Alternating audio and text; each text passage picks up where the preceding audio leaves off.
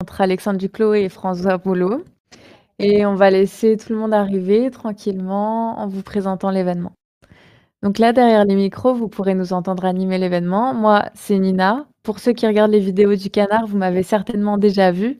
Je participe à l'écriture des vidéos depuis la rentrée et grâce au financement participatif, je suis officiellement employée, tout comme Camille, qu'on voit pas, mais sans qui le Canard pourrait pas s'en sortir. Et salut tout le monde. Eh ben, du coup, moi, c'est Camille. Euh, généralement, je suis carrément dans les coulisses. Je m'occupe euh, un peu des structures de la chaîne du Canard. Je coordonne les événements. Je vais chapeauter les projets aussi. Et euh, en gros, je m'occupe d'une partie de la prod. donc, autant vous dire que c'est une première de ne pas être dans l'ombre. donc, si ça déconne par moment, on maîtrise pas encore ces mains l'exercice, mais on va s'y faire. Avec nous pour streamer, on a Calivision, qu'on remercie énormément. Bonsoir. vous allez pouvoir trouver sa, sa chaîne dans le chat. On va vous linker le lien euh, de temps à autre. Et euh, Nina et moi, du coup, on va avoir les yeux rivés sur euh, les commentaires. Et ce qu'on va tenter de faire, c'est remonter toutes vos questions ou vos remarques à nos invités pour que ce soit un peu plus interactif. Voilà, donc bon, on va attendre que les gens arrivent. donc ce soir, on va passer 4 heures ensemble sur le Discord et le Twitch du Canard et sur la chaîne YouTube de Calivision. Donc pour ceux qui souhaiteraient rejoindre le Discord, il y a le lien qui sera partagé euh, sur le chat assez régulièrement. L'événement du coup sera découpé en trois parties. Dans la première, on va pouvoir découvrir Alexandre et François, entendre un peu leur parcours et ce qui les anime récemment. Et ensuite, dans une deuxième partie, on laissera Alexandre et François s'interviewer à tour de rôle. On aura ensuite une petite pause musicale avec notre ami Rodpi et enfin, dans une dernière partie, on ouvrira les micros pour que la discussion soit ouverte à tous. Du coup, on va peut-être, euh, on va pas trop tarder à commencer. On va pouvoir passer peut-être ouais, aux présentations de Alexandre euh, ou, euh, ou, de François, mais on va peut-être commencer par Alexandre parce que c'est quand même celui qui s'est énormément investi dans, dans l'événement. Du coup, Alexandre, ça va? T'es prêt? Tout bon? T'as une bonne connexion? Ouais, je sais, je j'ai pas l'habitude d'avoir une bonne connexion, effectivement. Mais oui, tout va bien, je suis prêt. Et bah alors, euh, on va peut-être enchaîner hein, directement, on va te présenter. Est-ce que tu peux nous raconter un peu qui t'es, d'où tu viens, euh, bah, te présenter, puis expliquer ton parcours un peu? Waouh! Waouh, waouh, waouh! C'est marrant parce que tu vois, ça ça me fait penser aux aux questions que posent toujours les situationnistes au début d'une assemblée générale, «D'où tu parles?» Et euh, ah, j'aime bien répondre et j'aime bien Alexandre, hein. non, mais j'aime bien et puis j'aime bien leur poser la question en retour, mais euh, je vais essayer de répondre, euh, honnêtement. moi, je suis né dans une famille de la bourgeoisie culturelle parisienne ou d'un peu partout, parce que bon, la famille grecque, tout ça, mélangé. j'ai fait un parcours dans ma vie, qui m'a mené à faire des des sciences humaines et puis, à chercher à concilier la nécessité de gagner sa vie à la nécessité de, de suivre mon chemin à moi qui, qui, est impliqué d'essayer de, je sais pas, pas, d'être une pierre de touche, mais en tout cas d'être des oreilles ouvertes pour le pays. Donc voilà, je suis devenu anthropologue et mon boulot, ça consiste à écouter ce que les gens me racontent dans ce pays. Et je, dis, je dis dans ce pays parce que quand il a fallu vraiment gagner des sous, j'ai fait ça dans des associations, dans des institutions à l'échelle européenne. Et en fait, euh, j'ai beaucoup fréquenté ce que j'appelle le tube, c'est-à-dire l'avion, le taxi, le machin, à perdre son temps. depuis un certain temps, j'ai pu réaligner mes planètes et, bosser vraiment à, être un, outil pour donner la parole euh, aux gens le plus possible. C'est ça mon boulot. Euh, en ce qui concerne l'événement, j'en dis un mot. la... J'en ai pas la paternité, c'est pas moi qui ai le plus bossé à ça. Bon, effectivement, ça m'a vraiment intéressé. C'est venu du Discord du Canard et notamment d'une discussion entre Kiss, Myriam, moi, enfin voilà, des gens du Discord et quand l'idée m'a été proposée de discuter avec François Boulot, j'ai trouvé ça passionnant, au moins pour trois raisons. La 1 c'est, après son son interview, la fameuse interview à Sud Radio où il nous annonçait que ça serait la dernière et que parce que parce que les médias allaient censurer son propos, ce qui était, très précis, très juste. Euh, j'ai eu envie de, voilà, de, discuter avec lui comme pour confronter deux visions une vision voilà, qui vient de son bouquin Reprendre le pouvoir, qui consiste à aller chercher les thèmes, aller chercher les manières de parler, les manières de dire des médias dominants, des politiques dominantes et de les expliquer, de les rendre accessibles, d'informer etc. et puis ma démarche à moi qui consiste à faire l'inverse, c'est-à-dire en fait à partir de la parole des gens et à essayer de de la de la faire remonter. c'est la c'est la démarche que j'ai pu appeler la France de travers dans bouquin que j'ai publié et puis des choses comme ça. Donc c'était vraiment voilà, faire rencontrer les deux démarches quoi. Une une où, on essaye de donner des arguments, en ce commun quoi, de l'informer, de de le rendre performant dans une arène de débat existante et puis la mienne qui consistait plutôt à faire exister une une parole qui n'existe pas dans les médias, bon, ou très peu. Heu, 1 point. deuxième point, j'avais vraiment une espèce de ça fait un peu vampire, mais vraiment une avidité quoi, une avidité de discuter, avec François, du mouvement des gilets jaunes et de ce qu'il apporte, au champ politique, français. On aura l'occasion de s'en causer tout à l'heure et puis enfin discuter avec lui d'une démarche qu'on a lancée, à Noël, avec des camarades gilets jaunes et France insoumise, d'une consultation citoyenne qui est vraiment une espèce de d'embryon de de de de la manière la plus la plus élémentaire de ce que peut être une démarche constituante et on aura peut-être l'occasion d'en parler tout à l'heure aussi. Voilà, j'espère que j'ai répondu aux questions.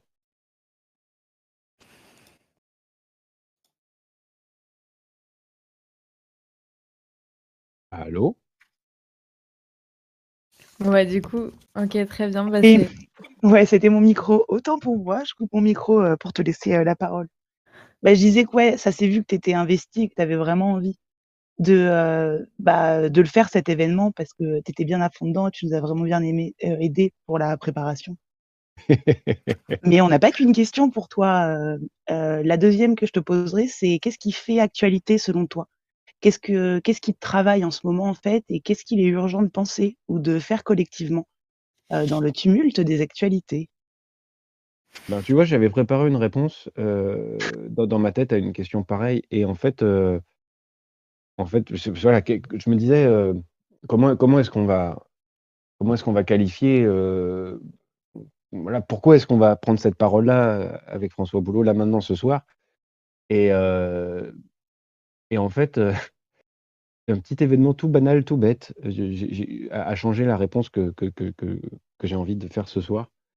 Hem j'ai écouté France Info, j'aurais pas dû et je suis tombé sur, heu, monsieur Jadot qui faisait une synthèse des programmes pour dire comment est-ce qu'il allait, proposer l'écologie politique en France et puis je me suis dit: «Non, c'est pas possible, c'est à la radio, il est nul, c'est» je vais lire quoi, je vais lire cette déclaration, elle sera mieux. Alors je suis allé lire la presse et j'ai vu sa déclaration et en fait, c'est affreux, c'est-à-dire que c'est des successions de mots, heu, qui ne veulent rien dire. Heu, tu voilà, c'est des espèces de citations standards qu'on pourrait remixer dans un sens ou dans l'autre, et qui et qui pour être plates et pour ne choquer personne, n'en sont pas moins complètement, totalement insipides. Et en même temps, heu, si je parle à mes voisins, mes voisines, heu, du programme de Rousseau, heu, qui était en face, je pense que la réaction sera la même, hein. C'est-à-dire dans dans le fond, c'est des mots qui font plus sens et en gros, pour moi, ce qui est absolument urgent pour, pour sortir de de ce qu'on est en train de subir, c'est-à-dire des politiques gestionnaires qui nous qui sont en train de nous désubjectiver, de nous priver de la qualité de sujet politique, bah, ce qui est urgent quoi, c'est de se c'est de refaire une langue commune quoi, de de se parler, heu, hem, de nos vies, de notre quotidien, heu, de de ce qu'on vit à l'échelle de la fréquentation, refaire sens quoi, refaire sens. Voilà, c'est ça l'urgence absolue, c'est ça. Et et pour ça, bah, reformuler à chacun,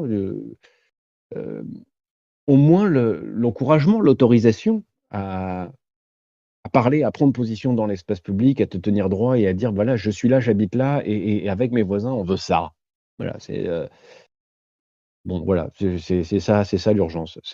Sinon je vous aurais parlé de de réinventer un monde post-catastrophe, mais mais bah, là, aujourd'hui, c'est ça qui me qui me vient à l'esprit. On est on est là pour ça, pour Ouais, se c'est un peu combler se le vide, mmh. qu'on voit un peu dans les médias ou dans les débats, auxquels on peut assister, quoi. Bah, c'est désespérant, OK, OK. Et du coup, quelle est selon toi, du coup, toujours, ton analyse de la situation politique aujourd'hui en France?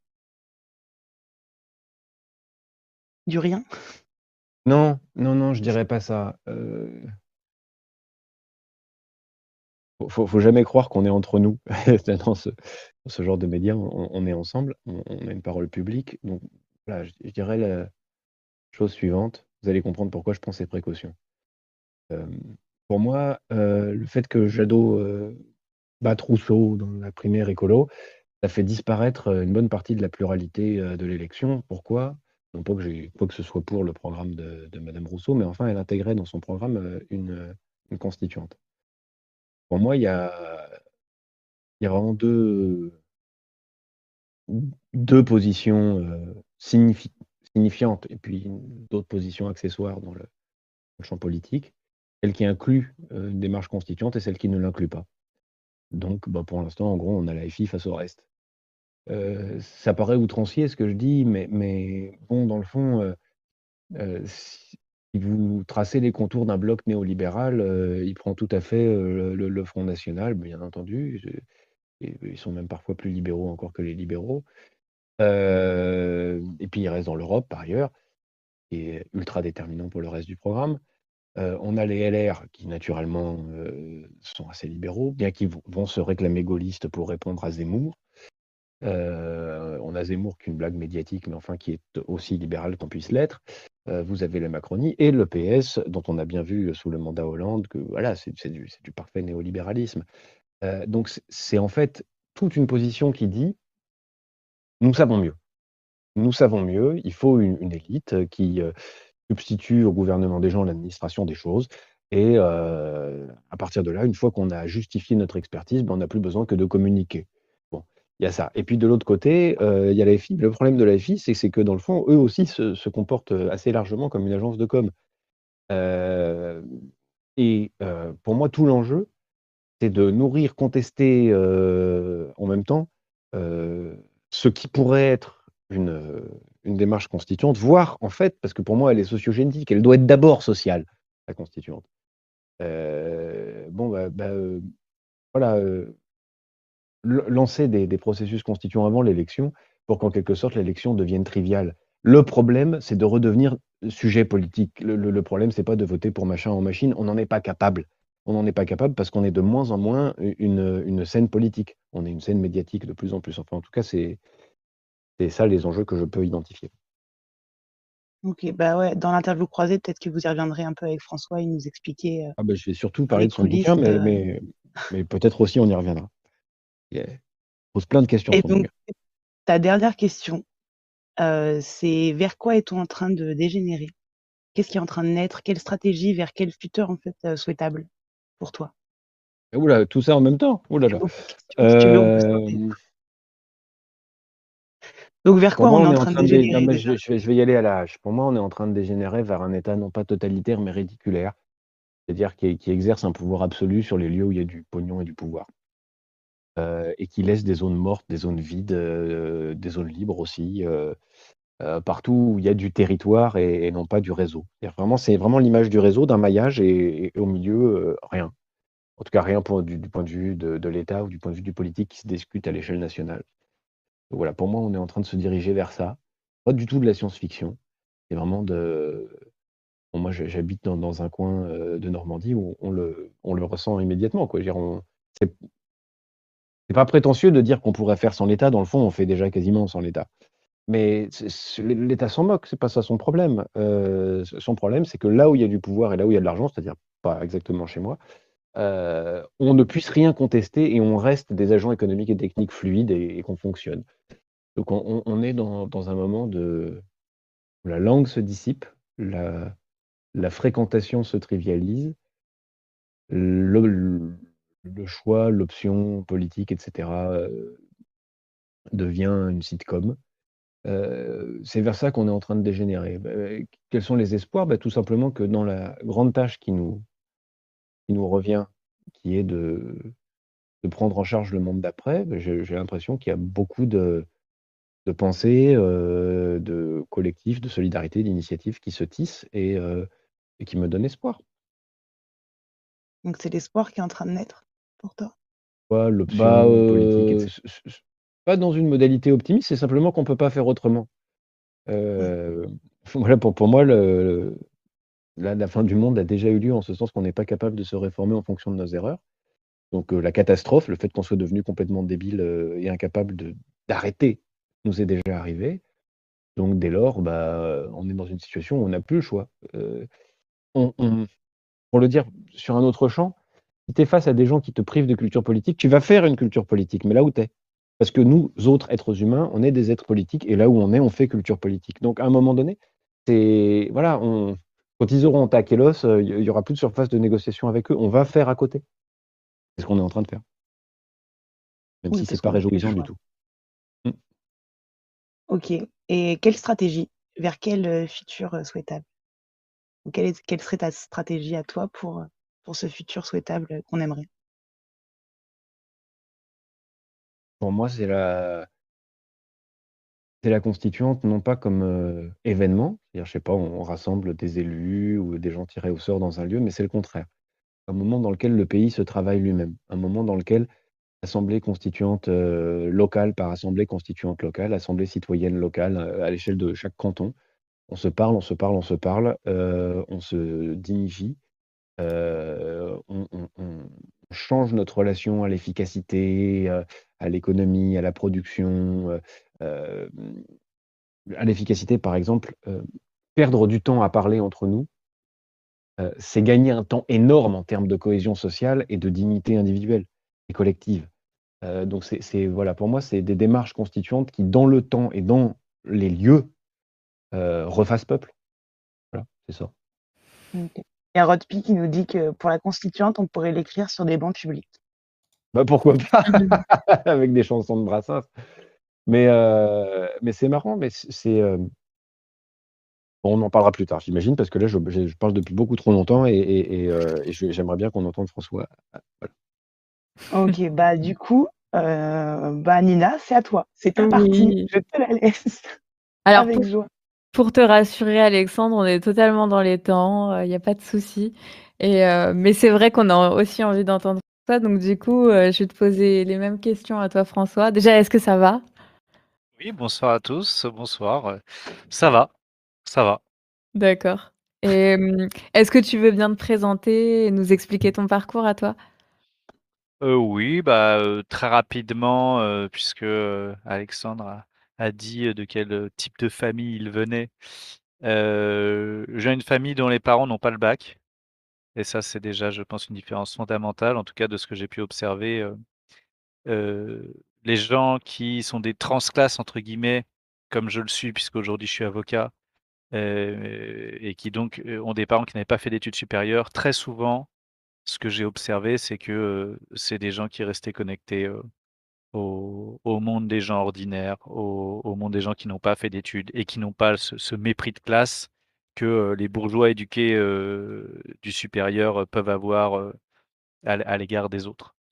voilà, ce qui n'empêche pas effectivement que mes parents, enfin mon père d'ailleurs a plutôt réussi professionnellement dans une période où on pouvait le faire sans diplôme. voilà, donc j'ai clairement connu moi l'élévation du niveau de vie, au cours de mon enfance, adolescence, au cours de ma vie, avec, point final, enfin en point final, en étape effectivement le fait de moi avoir fait des études supérieures, ce qui n'était pas le cas de l'ensemble de ma famille auparavant. voilà après,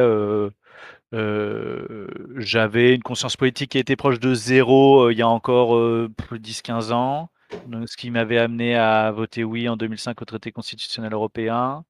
Sarkozy en 2007, convaincu, j'insiste, j'étais convaincu que c'était, mmh de la situation. Voilà, je le dis en rigolant parce qu'aujourd'hui mon mon jugement, je pense, c'est un revirement à 180 degrés. Revirement qui en fait est intervenu au cours des années suivantes où, bon, je j'étais plus tout à fait, comment dirais-je? Convaincu que les solutions qui étaient apportées par Sarkozy, étaient efficaces. C'est-à-dire que moi, j'ai jamais changé mes objectifs. mes, objectifs, ça avait toujours été, aller, pour aller à l'essentiel, me dire que tous les gens qui peuvent travailler doivent pouvoir travailler. Parce que je pense que le travail, c'est la possibilité de s'insérer, c'est la possibilité de faire des rencontres, c'est la possibilité d'avoir une utilité au collectif, à la communauté. bref, pour moi, c'est vraiment quelque chose d'assez essentiel. Et évidemment, ensuite, que la solidarité doit prendre en charge tous ceux qui ne peuvent pas travailler. Mais voilà, moi, ce que je, voulais depuis le début, c'était réduire le, chômage. et, je, pensais que les solutions de Sarkozy étaient bonnes. Bon, je me suis rendu compte qu'elles n'étaient pas. J'ai travaillé, j'ai travaillé sur du coup la dette publique, c'était un des gros problèmes, etc. Bref. Et tout ça m'a amené à avoir une vision du monde totalement différente et de la politique, d'avoir un système de pensée qui m'a semblé à peu près cohérent, on va dire, à partir de 2016-2017. Ce qui m'avait amené donc à considérer que Macron élu, six mois plus tard, la France serait dans la rue. Bon, je me suis trompé d'un an. En même temps, je n'étais pas le seul hein, à avoir, prédit ça. Hein. Je ne me présente pas en prophète. Hein. Je, pense qu'il y en avait beaucoup. Tous les, gens un peu éveillés politiquement le, sentaient. Et donc, les Gilets jaunes ont surgi. Bon, j'ai déjà raconté ça 100 fois, donc je vais vite. Je me suis retrouvé désigné porte-parole sur les trois ronds-points sur lesquels j'allais. Et, et puis bah, après, c'est comme ça que je suis intervenu dans les médias et que j'ai essayé à, au niveau qui était le mien de diffuser des idées, diffuser des analyses. voilà, c'était vraiment, vraiment ça qui me, qui me menait. Et, c'est pour ça que ensuite, bah, j'ai pris le temps d'écrire le livre dont, on va parler, Reprendre le pouvoir, que j'ai créé une chaîne YouTube donc, qui s'appelle Praxis et qui a pour objectif de, de transmettre les, en vidéo les analyses que j'ai faites dans mon livre, ce qui est un moyen de répondre, un, à ceux qui ne lisent pas ou n'aiment pas lire ou ne peuvent pas lire, ou ceux qui n'ont pas l'argent tout simplement pour acheter mon livre, bah, la chaîne YouTube permet de mettre à disposition gratuitement ces analyses. Et donc, c'est le travail que je vais m'appliquer à faire jusqu'à la, jusqu'à la présidentielle. J'espère que j'aurai terminé. J'espère que j'aurai terminé parce qu'effectivement, voilà, la dernière chose, c'est que j'ai annoncé récemment alors, j'ai lu là dans le chat, il y a quelqu'un qui, disait ah, j'ai l'impression qu'il n'avait pas rage kit boulot. Et donc, non, justement, j'ai pas rage kit en fait. c'est pas un, c'est pas un coup de tête en fait. C'est pas j'ai pas pris cette décision sur un coup de sang.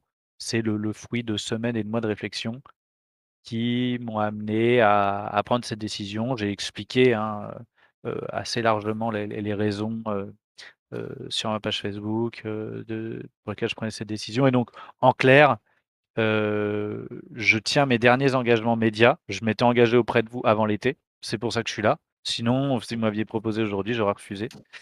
Enfin, j'aurais sans doute refusé. mais j'avais accepté parce que bah, je, voilà, j'avais le sentiment que vous étiez des gens très motivés, qui essayent vraiment de, d'être constructif, d'améliorer les choses, de, peut-être d'aider les gens à comprendre le monde qui nous entoure, etc. Bon, bref, je, votre démarche, ça me semblait vraiment constructive et donc ça m'intéressait. J'ai dit oui. Et, donc voilà, malgré ma décision d'arrêter, qui sera effective après la présidentielle, j'ai voulu tenir ces, derniers engagements médias. J'en ai un ou deux autres encore que, je tiendrai pour les mêmes raisons. Et, voilà, en attendant, je vais juste terminer mon travail sur YouTube. Et après, j'arrêterai et c'est aussi pour moi, je le dis, une manière, je ne cesse de, pointer ce qu'on peut faire aujourd'hui, ce que les gens doivent faire, ce que nous tous, nous devons faire, je m'inclus totalement là-dedans, c'est travailler à élever son niveau de connaissance. Vraiment, pour moi, c'est quelque chose qui est absolument fondamental. C'est un obstacle qu'on ne peut pas contourner. Je veux dire, dans les... au XXe siècle, il y a le Parti communiste qui a formé les ouvriers sur le plan intellectuel et idéologique. Cette structure collective, elle n'existe plus, ce qui est un drame. Euh, mais du coup, on ne peut pas faire l'impasse, il faut élever son niveau de conscience. Et donc, arrêter, bon, j'arrête euh, en priorité parce que tout simplement, j'en ai ras-le-bol de me confronter à mon impuissance au quotidien. Et donc, euh, voilà, je, dans mon esprit, c'est pas renoncer ou abandonner le combat. Dans mon esprit, c'est juste ne plus agir à une échelle à savoir l'échelle publique, à une échelle qui ne présente que des impasses et où je, ne vois pas ce, ce, qui peut faire sens. Enfin, je ne vois pas l'utilité en fait de, de, de, mmh. continuer à intervenir dans cet espace-là. comme j'ai pensé récemment à une métaphore, mais vous voyez, si, si vous arrivez dans une soirée et qu'il n'y a que des gens qui sont complètement bourrés, Bon, bah, si vous voulez entamer un débat philosophique sur la vérité ou la dialectique, a priori, ça va pas très bien se passer en fait, hein. Ça ça va plutôt être dans l'outrance, l'insulte et le niveau va pas être très haut. Bon, bah, donc vous, si vous voulez vraiment avoir ce débat-là sérieusement, bah, vous partez en fait. Vous voyez, vous pouvez pas vous pouvez pas discuter dans ces conditions. Le débat public, c'est ça, hein. C'est des gens bourrés en fait qui parlent entre eux. Donc euh, donc moi j'ai moi j'ai pas envie de participer à ça. Donc ça, c'est la première raison et la deuxième, c'est aussi une manière, euh, je pense de d'être cohérent en fait avec ce que je dis mmh. et, et, de montrer l'exemple en fait. Montrer l'exemple, avoir de l'influence, avoir une petite notoriété comme les Gilets jaunes ont permis et que les Gilets jaunes ont permis d'avoir, c'est-à-dire être suivi un peu sur Facebook, sur YouTube, sur les réseaux sociaux, etc. Ça n'est pas une fin en soi en fait. Ça mmh. n'est qu'un moyen. Et donc comme je, là, ce que je propose aux gens, c'est de travailler sur les, les connaissances, partager, échanger, etc.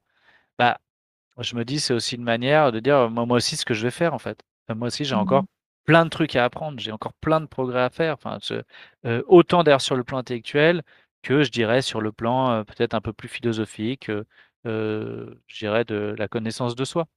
Mmh Et donc, bon, voilà, je voilà la raison qui, qui, qui font que j'arrêterai après la présidentielle. Et, mmh. et les raisons qui font que j'ai dit, comme j'avais dit oui, je vous avais dit oui avant l'été, et ben je tiens mes engagements et donc je suis ravi d'être là ce soir. On est très heureux de, pouvoir t'avoir pour cet échange aussi ce soir, pour l'un de tes dernières, de tes dernières apparitions médiatiques du coup. Et donc pour toi en ce moment, dans l'actualité, qu'est-ce qui t'anime? Qu'est-ce qui te fait réagir? Ah bah sur l'actualité, c'est clairement la candidature Zemmour. Euh, là, c'est puisque clairement, il est en train de crever l'écran. Mmh euh, il est pour moi, je veux dire, il y a il y a quelques mois, je n'y croyais pas et là, c'est clair depuis la rentrée, je me dis que, euh, alors je vais passer pour un débile si je me trompe, mais là, je je vois le danger qu'il soit vraiment au deuxième tour. je ne crois pas quand même que le pays soit prêt à voter pour lui, face à Macron. Mais franchement, je, ne vois vraiment pas, je peux me tromper, hein, je ne vois vraiment pas ce qui peut l'empêcher là de siphonner totalement Marine Le Pen. Et mmh. donc, si j'avais un scénario catastrophe aujourd'hui, ce serait Zemmour au second tour, Zemmour crée son parti, évidemment il siphonne une partie de LR et une partie du FN, il devient le premier parti d'opposition, et donc on se tape un 2022-2027 avec Macron au pouvoir et un Zemmour qui est le premier opposant, et qui donc vampirise toute l'attention des gens sur ses obsessions d'islam, d'arabe, d'immigration, etc. et, parce que Zemmour n'est pas Le Pen. C'est-à-dire Le Pen, quand elle est première opposante, mais on ne l'entend pas. Quoi. Au, moins, elle, présente un avantage, Le Pen, c'est que bon, elle dit rien, elle se cache. Quoi. Donc au moins, vous voyez, on peut. c'est, ce qui peut permettre, c'est ce qui a pu permettre notamment via les Gilets jaunes, de mettre à l'agenda du débat public des euh, thèmes économiques, sociaux, euh, démocratiques. Euh, voilà, si c'est Zemmour, je, crains que lui, il sera beaucoup plus tonitruant dans, la communication et donc qu'il nous qu'il excite tout le monde, quoi, que ça excite tout le pays et que qu'on soit excité sur des sujets qui, qui méritent d'être traités. Hein. Mmh. j'ai pas de moi, j'ai pas de tabou, je suis pour le débat etc. Je pense pas du tout que les sujets d'insécurité ou d'immigration soient des sujets dont il ne faille absolument pas parler. Mais en revanche, je suis pour qu'on en parle, de manière, rationnelle, de manière nuancée, avec quand même, quelques précautions pour éviter de de je veux dire, de heurter les individus, de de qu'ils se sentent stigmatisés ou agressés, et puis qu'on se base sur des études sociologiques. Enfin bref, qu'on ait une approche, je veux dire, de humble et, mmh. et bienveillante et constructive en fait sur ces sujets. Mmh. Et bon, malheureusement, Zemmour, il faut aussi que certains fassent leur mea culpa. Hein. Il, bénéficie là d'une d'une une certaine aura, une certaine influence uniquement parce que beaucoup trop de gens ont refusé pendant des années de parler de ces problématiques-là.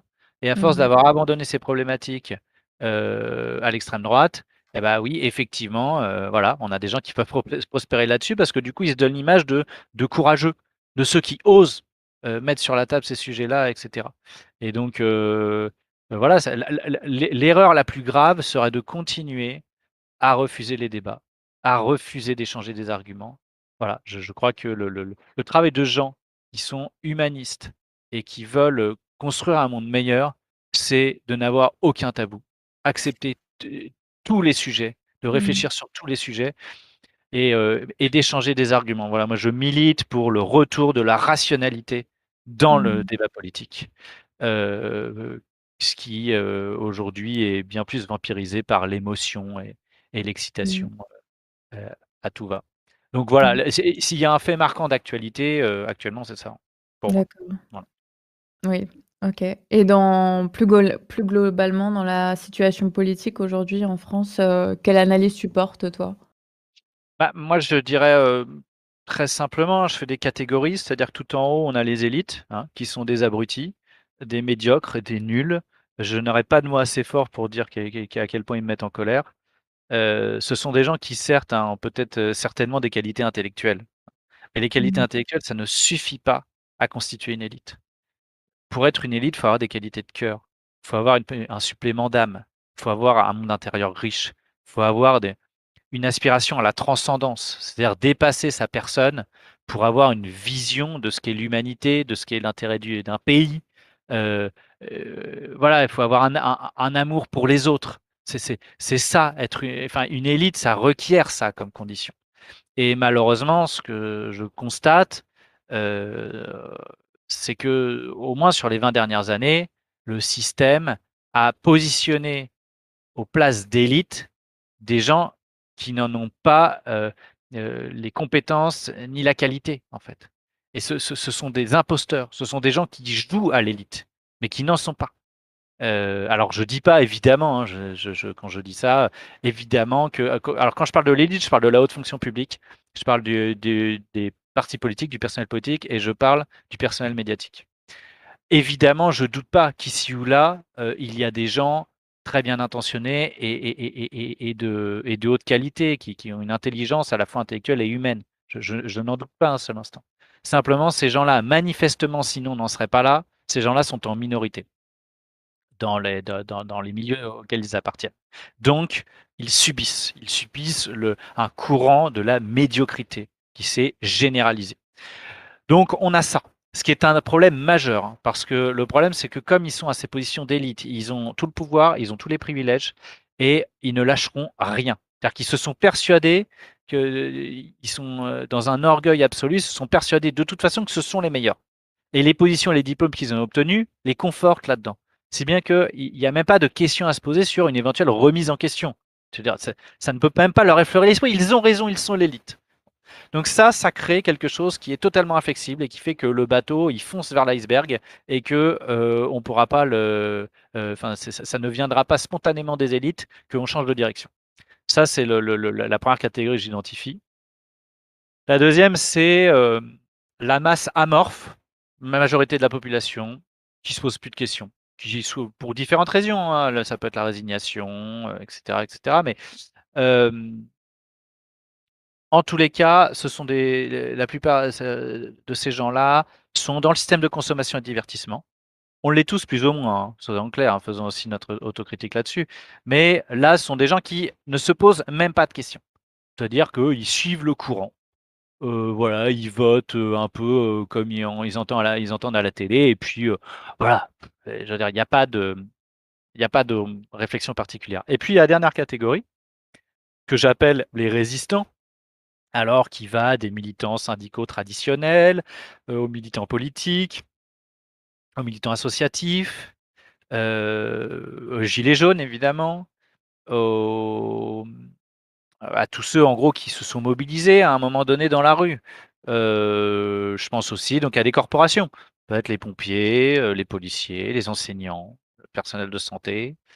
Bon, les avocats, pas les plus en pointe dans la contestation euh, et dans l'éveil politique, mais bon, ça commence un peu à bouger parce que même eux, ils sont attaqués, donc euh, évidemment. Euh, et c'est d'ailleurs ça, l'un des problèmes. C'est-à-dire que l'un des problèmes des résistants, c'est que les motifs d'entrée en lutte restent encore très égoïstes, très individuels en tout cas, ou très corporatistes. Je vois très bien dans ma profession, je veux dire, quand la profession manifeste, c'est n'est pas pour l'intérêt de la patrie, hein, c'est pas pour l'intérêt général, c'est pas par solidarité nationale. C'est parce que on est en train de nous prendre un avantage retraite ou un avantage je sais pas quoi. Bon, c'est quand même parce que on est, est touché dans nos intérêts personnels. Et, ça, c'est un reproche que je ferais à, à, beaucoup de résistants, je pense, avec une intensité variable. Et comment dirais-je Je, je m'arrêterai sur cette question-là, mais la solution pour moi, hein, mais c'est plus facile à dire qu'à faire, c'est d'arriver à créer une vision hégémonique, une vision commune, arriver à unifier idéologiquement euh, l'ensemble de ces archipels de résistance en fait. Et, euh, une vision commune, c'est très concrètement hein, euh, se mettre d'accord sur le diagnostic. Mmh Pourquoi on en est là? Quels sont nos objectifs? Quel autre monde on voudrait euh, et, pourquoi, euh, contre quoi on lutte? Par mmh. exemple, le gilet jaune, les gilets jaunes, beaucoup faisaient l'erreur de considérer que notre adversaire c'était Macron. Et non, notre adversaire c'est pas Macron. Macron n'est qu'un symptôme de, de l'adversaire qu'on combat. Donc mmh. voilà, pour, pour je veux dire, pour tuer le suspense dans l'œuf, moi, l'analyse que j'ai faite dans le livre, c'est un, la prison des esprits, le diagnostic, hein, la racine de nos mots sur, le plan mmh d'analyse politique. c'est la prison des esprits, c'est-à-dire les dogmes économiques qui sont depuis 40 ans, parce que je pense que c'est l'économie qui gouverne le reste en grande partie. La prison institutionnelle, qui est l'Union européenne, euro, libre-échange et ensuite les gardiens de prison. Et là, je, je c'est l'État qui en fait est colonisé par les forces du capital, par le pouvoir économique, et c'est les médias qui tout autant organisent une propagande parce qu'ils sont largement sous l'influence du, du, pouvoir économique. Voilà, je, je, pense que c'est ça. Enfin, moi, c'est le mmh diagnostic que j'essaie de, de, de, de, partager, et parce que je, je crois qu'on on peut être 99% être d'accord sur ce diagnostic. Mmh, d'accord. Et justement, tu en parlais, mais pour toi, si tu peux nous dire ça en deux minutes, ça serait, quel serait le futur souhaitable ou et quels seraient les, leviers pour y arriver en deux minutes? Moi, je pense déjà qu'il y a. alors, je vois dans le chat qui parle de, préciser l'élite. J'ai dit, hein, c'est élite économique, politique et médiatique. C'est ces trois élites-là que je, vise. il y a un principe, à mon avis, pour moi, qui est fondamental. le mensonge est partout aujourd'hui. Et s'il y a un mensonge vraiment qui, domine les autres, c'est dans nos sociétés actuelles, c'est de faire croire qu'on peut faire coexister des inégalités et qui, sont, je veux dire, qui, qui vont d'une de, extrême pauvreté à des accumulations de patrimoine qui font de certaines personnes des milliardaires, qu'on puisse faire coexister ces inégalités avec la démocratie. C'est impossible. Voilà, il faut être clair. On ne peut pas faire coexister les deux. Pourquoi? C'est très simple. C'est parce que si vous avez des gens qui sont trop riches, inévitablement, ils achèteront la démocratie.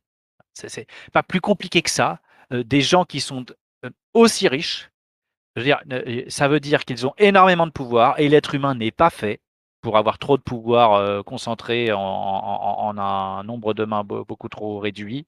Donc nécessairement, il cherchera à conforter ses, positions privilégiées. Et donc, qu'est-ce qu'il fera? Il fera du lobbying sur les partis politiques il, achètera des médias, il financera les partis politiques, etc., etc. Et c'est exactement la situation qu'on a aujourd'hui en France mmh. et qui est de, de plus en qui s'approfondit de plus en plus.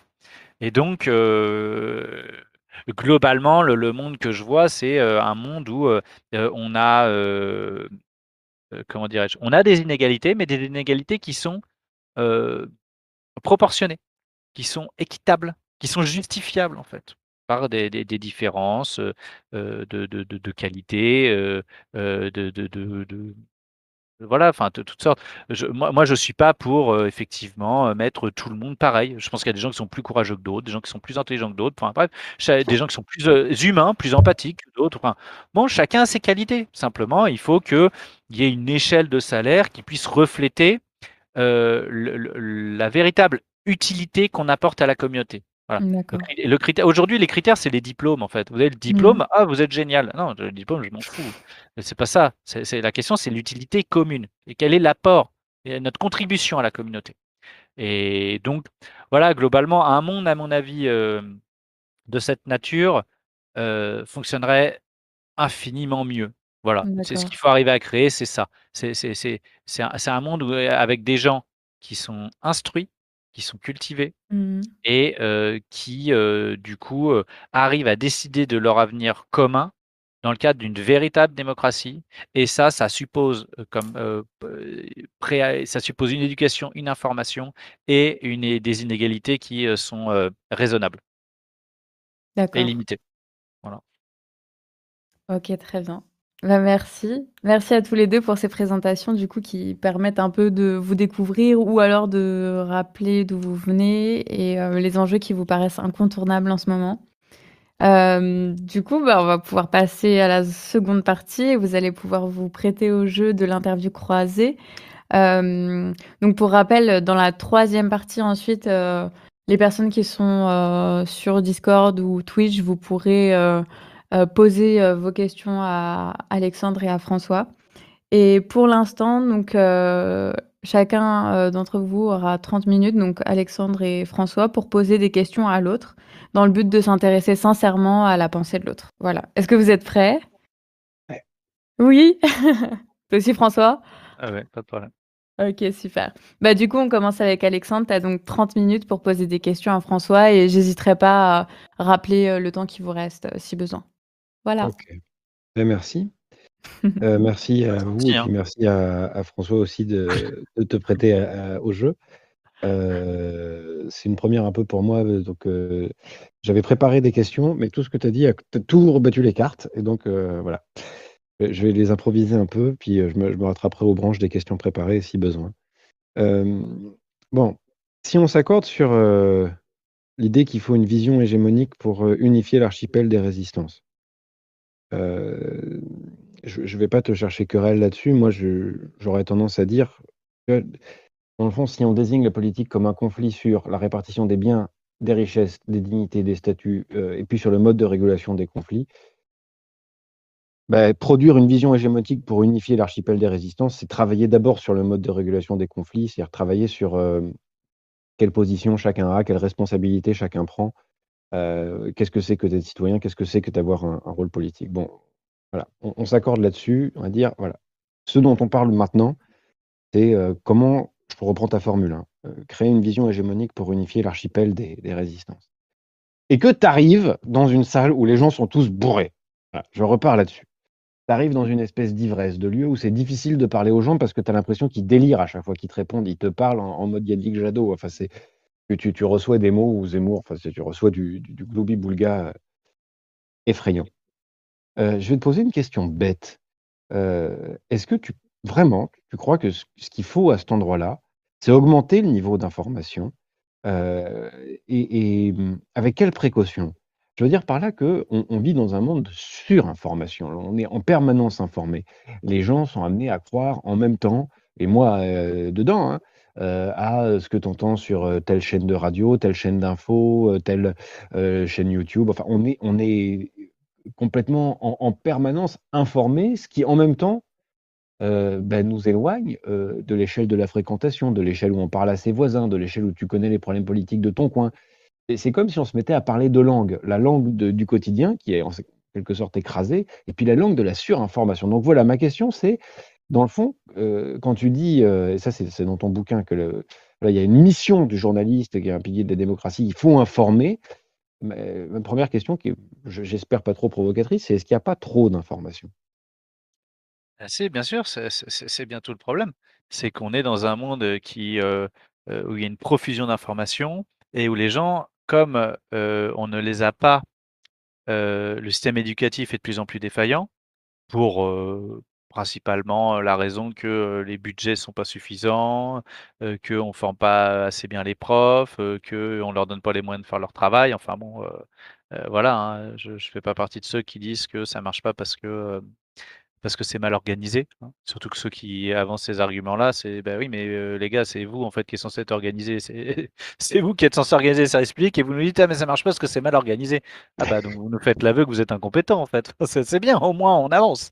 Alors, comment dirais-je? Non, on est donc on a des gens qui effectivement ne sont le système éducatif ne permet pas ne permet pas de les former assez bien à l'esprit critique à, la méthodologie pour trier les informations, etc. Et effectivement, on, arrive avec des populations euh, qui euh, sont euh, largement perdues dans le, dans le flot d'informations qui, qui, qui, est déversé à chaque instant. Et du coup, là-dedans, moi, ce que je vois, c'est qu'en gros, on a des gens qui s'accommodent assez bien de la situation actuelle, qui acceptent le statu quo, donc, euh, alors, euh, ils vont faire quelques petites critiques ici ou là, mais bon, globalement, ça va, quoi. Pas de problème. Et ça, c'est les 50% qui ont voté en 2017 à la présidentielle pour les partis de la continuité. Donc, c'était Fillon, c'était Macron, euh, voilà. globalement, enfin, ceux-là incarnaient très bien la continuité. Et puis, il y a une autre partie de la population qui, pour moi, la partie qui a peut-être, hein, si je suis optimiste, qui a exprimé un vote contestataire, donc de rupture.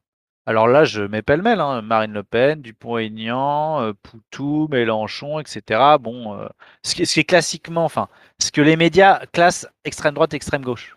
je ne vais pas rentrer dans la question de savoir si cette classification est pertinente ou pas. Elle ne l'est évidemment pas pour certaines des forces politiques, notamment de gauche. Mais bon, je rentre pas là-dedans. Euh, et ces gens-là, me semble-t-il, en tout cas, la, la, la, faille qu'il peut y avoir, c'est que ils se, eux, ils veulent rompre avec le statu quo.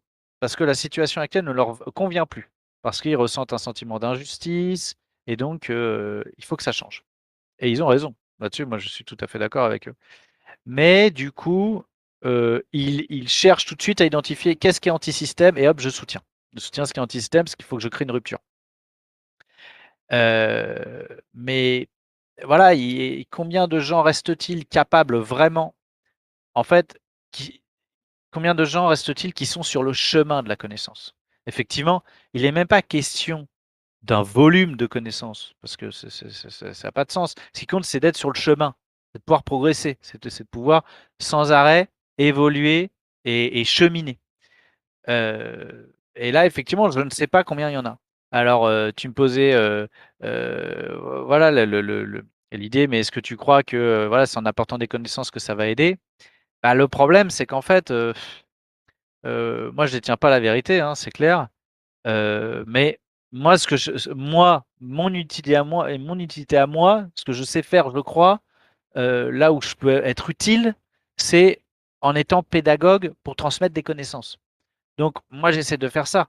Après, euh, bah, je, oui, je sais bien, tout le monde n'est pas prêt en fait. Tout le monde n'a pas ni les moyens, ni les capacités, ni le, contexte hein, qui s'y prête. Hein. Enfin, je veux dire, c'est pour des gens qui travaillent, qui ont des métiers un peu abrutissants, qui ont des enfants, euh, etc. et machin, et va voir la, famille ou la belle famille le week-end.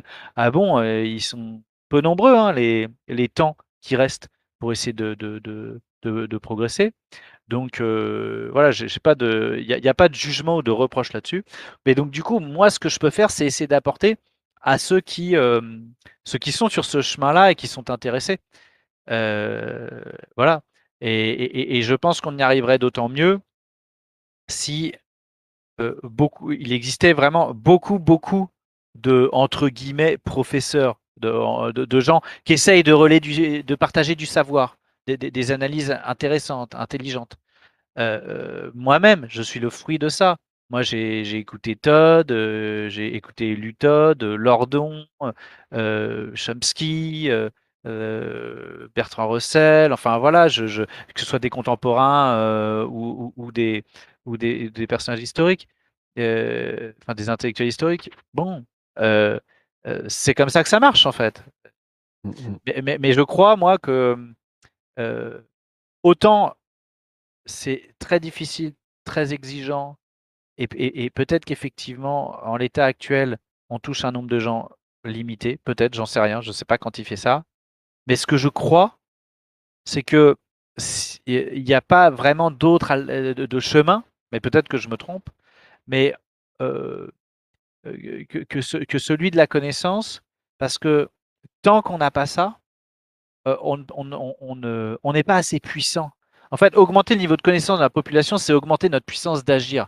C'est Mmh mh. augmenter notre capacité de résistance et de pression sur le haut de la société, sur les élites si et sans pression cite: «La voilà et souveraineté sans du peuple est proportionnelle à son niveau de conscience politique». C'est qui Page ça? 235, c'est toi, reprendre le pouvoir, Ah oui, bah, j'étais d'accord avec ça, voilà. Je disais: «Oui, c'est bien ça». Voilà. Bah, oui, bah, c'est ça, exactement. Pour résumer, c'est ça, c'est la souveraineté du peuple, elle est proportionnelle à son niveau de conscience politique. Mmh mh. Ouais.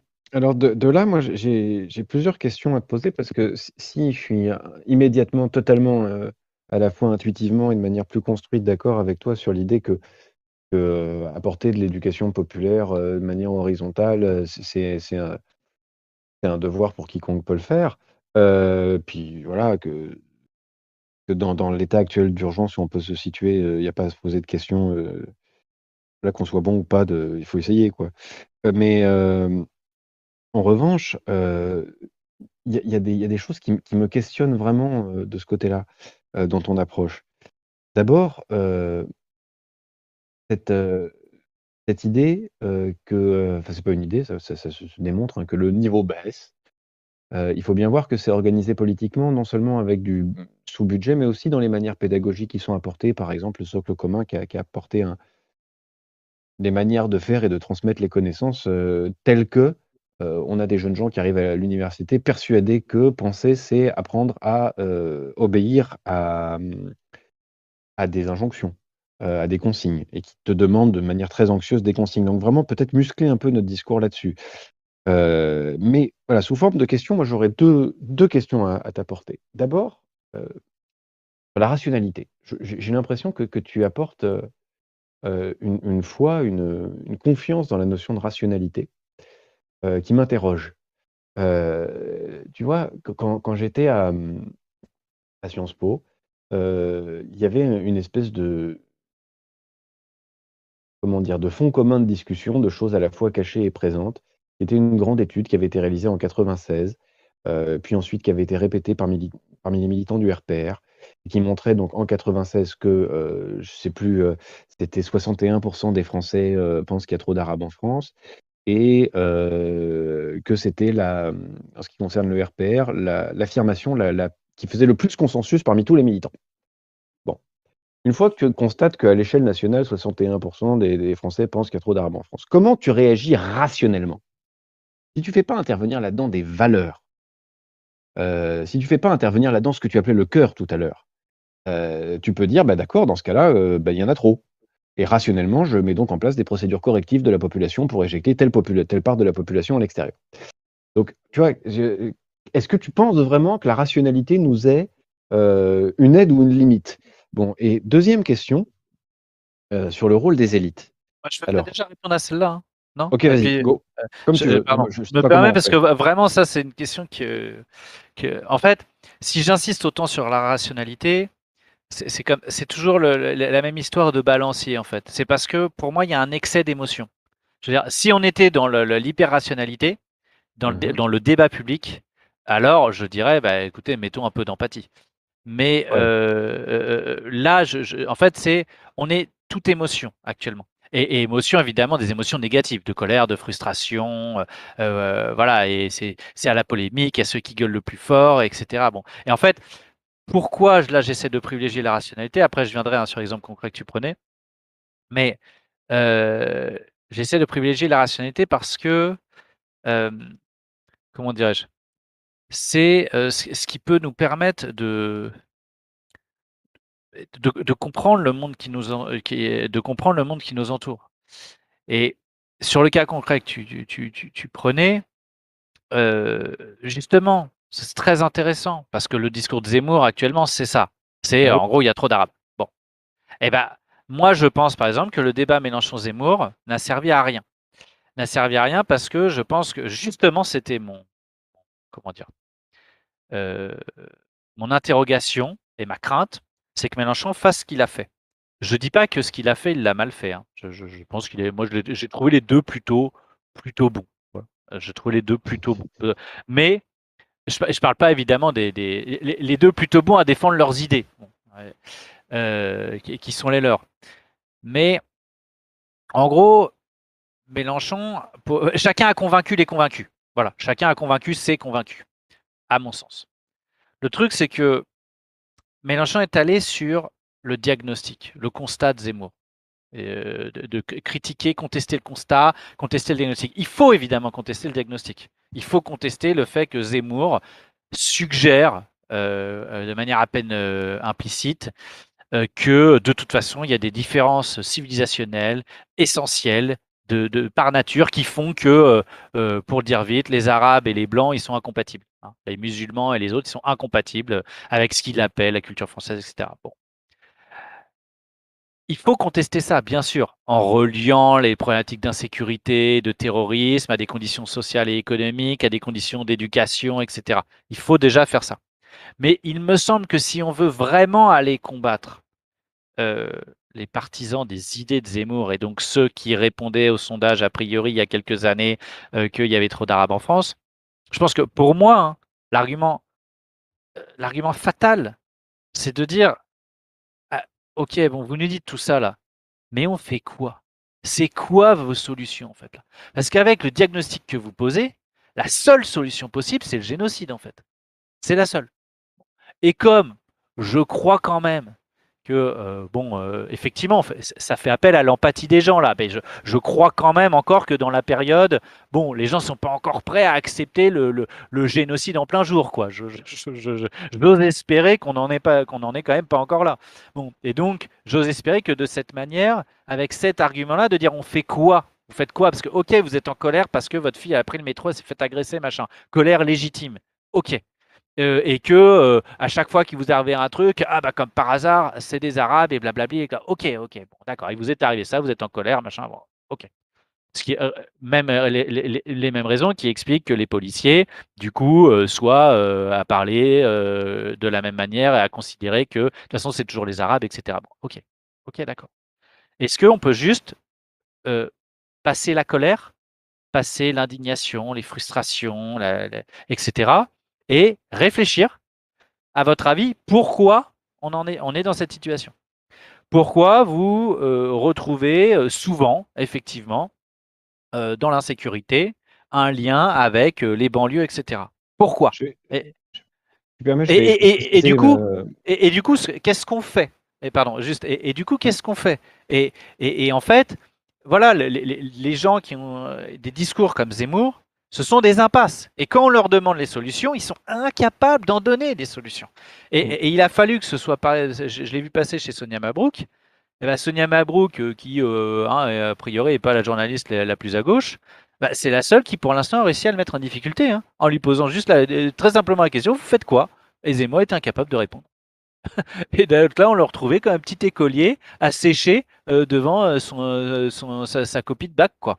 Et donc, euh, euh, voilà, moi, je, c'est en cela, voilà, que, que, euh, pour répondre à ta question sur la rationalité, c'est Mm, parce mm, que je mm. pense que c'est ce type, à mon avis, d'argumentation qui peut justement faire en dernier ressort appel à l'empathie des gens. Alors, je, je me, je pose cette question-là et je me suis permis de te la poser. euh, D'abord parce que l'idée qu'en politique, il faut de la rationalité, que ça n'est pas une affaire de valeur, que ça n'est pas une affaire d'opinion, mais une affaire de, rationalité, puis ensuite de compétence et ensuite d'excellence, euh, fait partie de l'idéologie dominante. Et au nom de, l'idée qu'on a affaire à des phénomènes qui sont d'abord économiques, comme une espèce de providence externe, demandent une expertise pour la comprendre et une approche rationnelle, que d'une certaine manière, on prend du pouvoir à la populace et on la donne aux experts. Euh, et à partir de là, j'ai deux questions euh, finalement assez simples, euh, mais que je vais détailler. La première, c'est faut-il une élite? Et deuxièmement, une véritable démocratie peut-elle être à, l'échelle nationale d'abord? Donc, euh, faut-il une élite? C'est assez simple. Dans ton discours, il y a l'idée qu'il faut une élite et que cette élite-là, ce sont des imposteurs, celle qu'on a aujourd'hui. Et en d'autres termes, ce qu'en un sens, je, trouve de très raccord avec le mouvement Gilets jaunes, c'est consiste à dire on nous a menti sur la marchandise. On devrait avoir ça et puis on a ça à la place.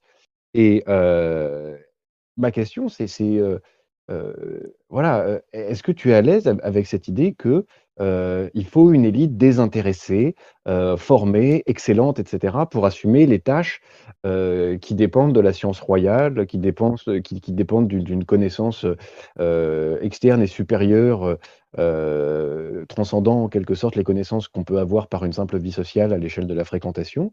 et ce faisant, en fait, est-ce qu'on accepte tout ce qui nous vient du saint-simonisme, de l'idée qu'il faut une élite d'industriels, de commerçants, euh, pour, pour, bien faire rouler le pays? Et, deuxième question subsidiaire, si oui, est-ce que ce n'est pas complètement contradictoire avec la notion de démocratie? Parce que je, le rappelle à ceux qui ne savent pas, ou je l'apprends à ceux, enfin qui l'ont su, je, l'apprends à ceux qui ne savent pas. démos en, en, Grèce, c'est pas la hausse, c'est pas le peuple. Démocratie, ça ne veut pas dire le pouvoir du peuple, ça veut dire le pouvoir des dèmes. Et les dèmes, c'est des arrondissements. Et en fait, pour les Grecs anciens, démocratie, ça veut dire un, système dans lequel le pouvoir vient des localités. Vient de, l'échelle locale à laquelle on a produit la décision politique et on a délégué.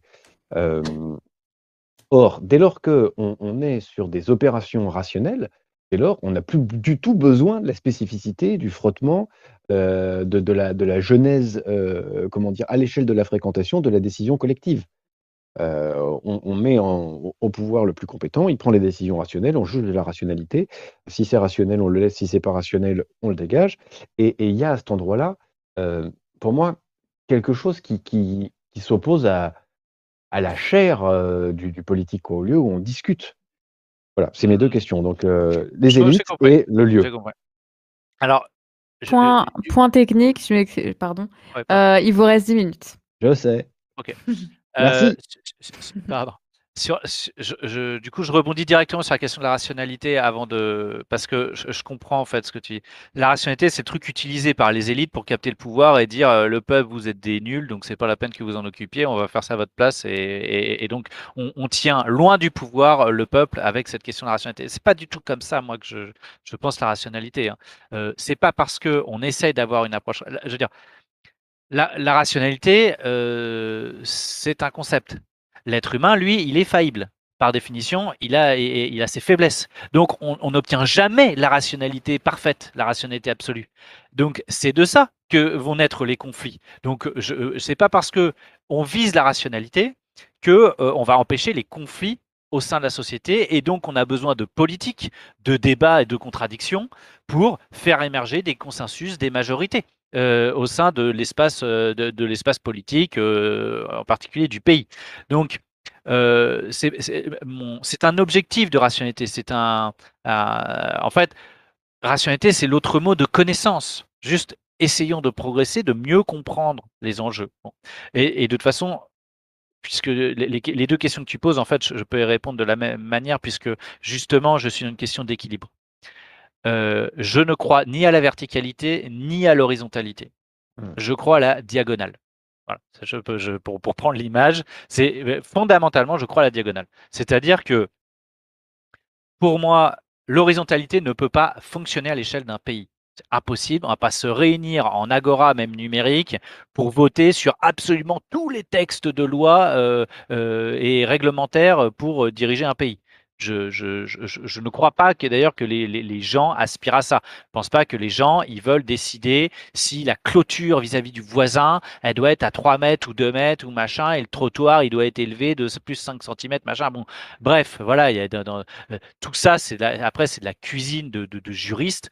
Euh, on s'en moque. Ce qui compte, c'est que le peuple puisse euh contrôler les grandes orientations euh, les, grands principes. Et, parmi les grands principes, c'est la question de la répartition des richesses, c'est la question des services publics, euh, c'est euh, la, question de euh, oui, de la politique économique qu'on mène, euh, de, euh, enfin voilà, c'est pour moi, c'est autour de ça. Je suis très centré sur la question économique puisque c'est ça qui va décider si les gens peuvent avoir un travail, quel est le niveau de leur salaire, est-ce qu'ils sont soignés, quand, ils en ont besoin, est-ce qu'ils ont une retraite etc., etc. Moi, je suis pour organiser une société qui va favoriser la sécurité économique et donc ensuite, comment je vois les choses? Oui, l'élite actuelle pour moi est décadente et nulle et donc il faudrait une élite qui ne soit pas celle-là. Donc il faudrait une élite effectivement vertueuse, soucieuse d'intérêt général, etc. Euh, comment on l'obtient? Pour moi, il y a deux manières d'obtenir ça. Il y a euh, la première manière, c'est la seule qu'on ait toujours connue. C'est l'histoire qui nous l'a montré. En gros, euh, c'est se taper le mur, vivre un drame. et donc, c'est la Seconde Guerre mondiale. Hein on a une élite complètement décanante dans les années 30, on se tape la Seconde Guerre mondiale, et là émerge une nouvelle élite qui sont les résistants. Et c'est eux qui vont reconstruire le pays derrière et qui pendant 30 ans vont permettre un compromis euh, entre euh, le capitalisme et, euh, la régulation étatique et, qui vont permettre donc les Trente Glorieuses. Et puis après, eh ben, l'histoire jouant son rôle comme toujours, ces générations héroïques qui avaient connu en fait dans leur chair des souffrances, des traumatismes et qui donc avaient compris que la politique c'était un truc sérieux, que c'était un truc grave et que si on ne s'en souciait pas de manière sérieuse, à la fin il se produit des drames. Cette génération-là malheureusement s'efface parce qu'elle disparaît.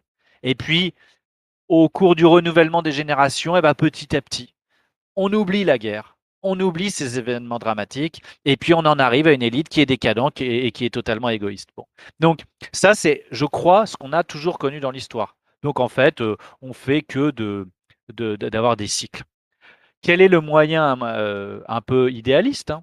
J'en conviens, mais je n'en vois pas d'autre. Pour assurer que l'élite en fait travaille toujours au service du peuple et de son pays, c'est augmenter le niveau de conscience du peuple. C'est pour ça que je parle de diagonale, c'est que pour moi en fait, augmenter que les gens augmentent leur niveau de connaissance, c'est leur permettre d'exercer un contrôle effectif sur leurs élites. Je ne demande pas aux gens, je dis pas aux gens ayez le même niveau que les élites, mais vous devez avoir un socle des connaissances fondamental, dirons-nous, minimal, qui doit vous permettre de pouvoir effectivement exercer le contrôle sur vos élites. Par exemple, euh, vraiment, je, suis de plus en plus convaincu que ça, cette règle universelle, enfin, cette règle qui devrait être, à mon avis, universelle et intemporelle, euh, qui est pas, il n'y a pas, il ne peut pas y avoir de démocratie si, dans un, comment si les inégalités ne sont pas raisonnables. Mmh, mmh, mmh. On doit avoir des inégalités qui sont raisonnables et donc limitées. Et donc, si on formait les gens à ça, en expliquant pourquoi cette règle elle est essentielle, et, qu'on organisait même des rites, hein, je veux dire, je, serais pour que cette règle-là, on arrive à la transmettre de génération en génération comme on transmet euh, les, histoires sur le Père Noël. Bon, voilà, c'est pour moi, c'est voilà, c'est comme ça qu'on pourra arriver euh, en, transmettant comme ça des, règles d'or entre guillemets, hein, et qui puissent se transmettre peut-être par des rites, etc. Mais de génération en génération, par des usages, des coutumes, pour que, le peuple puisse effectivement savoir, dès que son élite va trahir, transgresser ses principes, alors elle aura cette pleine conscience que les élites n'agissent plus pour elle et que les élites sont en train de trahir. Et en fait, pour moi en tout cas, c'est ça. C'est le peuple, s'il a un haut niveau de conscience, s'il a un bon niveau de connaissance, au moins suffisant, alors il peut contrôler euh, effectivement ces élites et s'assurer que les élites le servent toujours. Là, c'est qu'on s'est endormi. Pardon, on s'est, juste là-dessus. On s'est endormi depuis des années. Euh, notre niveau de connaissance, il est très faible. Et donc, eh ben, on a des élites qui nous ont trahis. Et euh, petit à petit, il y a des pans de la société qui s'en aperçoivent et qui, et qui se mettent en mouvement. Voilà, mais tout ça est du coup très désordonné et assez chaotique pour l'instant. Alors, merci. Euh, je vais te poser une dernière question, mais avant, euh, comme un vieux con et euh, guidé par les, les recommandations que, tu donnes en, termes d'éducation populaire, je vais, partager avec toi deux, trois alertes. D'abord, la, première, c'est le premier peuple à, Athènes qui a décidé d'inventer une langue spécifiquement politique, une langue pour la chose politique, qui s'appelle la rhétorique, après une grande précaution, consistait à dire quand on s'exprime sur la place publique, euh, il faut jamais utiliser de, langage spécialisé, de langage de spécialiste, euh, voire même de choses qui doivent être vérifiées en dehors de l'enceinte, en des termes techniques ou, des raisonnements euh, trop, mmh. trop, voilà, parce qu'on ne peut pas le faire. Et le, langage de la rhétorique doit être un langage simple. Deuxième point, deuxième alerte comme ça, Kens, Kens qui nous dit en fait, dans la voiture de, la vie politique du pays, la politique doit être à l'avant, et dans la deuxième place à l'avant, il faut la morale, l'économie doit rester à l'arrière. Pourquoi il nous dit ça? Parce que il sait qu'il fait partie de l'idéologie dominante en train de se, construire, de dire que ce qui est premier et ce qui s'impose comme une forme de fatalité, de nécessité, c'est l'économique. Or, on doit pouvoir rester pilote de, de, ne pas subir l'économie, mais au contraire, euh, ben voilà, la piloter. Alors ensuite, euh, troisième petit truc rigolo, tu as parlé de... On n'a pas envie de, décider de, qui tient la clôture. Euh, c'est exactement comme ça que, Michel Crozier décrit la culture française dans le phénomène bureaucratique. Bon, j'abrège pour que tu puisses répondre. tu as très discrètement cité Bertrand Russell. Il n'y a pas de système complet, il n'y a pas de système rationnel complet. Ça n'existe pas. Bon.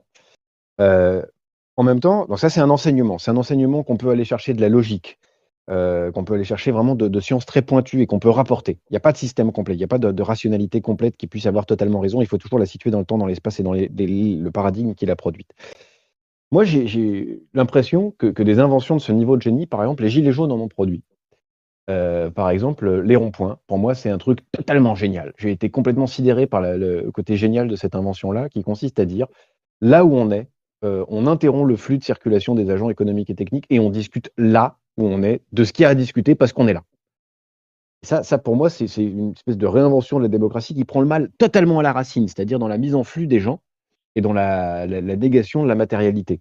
Bon, comment on fait discuter Comment on fait discuter ces deux lieux de production de choses géniales?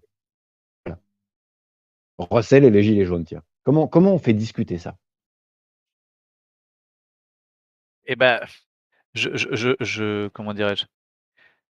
Je, reviens juste sur la question de euh, comment dirais-je de, de, l'économie et euh, euh, qui, qui, devrait être à l'arrière de la morale et sur le, le, fait que il, faut s'exprimer en langage simple.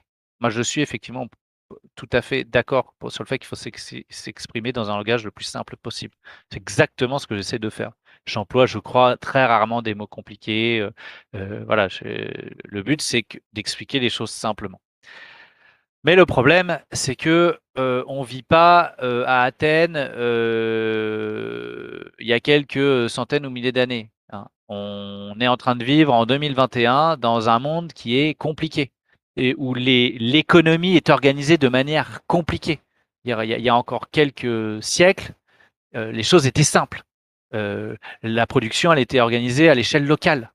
Euh, donc on produisait localement entre communautés, et, entre villages, et on se répartissait les choses. C'était pas très compliqué. Aujourd'hui, on a euh, une globalisation avec des, flux euh, de commerciaux et, de transport de marchandises à l'échelle internationale. Euh, on a une, mécanisation d'une énorme part de la production, etc. Enfin, on, a les outils numériques maintenant. Enfin, bref, le monde est compliqué aujourd'hui. Donc, il faut, pour pouvoir en fait euh, puisque il est, la question c'est comment je fais pour foutre le capitalisme dans une cage? Globalement. Alors je sais, euh, je ne rentre pas dans la question euh, de euh, est-ce qu'il faut dépasser le capitalisme ou pas. Pour, moi, je veux dire, on va passer dix ans sur la définition du capitalisme. Je dis pas que c'est pas des questions intéressantes, etc. Je dis juste que j'ai pas envie d'avoir un débat sémantique sur ce que veut dire le capitalisme et en fonction de la définition qu'on va en retenir, de savoir si on est là pour en sortir ou le réguler. Bon, je, je suis en train de dire juste qu'il y a des forces économiques qui, dans un système capitaliste, sont les forces dominantes qui ont le pouvoir. Et la question, c'est comment on fait pour euh, leur retirer ce pouvoir, en tout cas l'affaiblir au maximum. Euh, et donc ça, ça nécessite de déployer, de, déployer des organisations collectives sur des grandes échelles. Quelles sont les plus grandes organisations collectives où on peut, en principe, hein, délibérer, etc. C'est les États-nations. Donc les, États sont l'outil, en principe, je dis bien en théorie, euh, aujourd'hui le plus performant pour essayer de réguler le capitalisme. Euh, et donc, euh, à partir de ce moment-là, pour que les gens puissent délibérer dans l'espace démocratique, il faut bien qu'ils comprennent déjà ce qui est le rôle de l'État vis-à-vis du capitalisme. Et donc, on ne peut pas faire l'impasse d'expliquer ce que produit le libre-échange économiquement versus ce que permet le protectionnisme. On ne peut pas faire l'impasse de ça. On ne peut pas non plus faire l'impasse d'expliquer euh, à quoi sert une monnaie et que la monnaie, c'est pas seulement ce qui, à l'échelle individuelle, permet d'acheter sa baguette de pain, c'est ce qui permet de piloter la politique économique d'un pays. Donc, malheureusement, moi, j'aimerais bien qu'on puisse uniquement se fonder sur les principes, uniquement se fonder sur les valeurs. Mais justement, ce que moi je crois que c'est l'erreur que font euh, beaucoup de gens parce qu'on les a amenés, on les a conduits à faire cette erreur. C'est que on leur dit en gros, euh, toutes les opinions se valent, vous n'avez pas besoin de travailler. Ce qui compte, c'est euh, vous faites votre avis, vous vous fondez sur vos valeurs, etc. Et puis, voilà, l'économie, c'est un truc d'expert. C'est effectivement, vous on va pas mettre les mains dans le cambouis. Dire, il suffit, on va dire grosso modo, écoutez, nous, on veut une société qui soit humaine, qui soit fondée sur la coopération et, et le partage. Allez, vous nous faites ça, les gars. Allez, les experts, au boulot. Allez, vous nous mettez tout ça en œuvre. Bon, bah les mecs, en fait, ils feront ce qu'ils veulent. Si vous n'êtes pas capable, si on n'a pas les connaissances minimales, hein, encore une fois, le, but n'est pas que tout le monde devienne des mathématiciens et, des, surdoués en économie, hein, mais juste des trucs, euh, des connaissances minimales pour dire non, non, mais attendez, nous on a compris que pour qu'il y ait euh, une répartition des richesses à peu près équitable, et, etc., euh, faut une intervention forte de l'État dans l'économie, une régulation donc, il faut euh, euh, des taxes, un protectionnisme s'il faut, il faut des impôts, des cotisations sociales, etc. Voilà, savoir à quoi sert l'impôt, à quoi sert la cotisation sociale, etc. Bon, on peut, à mon avis, on ne peut pas se départir de ça. Et c'est parce qu'on s'est départi de cette connaissance-là qu'aujourd'hui, eh ben, on a des politiques qui arrivent et qui nous disent Mais écoutez, le problème, c'est simple. Le problème, c'est qu'il y a trop de charges dans notre pays, il y a trop de charges sociales. et le patron, de bonne volonté, hein, le petit patron de PME qui bosse beaucoup, qui emploie des gens, vous voyez, euh, je ne veux pas opposer fondamentalement patronat et salariat. Euh, bah, le gars, il se dit, ah bah oui, c'est vrai, tiens, euh, moi, si j'avais moins de charges sociales, ça, ça, irait beaucoup mieux. le mec, il voit pas, mais oui, mais moins de charges, ça va, tu auras peut-être moins de charges, il y aura moins de protection accordée par la sécurité sociale, mais du coup, la protection, tu vas aller la chercher dans, des contrats d'assurance privée où tu paieras plus cher et tu seras moins protégé. Donc en fait, tu vas pas y gagner. C'est pas des charges que tu payes. Ce que, ce que tu payes, c'est des cotisations qui permettent d'assurer une protection contre les risques de la vie. Et ça, il y a plein de gens qui l'ont oublié en fait. Et donc, euh, c'est sur le terreau de l'ignorance, en particulier en matière économique, me semble-t-il, que les politiques ont euh, le champ tout à fait libre pour nous faire avaler des couleuvres. De la même manière, on peut prendre l'exemple de la dette publique. Voilà, c'est tous les trucs que je déconstruis dans le livre, où la dette publique, on nous dit la France a vécu au-dessus de ses moyens, rendez-vous compte. Alors qu'il suffit de regarder la dette des autres pays, puis bon, globalement, on est au même niveau, quoi. Donc on n'est pas plus mauvais que les autres. C'est un problème euh, euh, mondial qui est lié à la sortie des accords de Bretton Woods par les États-Unis, qui a fait que on est justement passé d'un système monétaire international régulé à un système complètement dérégulé. Les monnaies sont devenues des, valeurs marchandes, soumises à la loi de l'offre et la demande, et c'est ça qui a permis le développement des dettes publiques. Donc voilà, avoir ces connaissances fondamentales-là, c'est ne plus croire, ne, plus être dupe et, naïf euh, des mensonges de nos politiciens. Ok, alors, euh, je suis en train d'apprendre, euh, une des règles, euh, terribles, de l'interview, c'est que au lieu d'essayer de répondre et de réengrainer, de reposer des questions, et eh ben, maintenant je dois te laisser la parole et en passant par, par Nina et Camille. mais merci infiniment de tes réponses, ça m'a donné envie de t'en poser plein d'autres, donc bah, j'espère pour les autres que c'était intéressant et de toute façon, ils auront l'occasion de le faire pendant le chat. Exactement. Bah, merci d'avoir, rendu, du coup. bah, donc François, tu vas pouvoir poser tes questions, à Alexandre et donc bah, Alexandre, tu auras 6 minutes en plus, si tu le veux pour, pour répondre. Voilà. Donc bien. il y en a pour 36 minutes, quoi. Allez-y. OK. Alors, bah, moi, je vraiment, je tu m'as expliqué un peu ce que tu faisais, tu es anthropologue de formation et de métier et tu es allé donc à la découverte du pays et et tu essaies de comprendre justement, quel est l'état d'esprit des gens, ce qu'ils ont dans la tête et cetera donc je vais pas faire un développement long, je voudrais savoir, que tu nous dises en fait, au travers de des rencontres que tu as faites, qu'est-ce qui t'a peut-être le plus marqué? lors Mmh. de des entretiens que tu as eus chez chez les gens, voilà. Qu'est-ce que tu relèverais en priorité? Beh, je suis désolé pour ceux qui ont lu mon bouquin parce que je vais redire un truc. Ou alors c'est crypté un peu dans la dédicace, mais c'est vrai, ça s'est passé comme ça. Heu, je faisais des terrains depuis longtemps et heu, un peu partout, heu, en Europe, en France, et puis mon habitude, c'est, pour me rendre quelque part, on m'a posé une question, je sais pas pourquoi le parcours de santé il marche pas, pourquoi, Heu, les gens dans les logements sociaux, ils sont pas heureux, heu, pourquoi, il y a telle résistance à tel endroit? Pourquoi y a voilà. Pour répondre à des questions, mon habitude, c'est de prendre un train puis un vélo et là, je descends de mon vélo à côté d'une centrale nucléaire à Nogent-sur-Seine et je traverse un petit bout de de l'Aube pouilleuse à vélo et je me suis perdu. Je me suis retrouvé au milieu d'un champ. Alors d'un côté, il y avait 700 hectares de de production, heu, de patates, heu, à amidon et puis de l'autre côté, il y avait autant d'hectares, heu, de betteraves. Impossible de trouver un seul repère. Il y avait rien pour se repérer, rien. Et puis ensuite, je me rends compte que dans le fond, il y a très, très peu de différence entre la route et le champ. La terre est comme de la poudre, sèche, propre. En fait, je me rends compte assez rapidement, que je pourrais rouler plus facilement sur le champ que sur la route et Ça ça fout un nœud au ventre. C'est-à-dire, à ce moment-là, tu réfléchis pas, tu rationalises pas, tu tu flippes. Juste tu flippes. Tu es comme sur Mars. Qu'est-ce que c'est que cet endroit, heu? Avant de me rappeler qu'en fait, il y a une bonne partie de la France qui est qui est dans cet état-là. Et puis, je poursuis mon chemin et j'arrive dans la commune en question finalement après avoir beaucoup, heu, donc Marcilly-le Hayet, après avoir beaucoup déambulé et et je me rends compte que, bah, ça a des traces, quoi. Ce champ-là a complètement ces champs-là ont largement participé à la destruction du lieu. heu, où il y a plus de solidarité, où il y a plus personne qui travaille, où il y a eu une dépopulation vraiment active, quoi. On a dé dépopulé le lieu et puis les gens sont abîmés et puis, heu, là-dedans, je rencontre une petite grand-mère toute poudrée, heu, qui sent à 3 kilomètres la poudre et son son parfum et et qui insuffle une énergie folle au lieu. Elle part vraiment de rien, il faut soulever des montagnes dès qu'elle améliore un lieu, qu'elle crée quelque chose, il y a le truc à côté qui s'effondre, elle recrée un marché, la boulangerie ferme. Bah, et cetera et je vois comment le lieu tient à elle et je me dis: «Tiens, si elle, elle fait ça pour, pour son coin, si elle, elle tient le pays, qu'est-ce que je fous moi? Qu'est-ce que je fous? Qu'est-ce que je fous à cette échelle-là?» vraiment pas à cette échelle, heu, militantisme ou institution. Qu'est-ce que je fais à l'échelle de la vie de mes contemporains? Et qu'est-ce que je peux faire?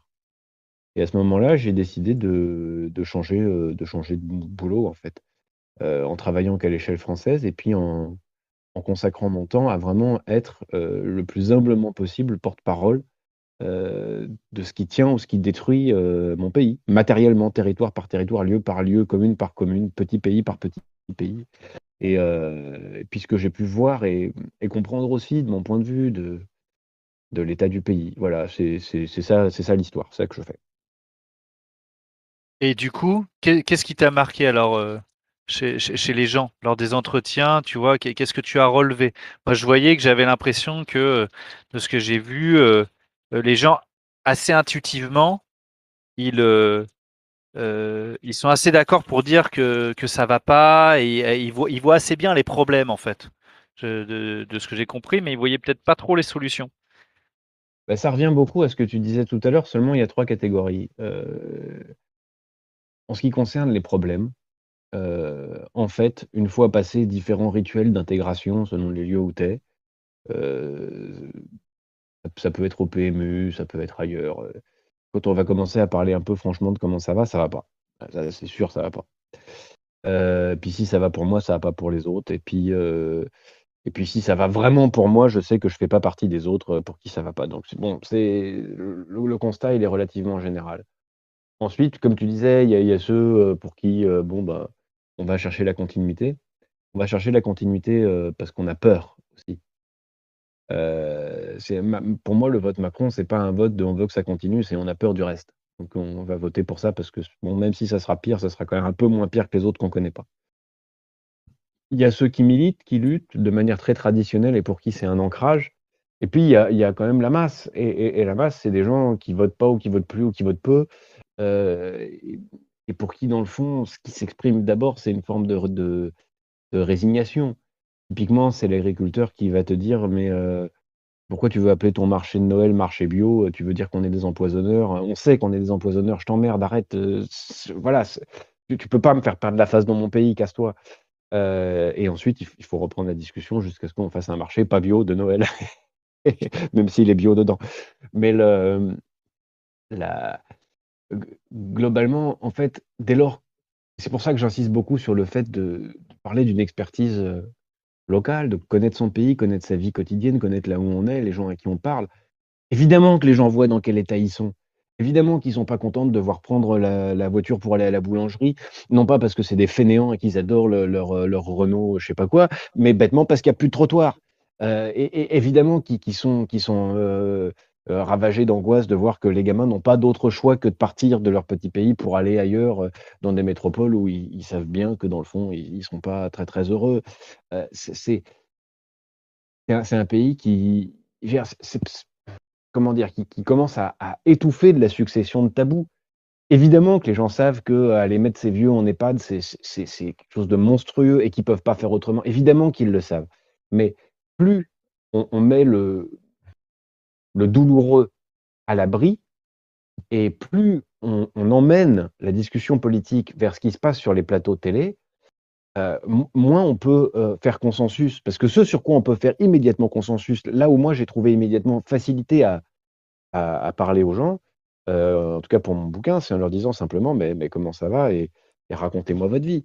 on a fait cet exercice, comme je le disais, avec des camarades des Hautes-Alpes, notamment sur initiative lancée par Michel Philippot. Et, dès qu'on pose la question comment ça va, non seulement on tombe sur un diagnostic commun, mais, on tombe aussi sur, sur le fait qu'on sait se parler. On sait être copains, même, même dans des lieux aussi différents que, je ne sais pas, moi, les Ardennes, la Normandie euh, euh, ou les Alpes de Haute-Provence. On, sait encore se parler. Euh, on n'en a plus l'impression parce qu'en fait, les seuls lieux où on est ensemble, c'est-à-dire le PMU, en fait, on parle la langue d'Anouna, c'est-à-dire la langue de Jadot, c'est-à-dire la langue de personne. Mais en fait, en fait, on, sait encore un peu faire pays. Seulement, le problème, c'est que quand on partage ce qui fait pays, ben, on est triste. Quoi. Et, le, constat, c'est que, l'État a détruit. L'État a détruit. L'État a détruit non seulement il avait entre les mains, il, est, en train de s'autodétruire, ça c'est une compréhension très générale. Mais l'État a détruit le pays. C'est la Datar qui a détruit le pays. C'est le remembrement qui ont détruit le pays. C'est les choix stratégiques euh, de destruction de la souveraineté du peuple avec l'Union européenne. C'est les, choix stratégiques euh, d'ordo-libéralisme en, votant, en encourageant à voter massivement pour le traité de Maastricht, etc. Mais c'est aussi euh, la décision de l'agro-industrie, mais c'est aussi la décision de, favoriser le tertiaire. Enfin, c'est un ensemble de, de décisions qu'on détruit tout, ce qui est commun. Et ensuite, alors là, c'est plus idéologique, mais néanmoins, c'est, vrai. Il a détruit tous les collectifs.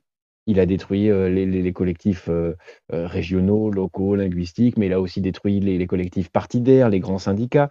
Et on a un, niveau marrant, parce qu'on a, maintenant des bons, comme M. Le Maire a dit récemment qu'il était bon gestionnaire, je reprends sa formule, on a des gestionnaires, d'excellents gestionnaires, à la tête de masse, sans, sans appareil de masse pour interagir avec les sentiments de la masse pour créer des sentiments de masse. C'est plus que de la communication à la masse, dans le fond. Ils sont arrivés vraiment dans la pure administration des choses. Et une part de l'administration des choses, ben, ça consiste à euh, faire de la communication. Donc, un, des derniers trucs que, vraiment qui ressort de tous les entretiens avec toutes les institutions que j'ai pu ça va de l'Andra aux mutuelles, aux caisses de retraite. Enfin, c'est aux, logements sociaux, c'est un, un, spectre assez vaste des, trucs sur lesquels j'ai pu travailler. C'est il n'y a pas de confiance dans l'institution. Il n'y a pas de confiance dans l'institution. Les institutions euh, sont une fausse échelle. Elles n'ont, pas de, n'ont pas de légitimité. Ah, du coup, je, rebondis là-dessus parce que euh, il y a un truc, moi, qui, euh, qui me laisse toujours euh, une contradiction apparente, que j'ai du mal à comprendre. J'ai des éléments d'explication, mais pas totalement. Du coup, je voudrais avoir ton avis là-dessus. C'est que justement, tu dis, tu confirmes en fait ce qu'on ressent. Il y a une grosse partie de la population qui n'a plus confiance dans les institutions, qui sait que les institutions lui mentent. Et pourtant, a priori, hein, euh, les, sondages qui, sont faits montrent que les gens sont toujours majoritairement, en tout cas, attachés à l'euro et l'Union européenne. Alors, moi, évidemment, hein, l'explication qu'on pourrait avoir, c'est qu'il y a une propagande énorme qui, est, qui, a été menée pour défendre l'Union européenne, qu'on a mis des dogmes dans la tête des gens avec mais l'Europe c'est la paix, il nous faut l'Europe puissance pour batailler face aux États-Unis et la Chine. Ah bah on voit effectivement l'Europe euh, combien elle est puissante, hein, parce que les, ils sont où nos GAFAM à nous, ils sont où nos géants du numérique. on a fait quoi en fait depuis 30 ans en termes de réussite industrielle ou On parle sur YouTube et Discord. voilà. Voilà. Non mais voilà. Donc, euh, je veux dire, l'Europe, c'est un échec patenté euh, euh, à ce niveau-là. Et, et, pourtant, les gens, donc majoritairement, a priori, selon les sondages, continuent de soutenir l'Union européenne. Est-ce que. Et, donc, il y a un décalage, c'est-à-dire, OK, les institutions font la ont fait la propagande de l'UE, mais puisqu'a priori, les gens ne croient plus les institutions, ils ne devraient plus croire non plus la propagande sur l'Union européenne. J'ai l'impression qu'il y a un hiatus. Est-ce que tu aurais, voilà, spécifiquement sur la question de l'Union européenne, des, des, choses que tu as relevées? Oui, oui, oui, vraiment, vraiment. Alors, euh, je vais répondre par, par une boutade. Et, puis ensuite, je répondrai profondément. Est-ce que tu joues au Trivial Poursuite ou au Monopoly? De temps en temps. Oui, ça, m'est arrivé. Est-ce que tu as une préférence pour la couleur des camemberts? Euh, Non. Bon, si tu en avais une, je pense que les gens, quand ils répondent à ces questions-là, répondent à une question de cet ordre-là. Euh, je m'explique. Euh, je pense que on peut, dans une même journée, regarder Cyril Hanouna et parler avec son cousin. Euh, regarder LCI et avoir une discussion avec ses enfants sur ce qu'il faut faire et ce qu'il ne faut pas faire et quelles sont les valeurs. Je pense qu'il y a vraiment une, espèce de, séparation très nette, très marquée entre la vie des gens et puis, de l'autre côté, ce qu'on regarde à la télé, le spectacle institutionnel. Et je crois que les deux ne sont pas corrélés. Et, quand ils affirment telle ou telle croyance sur le, registre européen, bon, ils disent des, choix, effectivement, qui les positionnent politiquement, mais qui sont décorrélés de leur objet, complètement détachés de leur objet. J'ai des expériences de ça. Non, je, disais juste, pardon, euh, ça, je comprends ça. Mais le sentiment que j'ai, mais c'est juste pour que tu puisses préciser après. Hein. Le mmh. sentiment que j'ai, c'est que ceux qui sont attachés à l'Union européenne sont conscients qu'il y a un élément de statu quo là-dedans. Non, non, non, il n'y a, y a, y a rien. En fait, c'est du vide.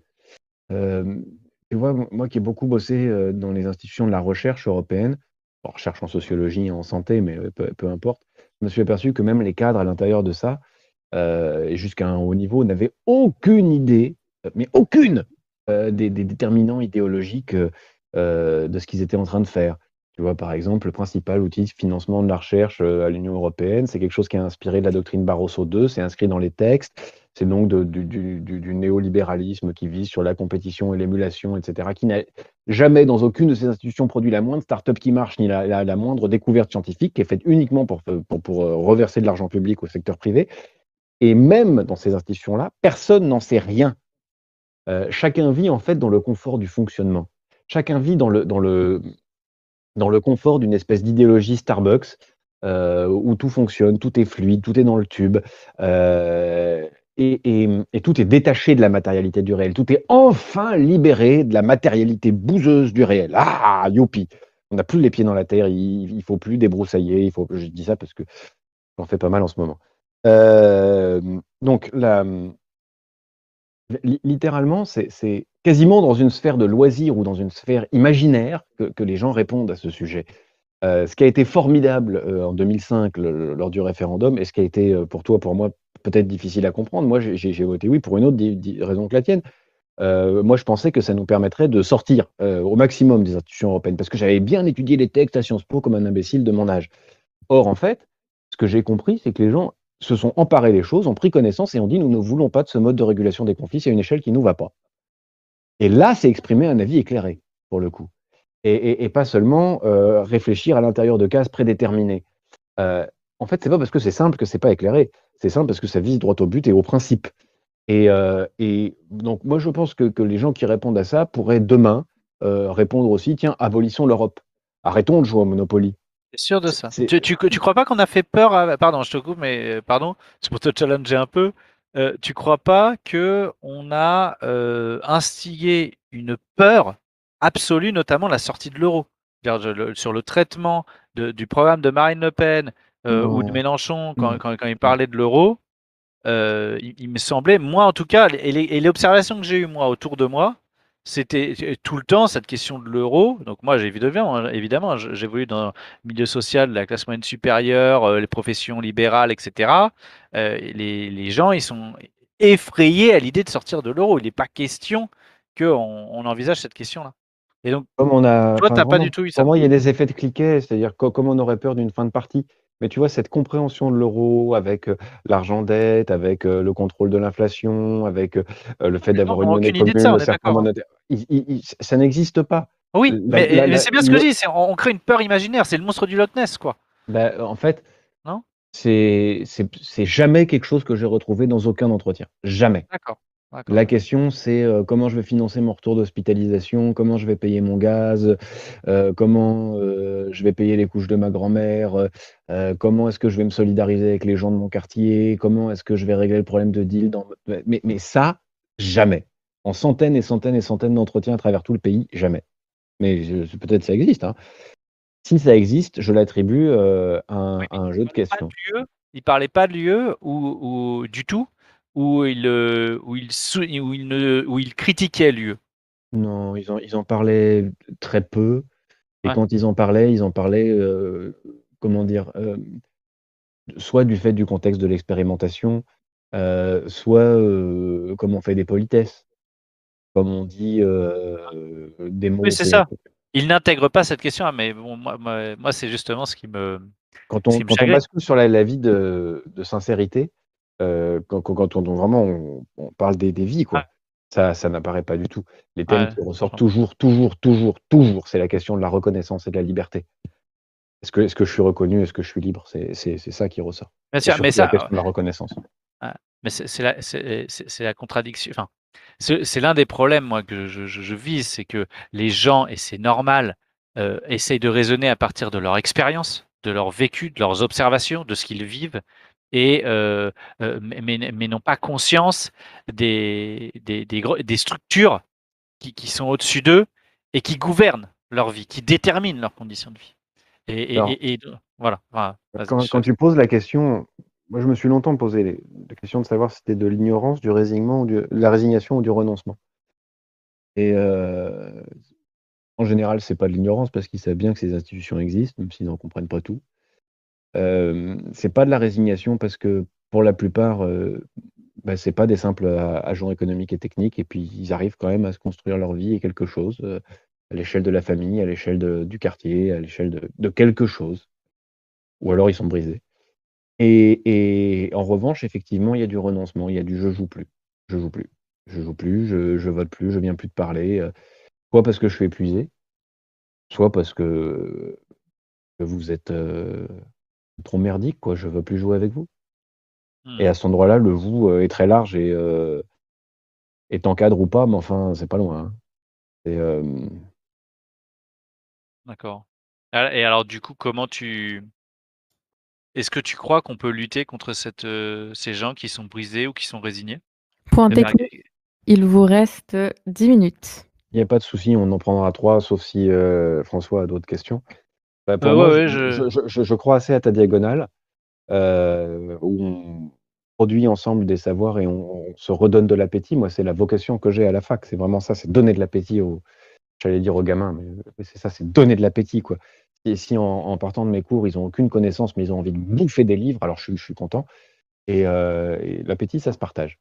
Euh, donc ça, ça, je crois vraiment à ça, effectivement, une espèce de diagonale où on n'est pas dans une optique de mépris par rapport à, la, compréhension, à la connaissance, au savoir, et à la, qualité de la parole, à apprendre à parler, à prendre la parole, etc. Bon, ça c'est nécessaire, c'est totalement nécessaire. Et puis, moi je crois énormément qu'on ne peut faire ça, qu'on ne peut demander aux gens de faire ça que dans une démarche constituante qui part de la famille, de la commune, de la communauté de communes ou de l'endroit où ça fait petit pays, et que et, et on, ne pourra pas tenir le pays. Je ne sais même pas, on ne pourra pas refaire pays, on ne pourra pas tenir le pays dans l'état où il est sans perdre ou gagner énormément de temps à se parler. Et mmh. c'est pour ça que pour moi, le, mouvement des Gilets jaunes est très riche d'enseignements et loin d'être terminé. C'est qu'en fait, c'est la seule, c'est la seule solution. C'est la seule solution, c'est la, la, la, plus efficace. Perdre énormément de temps à se parler et à sortir des sentiments qui nous prennent et qui, et qui, nous, qui se jouent de nous. C'est la seule chose qu'on a à faire et c'est la meilleure. Est-ce que tu vois, tu constates pas comme moi que précisément on n'arrive plus à se parler? Et, et, je précise juste ma question, c'est qu'aujourd'hui, alors sur les réseaux sociaux, c'est l'enfer parce que de toute façon, si on n'est euh, si on n'est pas d'accord avec quelqu'un, enfin quand il y a un désaccord, dire les gens n'admettent même plus qu'on puisse être de chaque côté en mmh. désaccord en toute bonne foi, en toute mmh. sincérité. C'est-à-dire que si il n'est pas d'accord avec moi, alors il n'est pas sincère. C'est un opportuniste, c'est un trade, bon, c'est tout ce qu'on veut, voilà, il y a 100 000 qualificatifs possibles, mais c'est toujours du même ordre. C'est un procès en insincérité qui est, qui est, qui est, qui est fait, t'es un vendu, t'es machin, etc. Et ça, ça c'est à l'échelle des réseaux. Et à l'échelle, parce que j'en ai fait hein, des conférences Gilets jaunes, euh, bon, euh, c'est compliqué parce que quand on va dans des, quand on est dans ces cadres-là, il y a toujours des gens qui ont beaucoup de colère en eux, euh, beaucoup de frustration, etc. Et ils vont euh, euh, voilà, monopoliser le, micro et, dire leur truc. Et en fait, on voit bien que quand ils disent leur truc, ils n'ont pas écouté vraiment en fait ce, qu'on avait, ce qui, a été dit, quels sont les sujets. Enfin, bon, en fait, ils sont enfermés dans leur dans leurs problématiques à eux et, et, en fait, enfin voilà, c'est pas toujours constructif, quoi. Alors il y a, euh, voilà. J'ai une, une, réponse très nette à ça. Euh, les réseaux sociaux, bon, c'est normal. Euh, ça serait un raccourci de dire que c'est de la merde américaine, mais dans le fond, c'est quelque chose qui est fait pour ça. C'est quelque chose qui est fait pour croire à chacun qu'il a une petite singularité, euh, que sa singularité, qui a beau être la même qu'un milliard d'autres, euh, euh, elle vaut la peine d'être mise en valeur dans un protocole où il peut se mettre en valeur. Et à partir de là, tu as deux cultures, la culture du clash et la culture du je demande le protocole, je demande le règlement, je demande l'arbitre. Et plus personne se parle, on, communique sur un rythme beaucoup plus lent, etc. Bon, pour, pour moi, c'est immédiatement la négation de l'échelle de la fréquentation.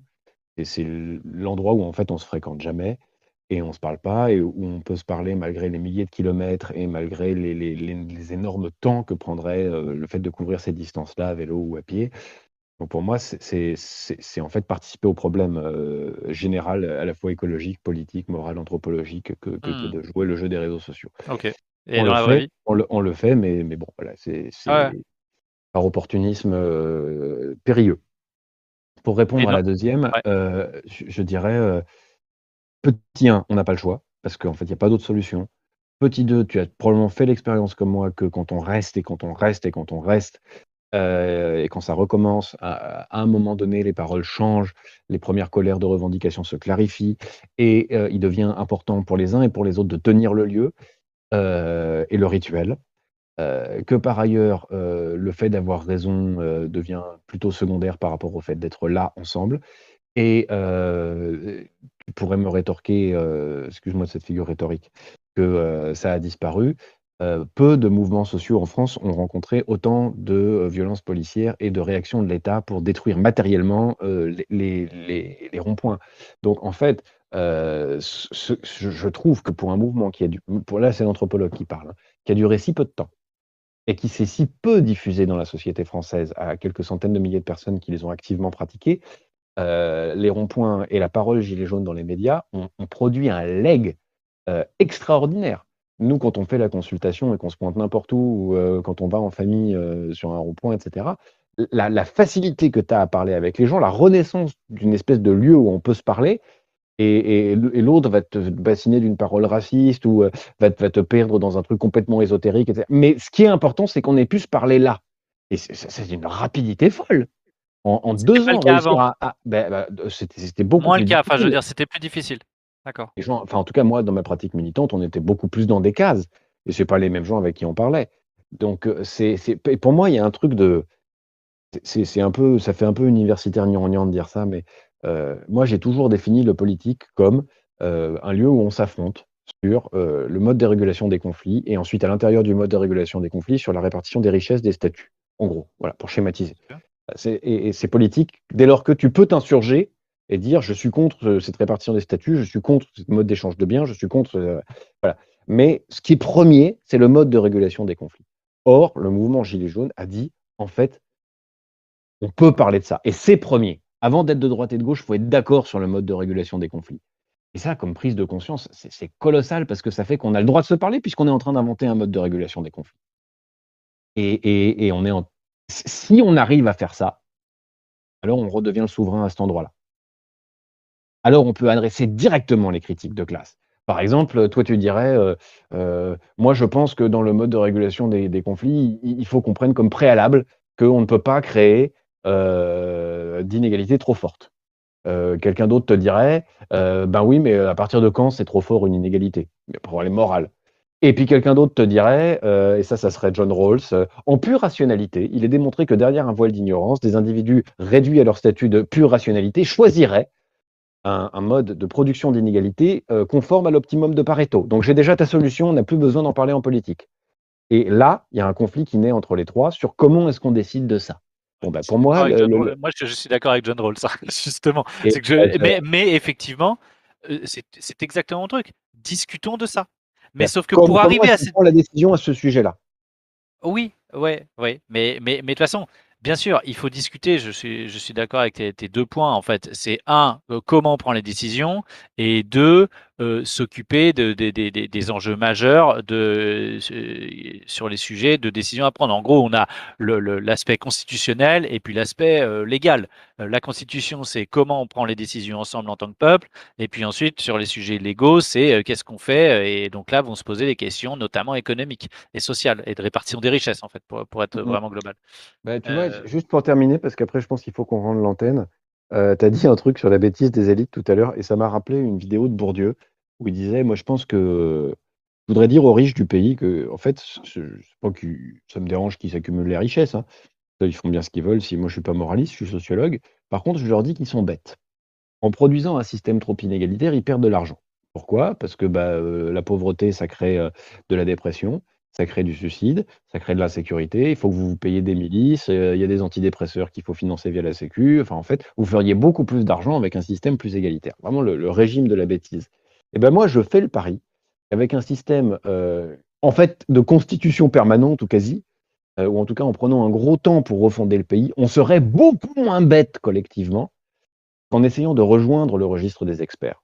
En fait, ce qui nous manque là maintenant, la première compétence qui nous manque maintenant, c'est de savoir se parler. Et donc qu'il faut, euh, parmi ceux qui lancent des initiatives un peu partout, euh, trouver le bon moyen pour faire émerger une, habitude, une manière de faire, une manière de se parler. Euh, et je, veux dire, pour, moi, c'est de manière très concrète. Hein, ça, serait à l'échelle des, chefs-lieux de canton, une assemblée citoyenne qui participe à l'assemblée constituante en envoyant une délégation, pas une personne, mais plusieurs. Enfin, vraiment, c'est détaillé matériellement, mais on n'est pas là pour parler de ça maintenant. Mais le... c'est vraiment ce travail-là qu'on doit faire. Comment est-ce qu'on redevient le souverain par euh, une manière de se parler? Mmh. bah, C'est du coup pour, conclure l'échange, ça me permet de du coup de préciser. Je, si j'avais l'énergie, ce, que je n'ai plus, parce que j'ai dépensé trop d'énergie à de manière trop intense sur les trois dernières années. Mais si j'avais encore l'énergie, et donc je, je, je, lance cette idée qui n'est pas très aboutie, hein, mais si j'avais l'énergie, je, crois qu'effectivement, ce qu'il faut essayer de faire, ce qu'il faudrait essayer de faire, c'est ce que ce qu'on pourrait appeler une école citoyenne dans l'idée, c'est-à-dire une, une structure collective qui pourrait avoir un maillage territorial sur l'ensemble du pays et qui formerait les gens à la démocratie. Donc ce sera à la fois un lieu où on se parlerait et un lieu où on acquérerait des connaissances et où on se, formerait notamment au débat. Et donc en se formant au débat, euh, les gens pourraient déjà effectivement commencer par vider leur sac, avoir un endroit où ils sont écoutés et entendus, et puis effectivement peut-être que c'est le préalable pour qu'ensuite ils puissent commencer à accéder à tes connaissances. Mais bref, un lieu en fait où on se formerait à la démocratie pour ensuite pouvoir aller dans les institutions, euh, voter, euh, euh, participer aux conseils régionaux, municipaux, etc., etc. Et cette structure collective là, à mon avis, elle est, elle, est, elle est à créer, mais évidemment, c'est un travail absolument considérable. Et on se formerait localement. Ah, tout à fait. Des écoles poitevines contre des écoles d'Aquitaine. Et pourquoi pas organiser une concurrence euh, libre et non faussée? Ah bah c'est parti Avec les axiomatiques d'Aro et d'Obre. Oh là là, C'est une boutade. Hein. respect Tout va bien. Bon bah ne nous enfermons pas entre nous, faisons monter le chat. Oui. Ah, et puis d'abord il y, a le concert. Oui, exactement. Oui, il y a une petite pause. On va écouter Rod Pile. Ouais, vous avez bien le programme en tête, c'est bien. En tout cas, merci. C'était super intéressant de pouvoir vous entendre et le format est, vraiment euh, original. Donc merci, on a vu plein de réactions et des questions euh, sans pouvoir forcément y répondre. Donc on vous propose de rester après la pause pour l'ouverture des micros. Vous pourrez poser vous-même vos questions à François et à Alexandre. Mais pour l'instant, c'est Kali qui nous fait écouter un petit enregistrement de Rodpi, un musicien militant. Et du coup, on se retrouve dans 10 minutes, donc à 22h04. Voilà, à tout à l'heure. Toutes. Et on va écouter le morceau Sectaire de Rodpi.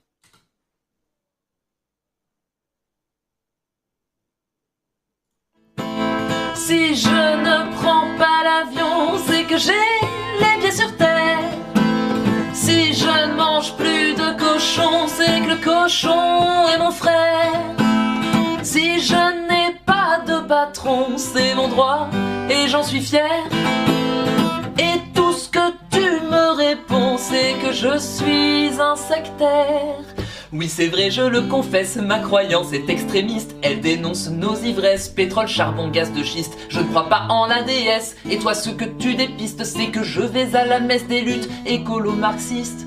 Bah oui, Ma religion m'interdit de me faire pousser des ailes. Un bilan carbone pourri pour un petit vol Paris-Bruxelles. À propos d'écologie, j'essaie d'être rationnel. Mon amante me suffit pour grimper au septième ciel. C'est mon péché, je l'avoue. Je déteste l'oppression, qu'elle vienne des ripoux ou bien des institutions. Quand ensemble on se dévoue pour faire la révolution. Toi tu ne vois que des fous, matrixés comme des moutons dans des primaires étriquées. S'agitent tous les gourous, peu importe les idées, elles doivent rester dans les clous. Si t'es en minorité, tu as tort, à point c'est tout. C'est comme ça, on a voté, et pas pour Philippe Poutou.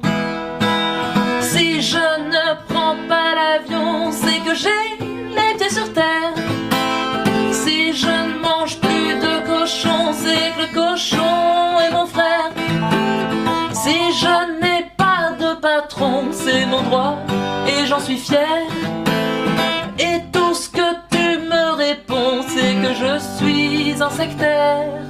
En lisant le tout dernier rapport fait par le GIEC, je me suis dit ça va saigner si on arrêtait le steak. Toi tu protèges ton pâté sur les véganes, tu défèques. Qui est le plus évolué, toi ou l'Australopithèque je sais pas, je peux faire un florilège, un petit bouquet d'épines de ceux qui se désagrègent du vivant courbant les chines. Tu veux des chansons qui allègent ton cerveau sans aspirine. Les miennes, tu tes privilèges de viandard qui assassine. Tu en manges tous les jours, compromettant l'avenir des plus jeunes qui t'entourent, juste pour ton bon plaisir. Tu dis que c'est par amour que tu nous fais tous périr. Va t'endormir dans un four, c'est toi qu'on fera rôtir. Ta liberté de croquer tout ce qui te donne du kiff. Il est temps de l'écarter avant qu'on soit agressif. Je te ferai remarquer, juste à titre informatif, c'est sectaire de provoquer un suicide collectif. Si je ne prends pas l'avion, c'est que j'ai les pieds sur terre. Si je ne mange plus de cochon, c'est que le cochon est mon frère.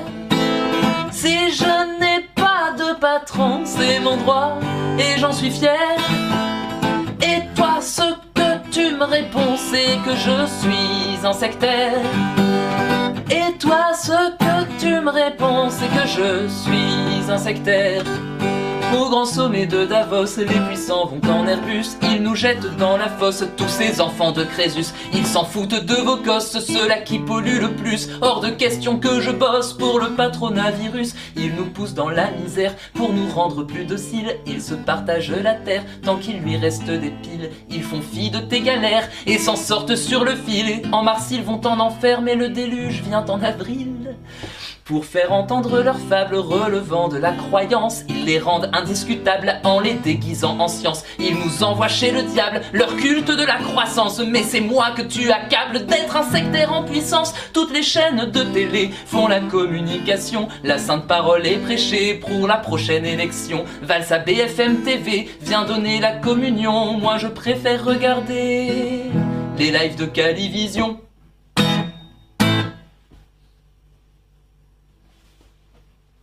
Rodpi, ce génie incroyable. Et ben, on va en écouter une deuxième de, de Rodpi immédiatement, euh, puisque, puisque la pause euh, était un peu courte pour euh, François et, Alexandre, donc on va rajouter trois minutes avec une autre chanson de Rodpi. Pourquoi pas? Pourquoi ne, ne pas se faire plaisir avec notre ami Rodpi et le morceau Monopoly. Et on se retrouve juste après avec les questions du chat et les questions des auditeurs qui pourront monter en live, discuter avec nous, auditeurs et auditrices évidemment. Tout le monde sera le et la bienvenue pour poser leurs questions à Alexandre euh, et euh, à, à nos invités qui sont là ce soir. Donc on va écouter tout de suite Rodpi Monopoly.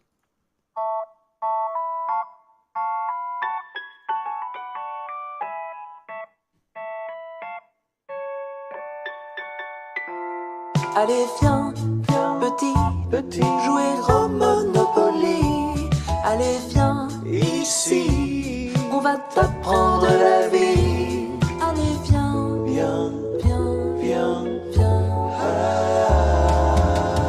Ce plateau de jeu qui tourne en sens unique. Je t'en explique les enjeux, mais d'abord prends ton fric. La victoire revient à celui qui survit. Tu devras à la fin tuer tous tes amis. Oui, viens, petit, petit, jouer au Monopoly. Allez, viens, ici, on va t'apprendre la vie. Allez, viens,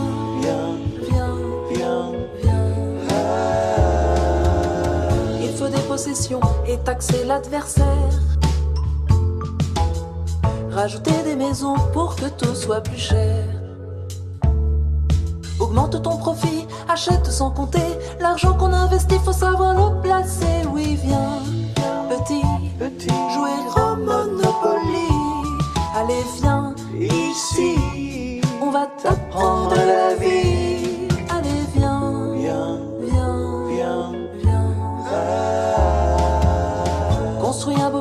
Et vois ton partenaire. Dans la gare Montparnasse, crevé dans la misère.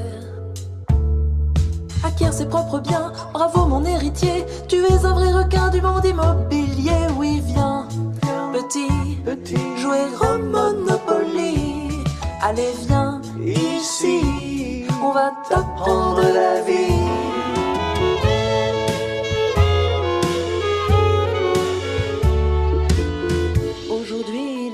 Monopoly Junior. Pour que demain persiste notre loi du plus fort.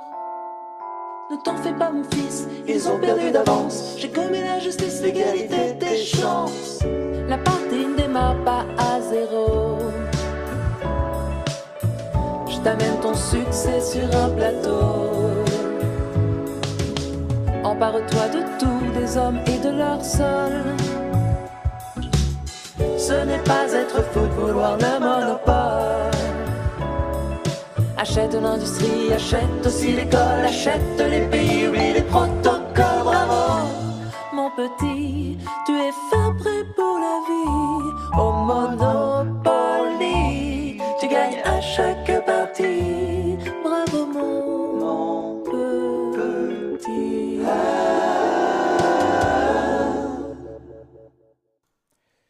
je suis là. Et c'était donc euh, Rodpi Monopoly en direct sur le Discord du Canard Réfractaire, sur euh, la chaîne Calivision, avec euh, François Boulot et Alexandre Duclos. Nous sommes de retour ensemble. Je vous mets le lien de la chanson de, de Rodpi. Et alors l'autre m'a envoyé un fichier vidéo, du coup je ne sais pas si elle est disponible encore sur la chaîne de Rodpi, mais elle le sera bientôt. Abonnez-vous évidemment en masse à la chaîne de Rodpi. voilà, un génie. Et nous sommes de retour avec euh, Alexandre Duclos, François Boulot. Il y a beaucoup de questions qui ont été posées sur le chat au fur et à mesure de l'émission, dont certaines qui étaient peut-être euh, cohérentes au moment euh, où elles ont été posées dans le contexte de ce que vous disiez, mais qui ne voilà, sont pas forcément extrêmement claires quand on les prend hors contexte. Donc on, on, va se contenter des questions qui sont les plus générales, si j'ose dire, et qui touchent le, le, plus de gens, et notamment la question de comment on s'en sort. Parce que ça, c'est vrai que le constat on est extrêmement nombreux à le faire, nombreux et nombreuses, tout le monde le fait. Euh, la vie est difficile, on est oppressé, etc. Euh, voilà, tout le constat que vous avez fait. Et donc, une question qui est beaucoup revenue, c'est comment on s'émancipe du capitalisme tout-puissant? C'est Flying Man qui nous a demandé. Euh, Aurore l'a formulé autrement en disant Ok, ben, comment on s'en sort? Et j'aimerais la combiner avec une autre question, mais qui pour moi est tout à fait cohérente. Une question de notre modérateur Mosquitux qui a demandé Pour s'instruire, le peuple, il lui faut avoir du temps comment on libère ce temps-là Et la question du temps, qui c'est vrai, est essentielle. Si on n'a pas de contrôle sur notre temps, euh, bah, on est littéralement en, prison. Euh, donc le, contrôle du temps, la, restitution du temps euh, aux individus, c'est, vrai que c'est une question centrale et à mon avis à laquelle on peut répondre tout en répondant à cette question de comment on s'émancipe du capitalisme, qui est le principal capteur de notre temps, d'une manière ou d'une autre, par le travail, par le divertissement, et, donc, euh, voilà, la question, à mon avis, est assez, assez cohérente. Donc, euh, qui veut répondre là-dessus Qui veut commencer à, parler de ça? Et vous avez évidemment l'opportunité de venir, je dis ça pour les auditeurs et auditrices, de venir discuter avec nous. Mais bon, déjà, un gros morceau, cette question-là. Donc, euh, ça laissera voilà, le temps à tout le monde de venir dialoguer avec vous. donc, voilà, pour cette première question. Comment on s'en sort? Allô?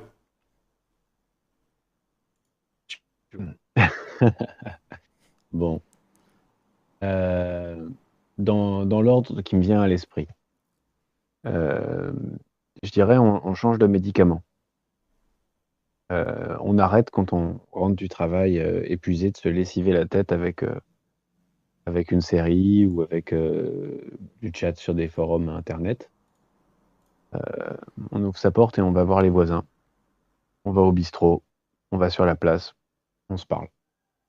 D'abord on éteint on éteint ça, mais mais pas que ça, on se sort de tous les lieux où en fait, euh, on enregistre votre numéro de compte en banque et on vous prend votre temps. On vous a bien dit que c'était très, très bien d'aller à la salle, hein, pour faire des muscles. Et ben, euh, n'allez pas à la salle, prenez votre vélo et euh, allez voir les copains. occupez-vous de votre petit pays. commencez par ça parce que les grandes questions vont venir tout de suite. Euh, les grandes questions sur le temps, la terre, euh, euh, le bien commun, la survie, les gosses. pour répondre à une question de Soapi, je, mets ça tout le temps en avant parce, parce que parce qu'il se trouve que, j'ai une petite fille qui est née il y a deux ans et demi et que, voilà dont l'avenir me tracasse. Donc et me réjouit en même temps. Donc voilà, c'est éteignez la télé, reprenez tout, le temps qu'on vous pique. Parce que non seulement on vous prend le temps, mais en plus on vous fait payer ça. Que ce soit euh, en allant à la salle, en allant à l'abonnement de ceci ou cela. Euh, euh, et vous croyez que vous vitez la tête, en fait, en fait on, la, on la tapisse de choses, on, on, on, l'étouffe. donc ben, voilà, c'est simplement ça. Hein. Comment reprendre son temps? Ben, voilà. Et ça, effectivement, ça touche, euh, ça touche aux trois questions en même temps. On éteint le capitalisme, on reprend du temps et, euh, euh, j'ai oublié quelle était la troisième, mais j'ai l'impression que ça y répondait aussi.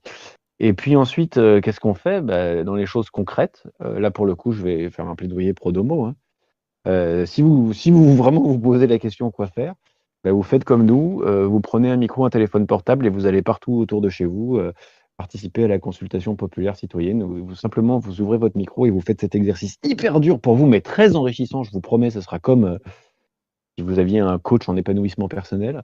Vous demandez aux gens comment ça va, qu'est-ce qu'il faut faire? Et qu'est-ce que vous êtes prêt à faire? Trois questions.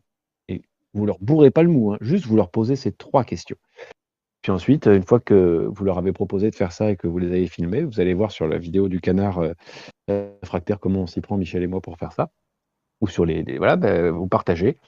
Et d'ici quelques mois, on aura euh, des centaines de milliers, des dizaines de millions de gens qui ont pris la parole, ont eu ce premier courage-là de revenir dans l'arène publique et de dire, ben voilà, bon, ma vie c'est comme ça, moi je pense qu'il faut faire ça, et pour l'instant, ben, je fais ça. Et, et on aura une opportunité déjà de se connaître nous-mêmes dans un média qu'on a produit nous-mêmes et qui sera fait de notre fréquentation. Euh, bah, donc je vais, je peux? Oui. Bien sûr. Pardon, désolé. Euh, moi, je dirais qu'il faut euh, commencer soi-même déjà par accepter sa part d'impuissance. Accepter, euh, à- à- arriver à, à être tranquille avec ça. Euh, j'ai des pistes, hein, j'ai pas répondu moi-même. Euh, mes pistes, c'est euh, notamment se dire que euh, on, la lutte qu'on mène, c'est une longue lutte dans l'histoire, euh, celle d'un long fil du courant des humanistes qui euh, traverse euh, les époques, qui traverse les siècles, et euh, euh, se dire que, je sais bien que c'est facile à dire, hein, mais se dire qu'on en verra, on, ne verra pas peut-être peut-être que de nos yeux, nous, nous ne verrons pas le changement venir, peut-être. Euh, ça n'empêche pas qu'il faut qu'on essaye d'agir pour, euh, pour euh, laisser un, comment dire, avoir passé des paliers et transmettre aux générations qui viennent. Voilà, c'est l'objectif minimaliste, c'est ça, mais déjà être satisfait si on, si on arrive à faire ça. Et ça satisfaire du coup, dans ce cadre-là, des, des petites victoires qu'on obtient, ici ou là, par des îlots de résistance, par des luttes. Euh, se satisfaire de toutes les petites victoires qu'on va obtenir sur le capital.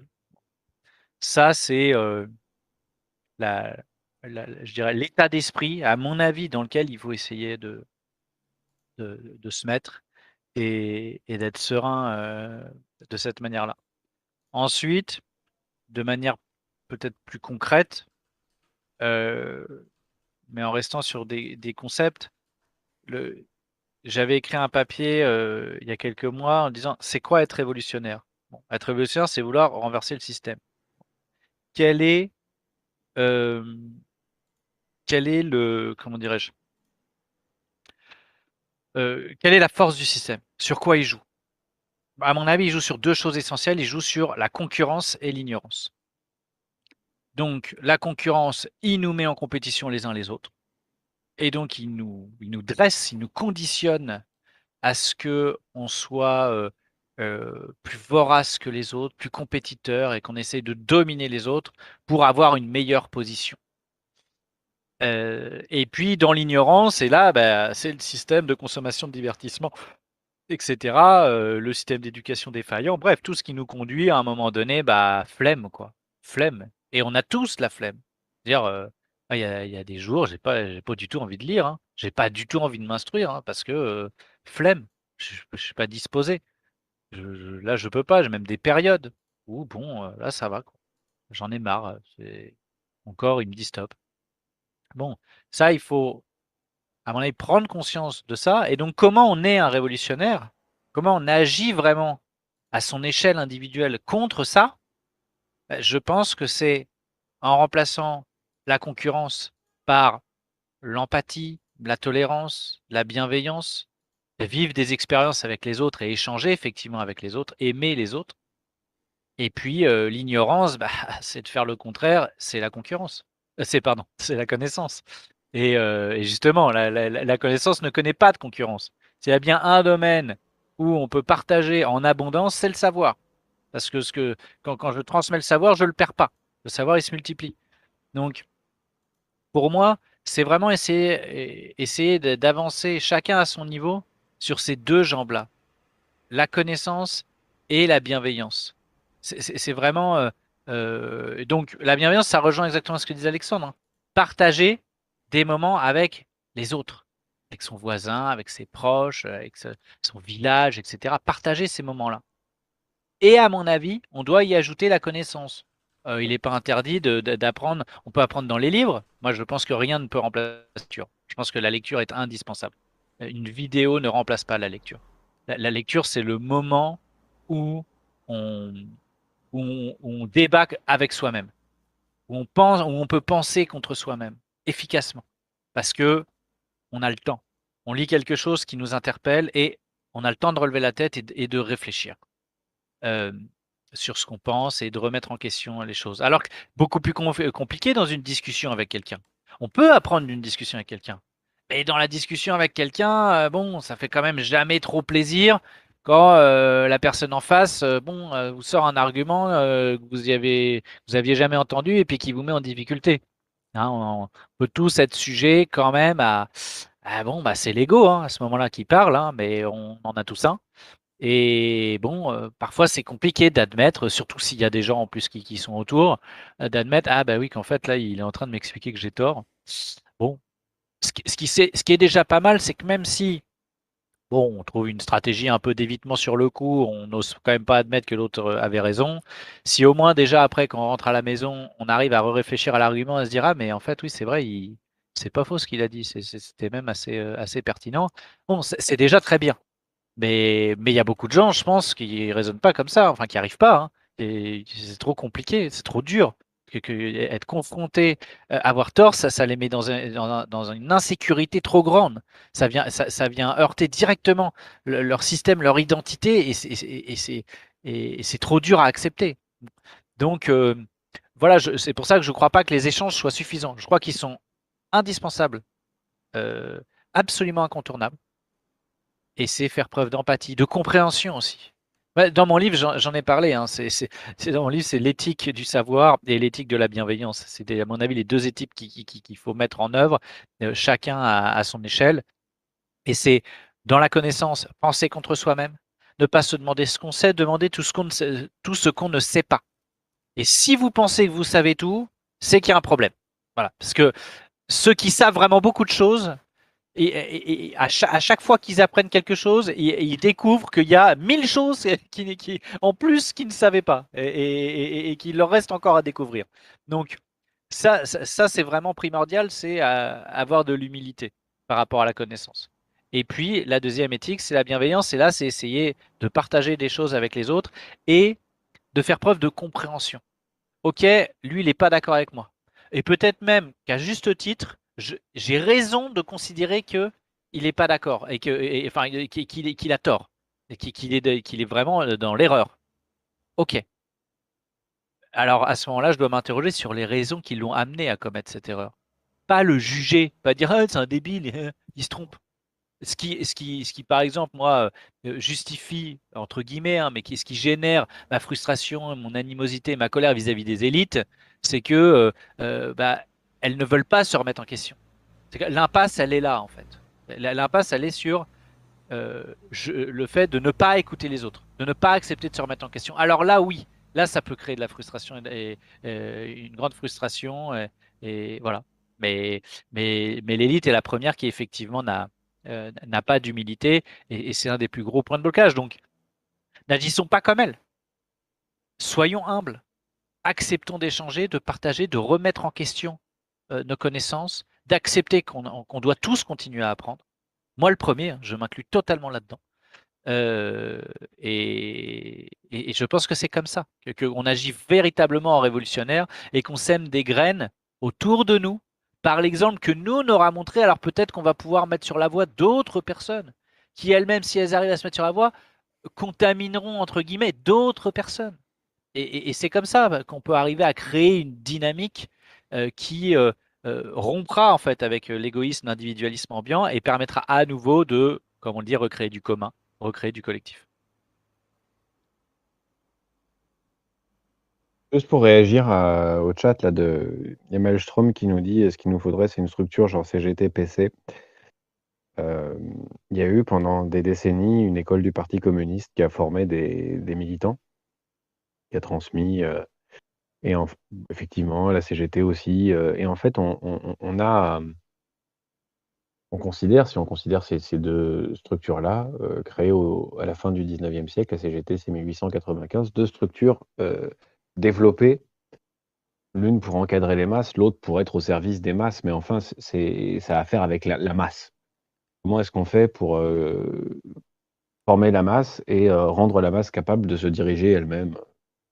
Dans un sens bien écrit par ailleurs par les euh, gens qui connaissaient la dialectique matérialiste et donc les commissaires politiques.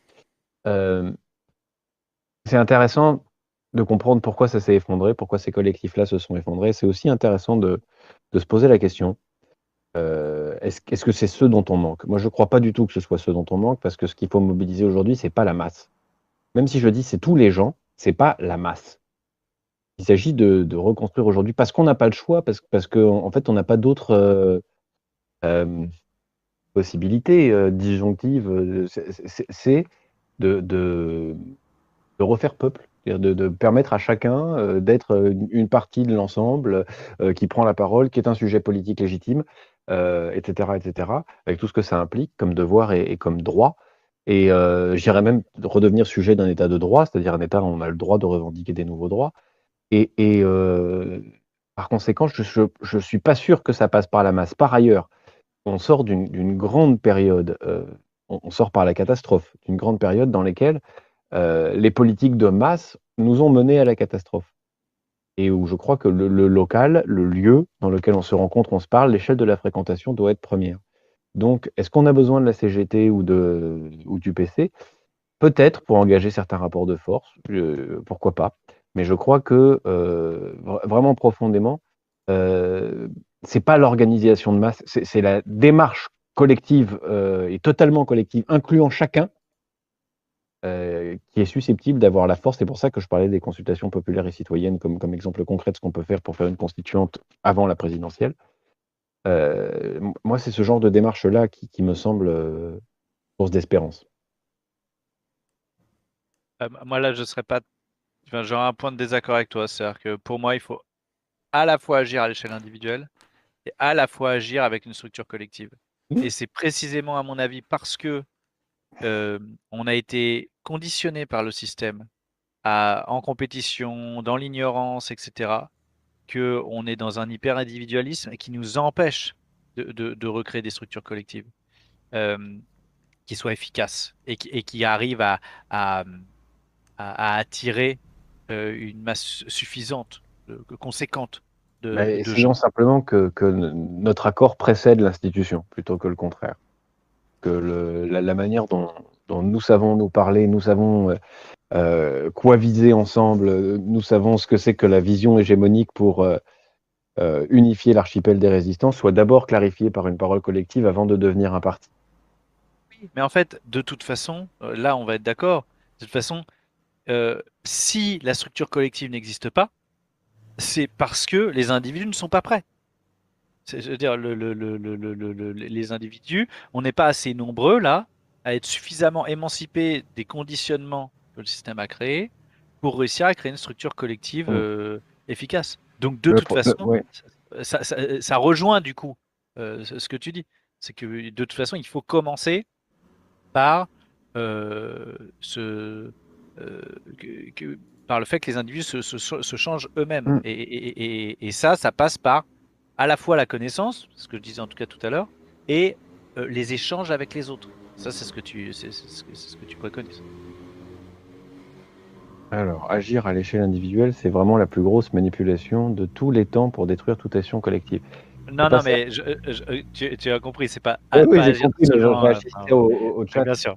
Euh, le, le, ah, oui. le, ah, oui, c'est le chat. Ah oui, oui mais bien les, sûr. Les, moi, je suis pas dans le développement personnel. Hein. C'est pas. Les deux... Bah non, mais moi non plus. Les deux se contredisent pas.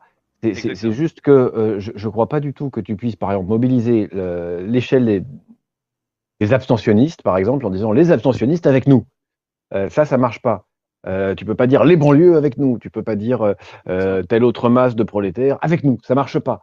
Euh, et d'ailleurs, en, en, réalité, ça n'a jamais fonctionné comme ça. Ça, fonctionne par euh, à l'échelle de l'atelier, à l'échelle de l'usine, etc. Rejoignez-nous. Et là, dans la situation en France actuelle, c'est d'abord dire à tout un chacun, avant de rejoindre quoi que ce soit, quelque groupe que ce soit, pour pouvoir le faire, pour pouvoir se mobiliser, tu as le droit de parler.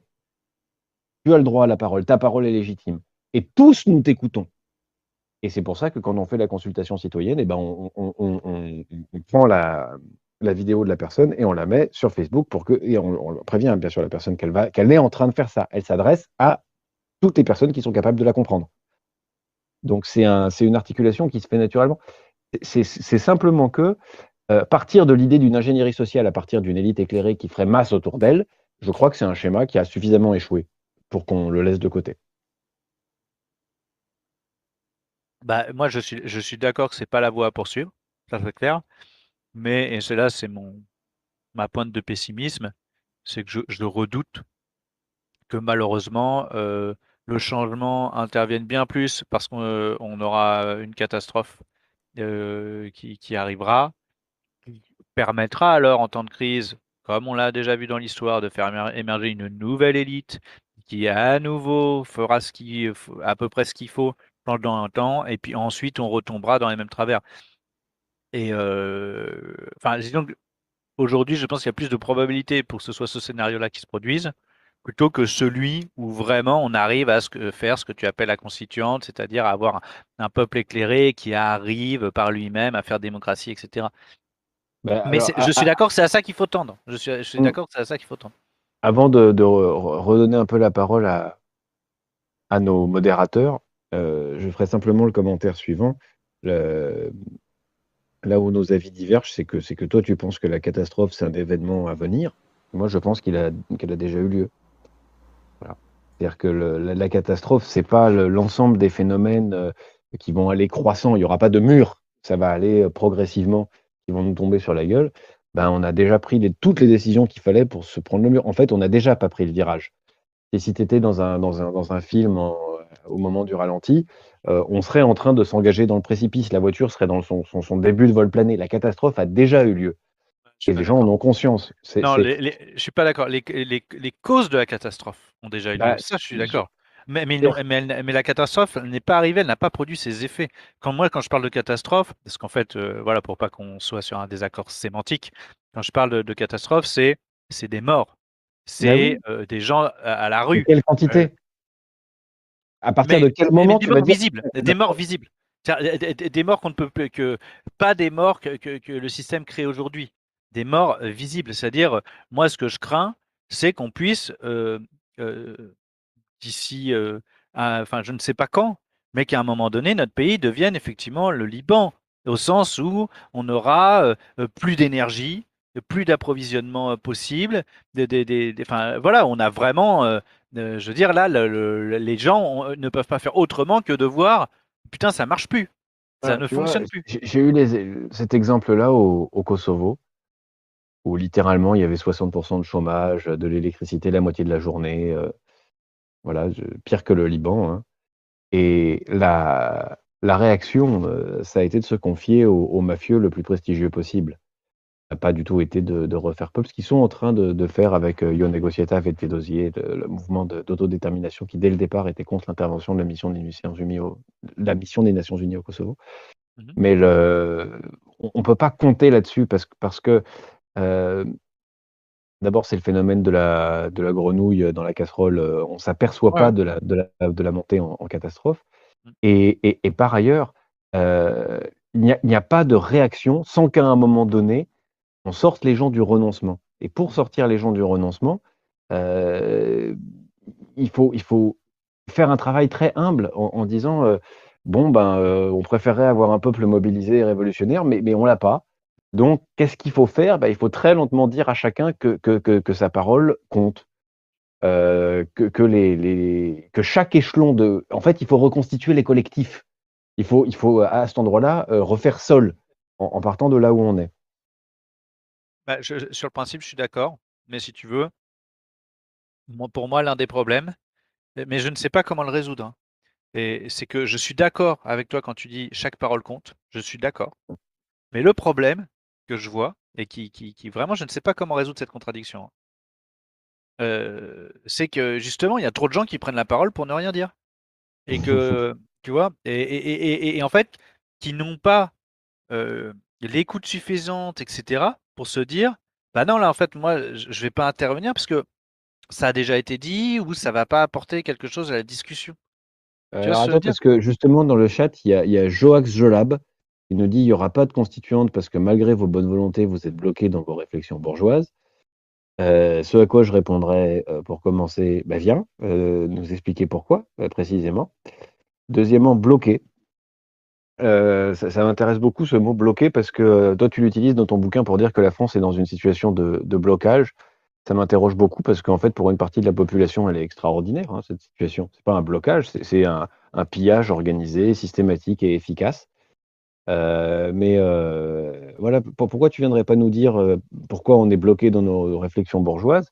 Tu as sûrement raison. Moi, la raison pour laquelle j'ai, rallié cette consultation, heu, citoyenne et populaire, c'est parce que des gens me l'ont demandé de l'extérieur et d'une manière qui me dépassait, donc ça m'intéresse de pas rester bloqué. Donc heu, voilà, tiens, s'il y a des peut-être ça serait le moment de d'ouvrir un peu?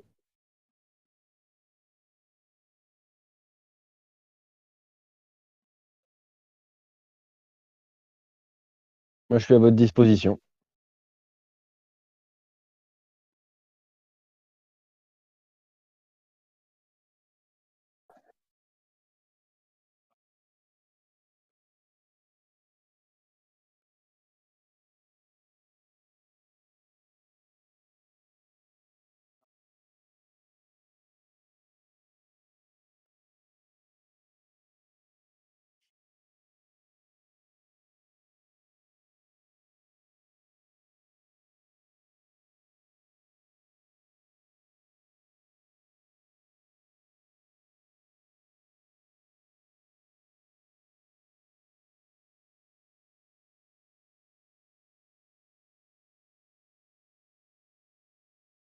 C'est génial, mais Alors mon micro était coupé, je je précise juste que c'était une question sur, heu, les conférences gesticulées, Franck Lepage et le l'Ardeur, voilà. OK et ben, heu, réponse, c'est génial. Ce qu'ils font, c'est vraiment extraordinaire. J'ai essayé de m'en inspirer pour faire mes conférences de traverse de mon côté, avec assez peu de talent, peu importe. Donc je trouve ça génial. Par contre, c'est le contraire de ce que je fais et de ce que je veux faire. Moi, ce que je veux faire, c'est, trouver les questions les plus simples possibles pour que chacun prenne position dans l'espace public et en et surtout ceux qui ont renoncé à appartenir ou à travailler dans des collectifs que que que que les gens, heu, osent, av avec le moins de formes possible, avec le moins de prérequis possible. Simplement, voilà: «Comment ça va? Qu'est-ce qu'il faut faire? Qu'est-ce que tu es prêt à faire?» Hem donc il y a pas de de prérequis, de demande de travail sur soi, de présenter des connaissances chaudes et des connaissances froides. Mmh. Heu, si j'avais un temps infini, je je je je me mettrais dans des petits souliers d'apprenti, heu, pour pour savoir, enfin pour réussir à à faire des bonnes conférences de traver ah des des bonnes, heu, excuse-moi, des, des bonnes conférences gesticulées. Je perds pas cette idée de vue parce que des fois j'ai du temps. Mais là, pour l'urgence politique qui se présente, je pense qu'il faut il faut prendre aussi l'autre chemin, celui de de d'ouvrir les d'ouvrir les vannes, d'ouvrir les digues et de faire causer. Et les les 2 se s'opposent pas du tout, au contraire, ça se nourrit, ça se nourrit, ça se nourrit. Et moi, du coup, je dirais juste que, heu, Franck Lepage fait partie des gens que j'ai écoutés, dont j'ai adoré, heu, les conférences et que j'ai tellement, heu, appris et apprécié le le travail qu'il a fourni que j'ai évidemment pris grand soin de le citer et de lui rendre hommage dans mon livre, en disant que, heu, toutes ses interventions étaient librement accessibles sur internet et donc avec en formulant le le vœu que j'espère tous ceux qui auront lu mon livre auront, heu, la curiosité d'aller, heu, d'aller voir ces conférences parce que moi je les ai trouvées absolument extraordinaires et c'est, enfin c'est exactement le travail que moi à mon niveau j'essaie de faire avec la chaîne YouTube quoi. Je je là je je m'inscris vraiment pas dans autre chose que de l'éducation populaire et essayer de donner des outils de compréhension. Alors pour Joax qui dit: «J'ai pas de micro», heu, bon à mon avis, tu as quand même un téléphone. Bon après il y a des gens qui en ont pas, hein, mais un téléphone intelligent qui permet d'installer l'application Discord qui est gratuite et tu pourras venir discuter avec nous avec le lien, heu, que je vous ai mis, le lien du Discord du Canard Réfractaire sur lequel vous pouvez intervenir ce soir. Donc heu, évidemment, heu, voilà, tout le monde est invité à, discuter. Je voulais aussi rebondir avant qu'on prenne des gens. Alors je sais pas piste, est-ce qu'il y a quelqu'un, que tu voulais faire monter? Ou est-ce qu'on a le temps de poser une encore une question? On peut encore poser une question et on peut garder aussi le reste des questions. En fait, le le principe, ce serait carrément de descendre avec tout le monde. Les D'accord, sont ouverts en bas et tout le monde pourra discuter ensemble. Alors, je pose cette dernière question et après on, on descendra euh, dans l'amphi pour euh, parler avec tout le monde. Euh, par rapport à la catastrophe euh, que, que tu évoques, Alexandre, euh, moi ça m'évoque une réflexion sur euh, finalement, oui, le, le- la question de la temporalité, c'est-à-dire qu'on a cette vision un peu hollywoodienne d'une catastrophe qui se passerait en quelques heures, qui serait visible de tous, un peu comme tu, tu disais François, des morts qui soient visibles. Mais en réalité, est-ce qu'il n'y a pas, en réalité, je, je ne sais pas, je vous pose la question, mais est-ce qu'il n'y a pas une, une sorte de catastrophe latente euh, grandissante qui se fait petit à petit par des exemples assez simples et qui touchent euh, tout le monde. Euh, l'augmentation des prix, par exemple, l'augmentation des prix de l'énergie, l'augmentation des prix de l'essence. Le mouvement des Gilets jaunes est parti sur une petite hausse de l'essence par une taxe. Je crois que le prix de l'essence aujourd'hui et le prix de l'essence au début du mouvement des Gilets jaunes, c'est-à-dire fin 2018, il n'y a pas si longtemps, il a énormément augmenté. Donc c'est cette sensation d'être pris à la gorge au quotidien, d'avoir des difficultés économiques importantes, c'est quelque chose qui, en fait, continue à se creuser euh, de manière euh, lente, de manière un peu euh, invisible. Mais est-ce que c'est pas une des formes de cette catastrophe progressive et qui va nous amener à un creusement encore plus profond des inégalités qu'on constate déjà? Et tu disais, François, des, gens dans la rue, ça c'est un signe de la catastrophe. En France, il y a plus de 300 000 personnes dans la rue aujourd'hui. qui n'ont pas de logement, sans parler des mal logés, des gens qui vivent chez leurs parents, qui ont des difficultés à payer leur loyer, etc. etc. mais ils sont pas assez visibles, manifestement. Ah oui, bien sûr. Mais bien sûr. manifestement. Non, quand, quand- quand je dis moi une, effectivement, c'est la grande interrogation. hein, ta question, elle est, elle est, elle est très pertinente parce que effectivement, moi, c'est ma, ma grande crainte, c'est justement que le déclin, l'effondrement, enfin tout ce qu'on veut, mais que la dynamique soit suffisamment lente pour que euh, à chaque fois les gens avalent les couleuvres et qu'on descende comme ça petit à petit par palier et que finalement on n'ait jamais du coup euh, euh, de, réaction quoi. Bien sûr que c'est ça ma plus, ma plus grande crainte. Maintenant, euh, ce qui peut-être peut nous rassurer, c'est que notre élite est tellement nulle que a priori on va vraiment être, enfin il y a un moment donné on va vraiment être à la ramasse par rapport aux autres quoi. Parce que il y a- il y a- ça qui va jouer. C'est-à-dire que plus ils seront nuls, plus il y a des chances pour que euh, à un moment donné ça se passe vraiment mal, il y ait vraiment une grosse crise et, que là ça puisse euh, provoquer un sursaut. Sursaut qui, comme le disait tout à l'heure Alexandre, nous garantit absolument pas que des forces véritablement démocratiques euh, jaillissent dans le pays. On peut tout à fait se retrouver avec, je veux dire, des, des, des- des- des forces tout à fait euh, mafieuses ou d'extrême droite ou je ne sais quoi, enfin bref, qui ne soient pas du tout en faveur de la démocratie et du peuple. Raison pour laquelle, de toute façon, en attendant la catastrophe, laquelle subit, enfin, subite euh, ou, euh, ou à petit feu, bah, de tous les cas, nous, résistants, on n'a pas le choix. Essayer de faire sa part, essayer de faire le mieux qu'on peut. Et le mieux qu'on peut, du coup, je reviens à bah, connaissance et bienveillance, quoi. Euh, voilà, pour euh, à terme, à mon avis, un des objectifs intermédiaires serait de pouvoir reconstituer une structure collective. Euh, ce qui est très dur dans un monde hyper individualiste, euh, avec où, où effectivement la question du temps euh, qui était posée était tout à fait pertinente aussi. Ah oui, le temps, mais bon, on passe combien de temps à regarder les séries télé, à, aller faire telle ou telle activité, etc. Bon, bah oui, on s'est habitué à tout ça. Et pour d'ailleurs la personne qui intervient sur le chat et qui, disait euh, il faut remettre le, débat dans les marchés, dans les bistrots, etc. Ah oui, j'en suis bien d'accord. Mais les gens, ils n'ont pas envie de venir. hein. Moi, moi, je veux bien, hein, mais quand je vois des, organisations, qu'importe, qui sont à distribuer des tracts ou etc. et essayer de discuter, bon, enfin, c'est comment on fait pour, effectivement concrètement pouvoir créer des lieux de réunion où les gens euh, euh, Mm. viennent. Je je, je, je, je sais, je sais je sais pas. Enfin vraiment, j'ai pas de j'ai pas la réponse là-dessus. hein. Je- C'est je- oui, l'expérience un peu magique qu'on a fait avec Johan, c'est-à-dire que c'est très difficile de faire venir des gens sur un rond-point. Par contre, euh, faire intervenir des gens qu'on croise dans la rue euh, euh, à une consultation citoyenne et populaire, c'est beaucoup plus facile parce qu'on leur en demande beaucoup moins.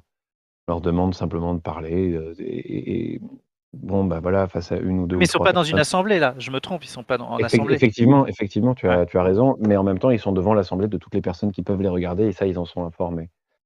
Euh, Ouais, mais est-ce que c'est je- c'est déjà ça hein. Mais Mmh. est-ce que du coup c'est pas, heu heu, je pense que le le Joax, heu, Jolab, il disait et mmh, je serais plutôt d'accord avec ça, l'idée vraiment de recréer vraiment du dé du débat politique en le Mmh en en en en remettant, des des réunions, des assemblées quoi, au au cœur des villes, des villages et cetera.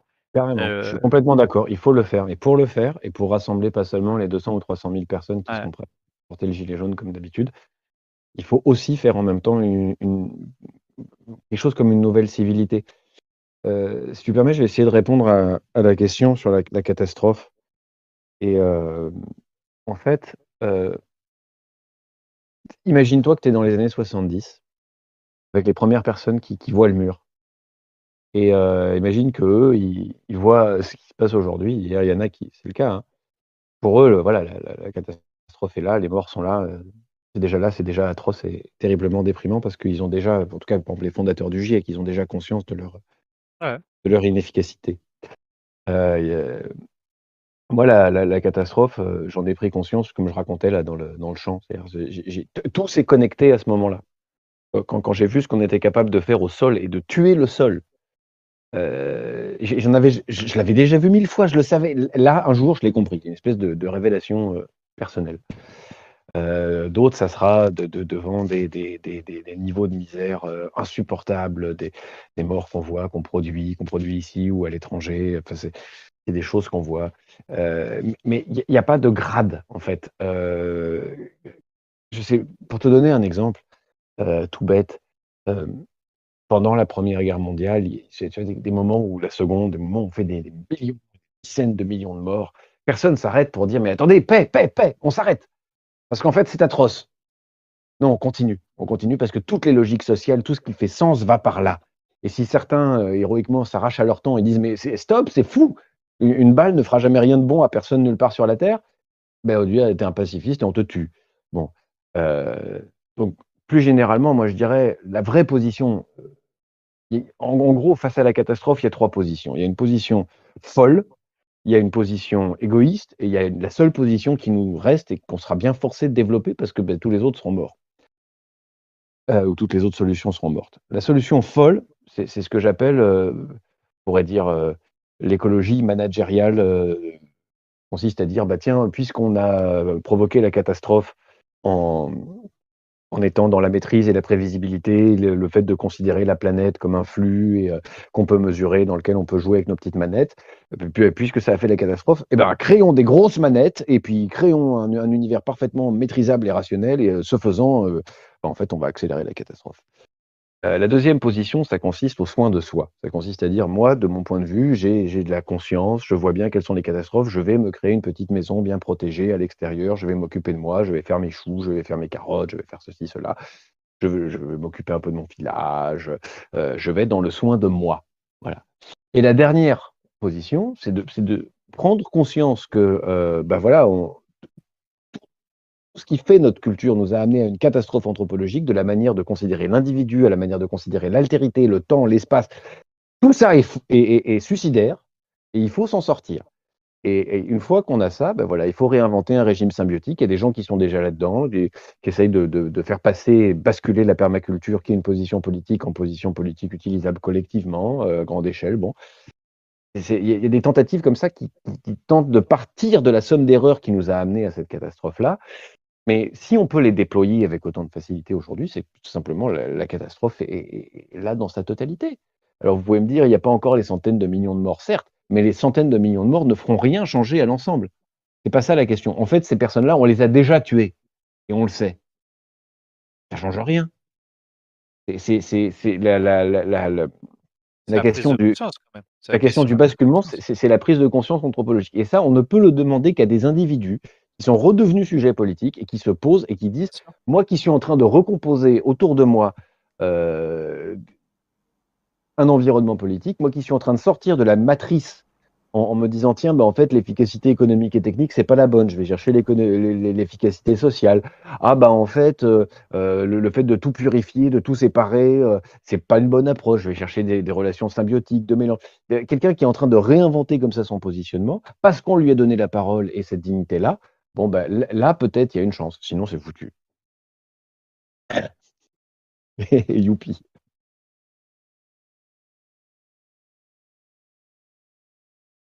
C'est peut-être le moment de descendre euh, dans l'amphi, de discuter avec tout le monde, le moment que, tout le monde attendait, de pouvoir euh, dialoguer. Donc, euh, bah, je vous invite à cliquer sur amphi principal. Les admins vous aideront à, descendre. Donc, moi, je vais, je vais y aller voir. Voilà. Les prévenir. On, on, va sur amphi principal. Oui. Ouais, c'est parti. Je peux te descendre, Alexandre, avec euh, François. Oh Voilà, on est dans l'amphi principal à présent. Je vais remettre les caméras euh, immédiatement. Bonjour, à, bonsoir à tout le monde. Alexandre nous rejoint. Bonsoir à tous. Bonsoir. Alexandre, je n'ai pas encore euh, ton image. Je sais pas si vous la voyez de votre côté. Je crois que ça fait comme tout à l'heure. Alors, Non, mais on n'a pas besoin de l'image, là. Très bien. Oui, Bonsoir. Bonsoir, bonsoir. Bonsoir. Et bien là, c'est le moment. Vous pouvez euh, ouvrir Alors- vos micros, poser les questions que vous voulez. Alexandre, tu peux parler des pyramides. Vas-y, lâche-toi.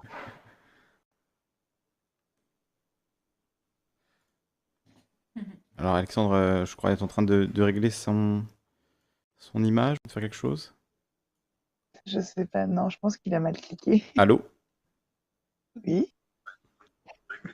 Allô, Alexandre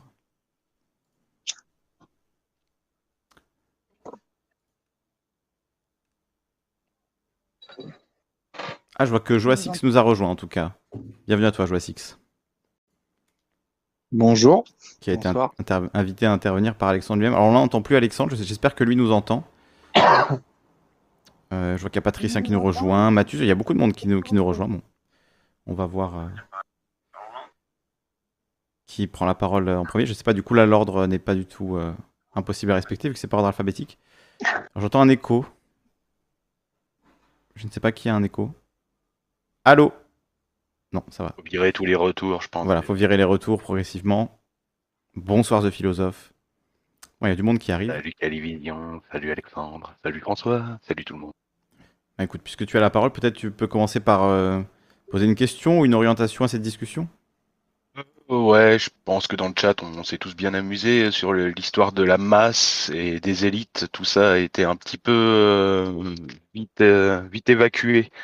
Donc euh, euh, c'est un peu, un peu gênant de fédérer autour de, de gens en les qualifiant de masse, sachant que c'est cela visiblement qui est l'objet de la lutte, ou des fois on veut lutter contre. J'ai entendu qu'il fallait lutter euh, contre les gens qui, qui, oui, qui, qui pas informés. Enfin, il y avait quelque chose d'assez. Je sais que c'est pas ça que vous avez voulu dire. Hein, c'est un petit peu euh, excessif, mais pourquoi pas commencer là-dessus? Redéfinir cette histoire de masse et d'élite. Euh, Parce que l'élite, est-ce qu'on est vraiment, est-ce qu'on peut éviter qu'il y ait une élite? Voilà, une question. Peut-on éviter l'élite ou est-elle inévitable et du coup, euh, d'où l'éducation nécessaire? Moi, j'ai répondu à la question. J'ai dit que j'étais ni pour la verticale ni l'horizontale, mais pour la diagonale. Donc, je crois qu'on ne peut pas se passer d'une élite. Euh, mais en revanche, je suis pour que euh, le peuple, euh, plutôt que de dire la masse, que le peuple, c'est-à-dire les personnes sur lesquelles s'exerce le pouvoir, pouvoir détenu par l'élite, donc le peuple ait le socle de connaissances nécessaires, minimum, lui permettant de contrôler effectivement son élite. Et de, du coup, de l'encadrer, de l'enserrer, de, de, et de, d'exercer une pression, en fait, pour s'assurer que l'élite sert bien l'intérêt euh, général, l'intérêt de la communauté qu'elle doit servir, et pas, euh, et qu'elle ne trahisse pas euh, cette, cet intérêt général. Voilà. Et donc, je, je- crois que tant qu'on n'a pas un peuple éclairé, suffisamment éclairé, qui a un niveau de connaissance suffisant, alors, euh, inévitablement, l'élite finira nécessairement par euh, se euh, gaver dans son confort, ses privilèges, trahir l'intérêt général, servir ses intérêts égoïstes et de caste, et, euh, et, et- et dupera par le mensonge et la manipulation euh, le peuple.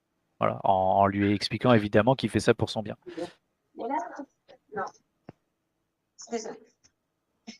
Bon, en ce qui me concerne, euh, j'aurais cette réponse-là. Euh, pour moi, la, masse, c'est simplement les gens tels qu'on les considère d'un point de vue gestionnaire. Et si on considère le fonctionnement, quand on a un pays comme la France, ben, euh, on considère les masses. Et, et c'est, à mon sens, détestable. C'est une gestion coloniale euh, de l'ensemble. Sur quelle base est-ce qu'on définit la masse? Profondément sur une base antidémocratique, puisque dès lors qu'on on identifie une élite, en fait, ça veut dire qu'on reconnaît euh, une expertise excluante que seulement certains ont. Or, je pense que du point de vue politique, il n'y a pas d'expertise excluante. Mais ça, c'est un point de vue qu'il faudrait expliquer et développer. Est-ce qu'on peut se passer d'une élite? Oui, euh, la quasi-totalité des sociétés traditionnelles l'ont fait. Euh, en, en, ayant extraordinairement peu de hiérarchie sociale et essentiellement des hiérarchies basées sur l'âge et la fécondité. Euh, bon, c'est l'anthropologue qui parle, mais je simplement pour, dire ça, et oh, euh, réveillons-nous, il n'y a pas une nécessité de, fonctionner avec une élite, c'est-à-dire avec un, groupe qui revendique pour lui-même et qui se voit reconnaître par l'extérieur de manière plus ou moins euh, forte la légitimité de prendre le pouvoir et les décisions sur euh, les données qui, concernent bah, voilà, comment est-ce qu'on vit ensemble et, qu'est-ce qu'on fait. Euh, que j'ai raison ou que j'ai tort, peu importe, moi ce qui me frappe, c'est que euh, on est pris dans des manières de penser qui ne cessent de justifier l'existence ou la nécessité d'une élite. Et euh, je vais faire un truc pas très gentil, François, mais tu vas me pardonner, j'espère. Euh, Bien sûr. Dans ton bouquin, tu, tu, tu proposes euh, une pyramide, euh, qui est une pyramide très juste, des modes de domination avec le 0 et 1%, etc. Puis ça se décompose jusqu'aux gens, si on veut bien. Et euh, alors que je préparais un cours il y a quelques jours, je me suis aperçu en, lisant un, bouquin de M. Lebras qui, s'appelle La Duomas, euh, qui est très intéressant par ailleurs, que euh, en fait le mot prolétariat, ça désigne euh, le bas du bas du bas de la pyramide euh, dans l'Empire romain. En fait, ça veut dire littéralement ceux qui sont juste bons à nourrir. Ils sont bons à nourrir quoi? Ils sont, donnés ils sont bons à nourrir la seule valeur ajoutée qu'ils sont capables de produire pour l'Empire romain, c'est-à-dire des enfants. Le prolétariat, c'est les gens qui pondent et qui nourrissent ce, qu'ils ont pondu. Puis c'est tout, c'est leur seule valeur pour le pour l'ensemble hiérarchique. Et je me suis dit la chose suivante. Qu'est-ce qu'il y a de plus précieux pour une communauté humaine que euh, bah, d'être capable de nourrir euh, les, les petits? Euh, est-ce qu'on pourrait pas imaginer une pyramide où on inverse ça? Est-ce qu'on est obligé de, toujours fonctionner dans, dans l'idée selon laquelle des, élites auto-justifiées se situeraient au-dessus euh, pour prendre les, les décisions euh, ça, me paraît euh, totalement contestable. Et si, et si je dois euh, situer le propos dans l'espace et dans le temps, aujourd'hui, on, on, a, on un problème d'une élite qui est, effectivement débile, qui est quasiment, on dit, si on suit Todd, sélectionnée pour être débile. Moi, je ne sais pas à quel niveau elle est sélectionnée, bien que j'en ai un peu fait l'expérience. On lui apprend pas mal à l'être. Euh, ça aussi, j'en ai fait l'expérience. Mais euh, les dirigeants européens que j'ai pu rencontrer, effectivement, c'est des teuteux, c'est des fanatiques, c'est vraiment des teuteux.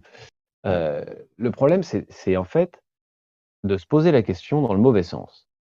Pourquoi est-ce qu'on a des teuteux à notre tête? Non pas parce que c'est la capacité d'être teuteux qui permet d'accéder au pouvoir. C'est pas ça la question. C'est qu'en fait, le, pouvoir se fout de l'élite. Le pouvoir, c'est pas tel ou tel ou tel imbécile euh, qui, qui, vient bavasser sa, sa, certitude apprise à l'école, comme M. Macron par exemple. C'est pas, lui est simplement une fonction euh, secondaire euh, d'un système politique et technique qui, trouve son efficacité et qui fonctionne. Donc en fait, se poser la question de l'élite, pour moi, c'est se poser la question de savoir s'il est bon ou mauvais que euh, un système de justification aujourd'hui du pouvoir par le pouvoir, mais qui lui est un ensemble de fonctions, euh, est bon ou mauvais. Ça ne va pas plus loin que ça. Alors ensuite, on peut adresser une question beaucoup plus profonde, euh, qui, est celle que, traite Platon dans, La République ou dans les lois, qui consiste à savoir s'il existe une science royale dont seules les, certaines élites très bien formées auraient connaissance. Je ne sais pas répondre par oui ou par non à cette question, mais ce que je peux dire, c'est que si on veut faire peuple, euh, je ne veux pas de cette science royale. Je ne veux pas cette science royale. Je ne veux pas que nous soyons un ensemble capable euh, d'être hyper efficace et d'aller sur la Lune et d'avoir tant de pourcents de croissance. Ça ne m'intéresse pas. Ce que je veux, c'est que nous soyons capables de former un peuple heureux où le travail est mutualisé, où le bonheur est mutualisé, où le rythme de vie est convenable et où on vit en symbiose avec ce qui est autour de nous. Donc, littéralement, cette science du bon gestionnaire, je n'en veux pas. Euh, je ne sais pas si elle est euh, bonne ou mauvaise du point de vue de l'efficacité technique et, et, économique. Ça ne m'intéresse pas. Ce que je sais, c'est qu'elle diffracte, elle éclate les collectifs en prenant toutes les fonctions politiques pour les placer euh, dans les mains de, de- de certains, empêchant en quelque sorte les autres de faire leur métier d'humain, de faire culture, de, de s'approprier là où ils sont, etc. etc. Voilà. Est-ce qu'on est d'accord que tu, tu es du coup tu es contre tu es contre l'élite donc tu es contre la représentation alors politique. En fait, euh, pour moi, on, a fait totalement mentir le terme représentation. Euh, j'ai été amené pour des raisons familiales, à aller bosser sur le, pays de Jaurès et euh, à m'intéresser au moment où Jaurès est recruté par les Carmozins pour devenir député. Et de lire le- le télégramme qu'on lui envoie, et on lui envoie un télégramme avec marqué Bonjour Monsieur Jaurès, comment ça va bien à Toulouse? Euh, Enfin, c'est beaucoup plus sobre que ça. Euh, voilà, euh, si vous voulez devenir notre député, vous, vous porterez le programme voté par la, à Marseille lors du dernier congrès. Et puis voilà, on le charge de porter cette parole-là. Ce qui a été quand même des trucs marquants dans, dans le mouvement Gilets jaunes, c'est de réhabiliter ça. Le représentant, c'est simplement celui qui porte la parole d'accord. collective. C'est ça la représentation. Moi je suis pas d'accord. Et ben toi, t'es pas d'accord. Donc ben, pourquoi? Là- là- Là-dessus je suis pas d'accord parce que justement euh, je vais être tout à fait honnête. Les gilets jaunes euh, m'ont donné mandat. Je n'ai pas validé du tout 100% de ce que j'ai dit sur un plateau télé euh, auprès des Gilets jaunes. Et c'était strictement impossible. Je ne pouvais pas de toute façon anticiper les questions que les journalistes allaient me poser. Donc, j'ai eu évidemment une latitude, une, latitude, pardon, une latitude assez large d'ailleurs, une autonomie. Il y avait des choses que je devais improviser en permanence sur les plateaux télé, ça n'a été que ça. En revanche, ils m'ont donné un cadre. Évidemment que j'avais les lignes directrices. Évidemment que je savais qu'il fallait que je parle du RIC, que je savais que je parle de l'injustice fiscale et sociale. Mais c'est ça que je veux dire, c'est que le mythe du mandat impératif où à 100% on va écrire tout ce que le représentant il doit faire ou il doit dire, c'est pas possible en fait. Ce, qu'on peut, c'est juste euh, donner des, grandes lignes, des, des- des grandes orientations. On peut aussi exercer, parce que de fait c'est ce qui se passait, un mandat révocatoire. C'est-à-dire que moi, de fait, comme, comme d'autres, euh, comme ça a pu arriver à d'autres, si j'avais commencé à dire des trucs qui allaient contre le- les intérêts des Gilets jaunes, etc., mais j'aurais été disqualifié immé- immédiatement, enfin très rapidement en tout cas. Et donc je n'aurais plus du tout été en position de porte-parole. Donc de fait, il y a eu un contrôle qui s'est exercé sur la, mission telle que je l'exerçais. Et si j'avais manqué à mes devoirs, alors les jaunes n'auraient pas manqué de me disqualifier. Donc déjà, il y a cet aspect de le mandat impératif pour moi n'existe pas. Je, n'y crois pas, euh, euh, si ce n'est pour quelque chose de très ponctuel. Mais je veux dire, à, l'échelle de l'organisation d'un pays, euh, un mandat impératif sur la représentation politique, j'y crois pas. En revanche, je crois au fait que, un, les gens aient la connaissance suffisante pour pouvoir voter de manière éclairée pour des gens. Euh, après, et on, peut par- on pourrait parler, hein, bien sûr, mais je ne vais pas rentrer dans la considération technique, des modes de scrutin, du jugement majoritaire, enfin de toutes sortes de choses qui permettraient d'améliorer euh, euh, les conditions du vote, etc. Bon, il n'y a pas de problème là-dessus. Et puis, mais, mais et après, permettre aux gens, grâce à la connaissance, d'exercer un contrôle effectif et par la voie institutionnelle, pourquoi pas, donc un référendum ré- révocatoire. Ça, ça, ça, ça me permet, voilà. Et le but, c'est de trouver le système équilibré qui va permettre, quand je parlais d'élite, en fait, moi je parle de représentation politique. Je valide pas du tout l'idée qui consiste à dire qu'il y a des gens qui sont des experts, ils savent mieux que le peuple ce qui est bon pour le peuple, et donc euh, on les laisse faire parce que de toute façon, nous, on n'a pas le niveau. Euh, C'est pas du tout ça que je dis. Moi, je dis qu'il faut trouver le système équilibré qui permet aux gens d'exercer un contrôle effectif sur leurs représentants. Mais de toute façon, enfin, on peut continuer la discussion, hein, il n'y a pas de problème. Mais ce que je veux dire, c'est que qu'on soit d'accord ou pas avec cette question de représentation, comme moi qui valide la- la- ce système représentatif, je dis que de toute façon, il faut exercer un contrôle et que ce contrôle ne peut être exercé qu'en augmentant le niveau de connaissance des gens, on se rejoindra de toute façon sur cette question-là. Il faut que les gens aient les moyens de, de- de prendre les décisions. Donc, dans, dans tous les cas, euh, je veux dire, les- les- qu'on soit pour une représentation ou pas, il faut augmenter le niveau de connaissance des gens. Voilà, il Alors, faut dans Il faut augmenter- surtout qu'ils voilà. il faut surtout qu'ils croient en l'avenir.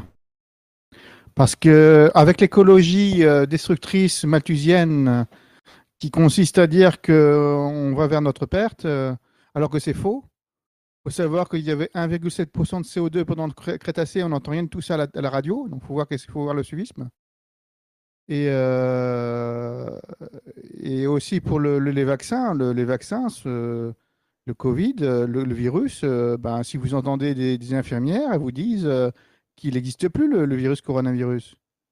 Donc en fait, il y a toute vous une, euh, toute une série, toute une série de, de, de, de- de mensonges sur le fait que le monde est apocalyptique alors qu'il ne l'est pas encore. Il l'est avec l'hyperinflation. Et quand il y aura l'hyperinflation, les gens vont se dire, mais c'est pas, c'est pas le monde qu'on nous avait dit.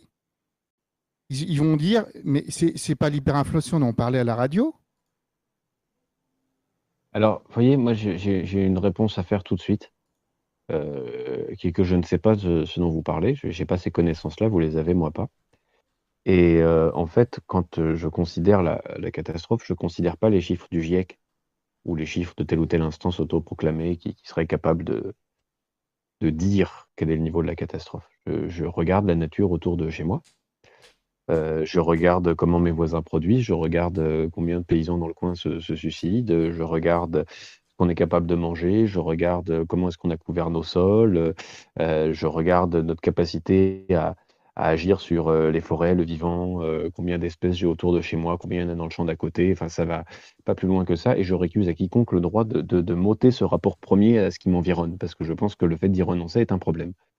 Deuxièmement, vous présentez un problème politique comme un problème technique. C'est pas un problème technique de mesure dont il s'agit.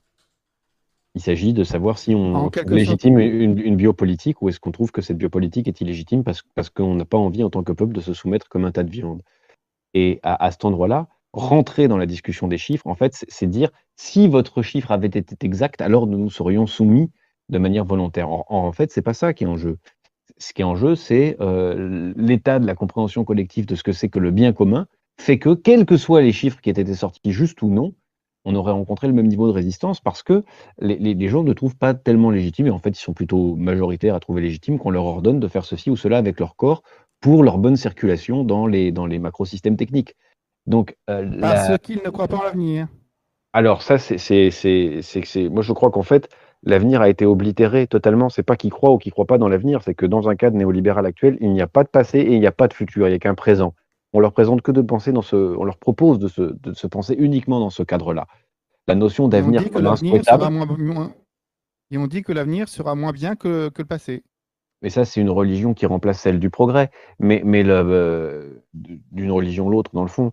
Mais, mais je crois qu'en fait, elle ne fait même plus sens. Les- les- les- la, la notion même d'avenir, c'est-à-dire de, Si elle fait sens. de, de, de, de- de chemin souhaitable vers quelque chose, c'est pas une représentation collective. Moi, j'en- j'entends jamais dans mes entretiens des gens me dire, par exemple, euh, dans, dans, dans l'ère future euh, du, du néolibéralisme réussi, comme on a pu dire dans un temps euh, quand le soviétisme sera réalisé ou quand on aura le- le- l'homme soviétique, etc. Cette, cette option, on pourrait dire, du champ politique n'est- pas disponible. La seule chose qui est disponible, c'est finalement un, article de foi euh, rédigé par des catastrophistes dans les années 90-2000 euh, qui consiste à dire il faut absolument que nous prenions euh, le, fait que la catastrophe est inéluctable pour qu'elle soit peut-être éluctable. Et effectivement, on se retrouve dans cette espèce de paradoxe de parler d'un futur qu'on ne comprend pas en disant le, la catastrophe va advenir, sauf si nous l'empêchons, mais elle va advenir, mais nous l'empêchons. Enfin, et on se retrouve à trier des poubelles en pensant qu'on fait du bien aux ours blancs. Euh, et, moi, ce qui, me, rend un peu fou, là je parle vraiment personnellement, c'est pas comme anthropologue, hein, c'est que euh, structurellement, on s'est même volé à nous-mêmes. Je n'ai pas envie d'avoir un imaginaire du complot. Nous nous sommes dépossédés de notre imaginaire de la fin. C'est-à-dire que comment on voit la fin Comme des grandes vagues, euh, des millions de morts, euh, des tremblements de terre. Enfin, en fait, on voit un film hollywoodien lambda. Or, la Ça. catastrophe, c'est pas ça. Et, euh, et effectivement, je, Mais je- non, mais en fait, on, par- on parle de, de réchauffement.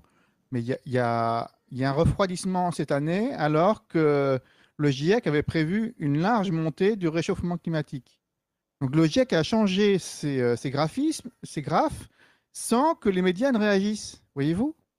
Je vois très bien, mais moi, je, en fait, euh, comment vous dire, de manière militante, ça ne m'intéresse pas.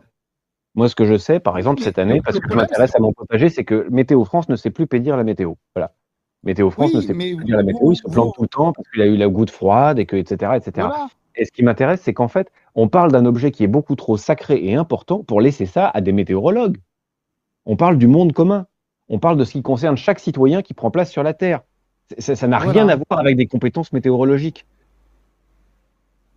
Mais tant que l'hyperinflation n'a pas eu lieu, euh, les gens ne croient pas en l'avenir. Parce que euh, après l'hyperinflation, je ne sais pas ce qui va se passer. Mais c'est Après quoi l'hyperinflation, l'hyperinflation, c'est euh, là on a créé plein on crée plein d'argent pour, euh, pour que la finance puisse spéculer. Il y a, il y a- il y a- là, les prix sont en train de monter. Les prix sont en train de monter, donc il y a des, il y a des morts à cause de ça. Il va y avoir un tas de morts quand euh, un- beaucoup de morts quand euh, les prix vont monter en flèche. Parce que en fait, quand les prix augmentent comme ça au- aussi vite en ce moment, ça veut Mhm. dire qu'il y a une hyperinflation après, une, une très forte montée des prix, comme, comme, comme, comme pe- pendant le nazisme. Oui, oui, effectivement.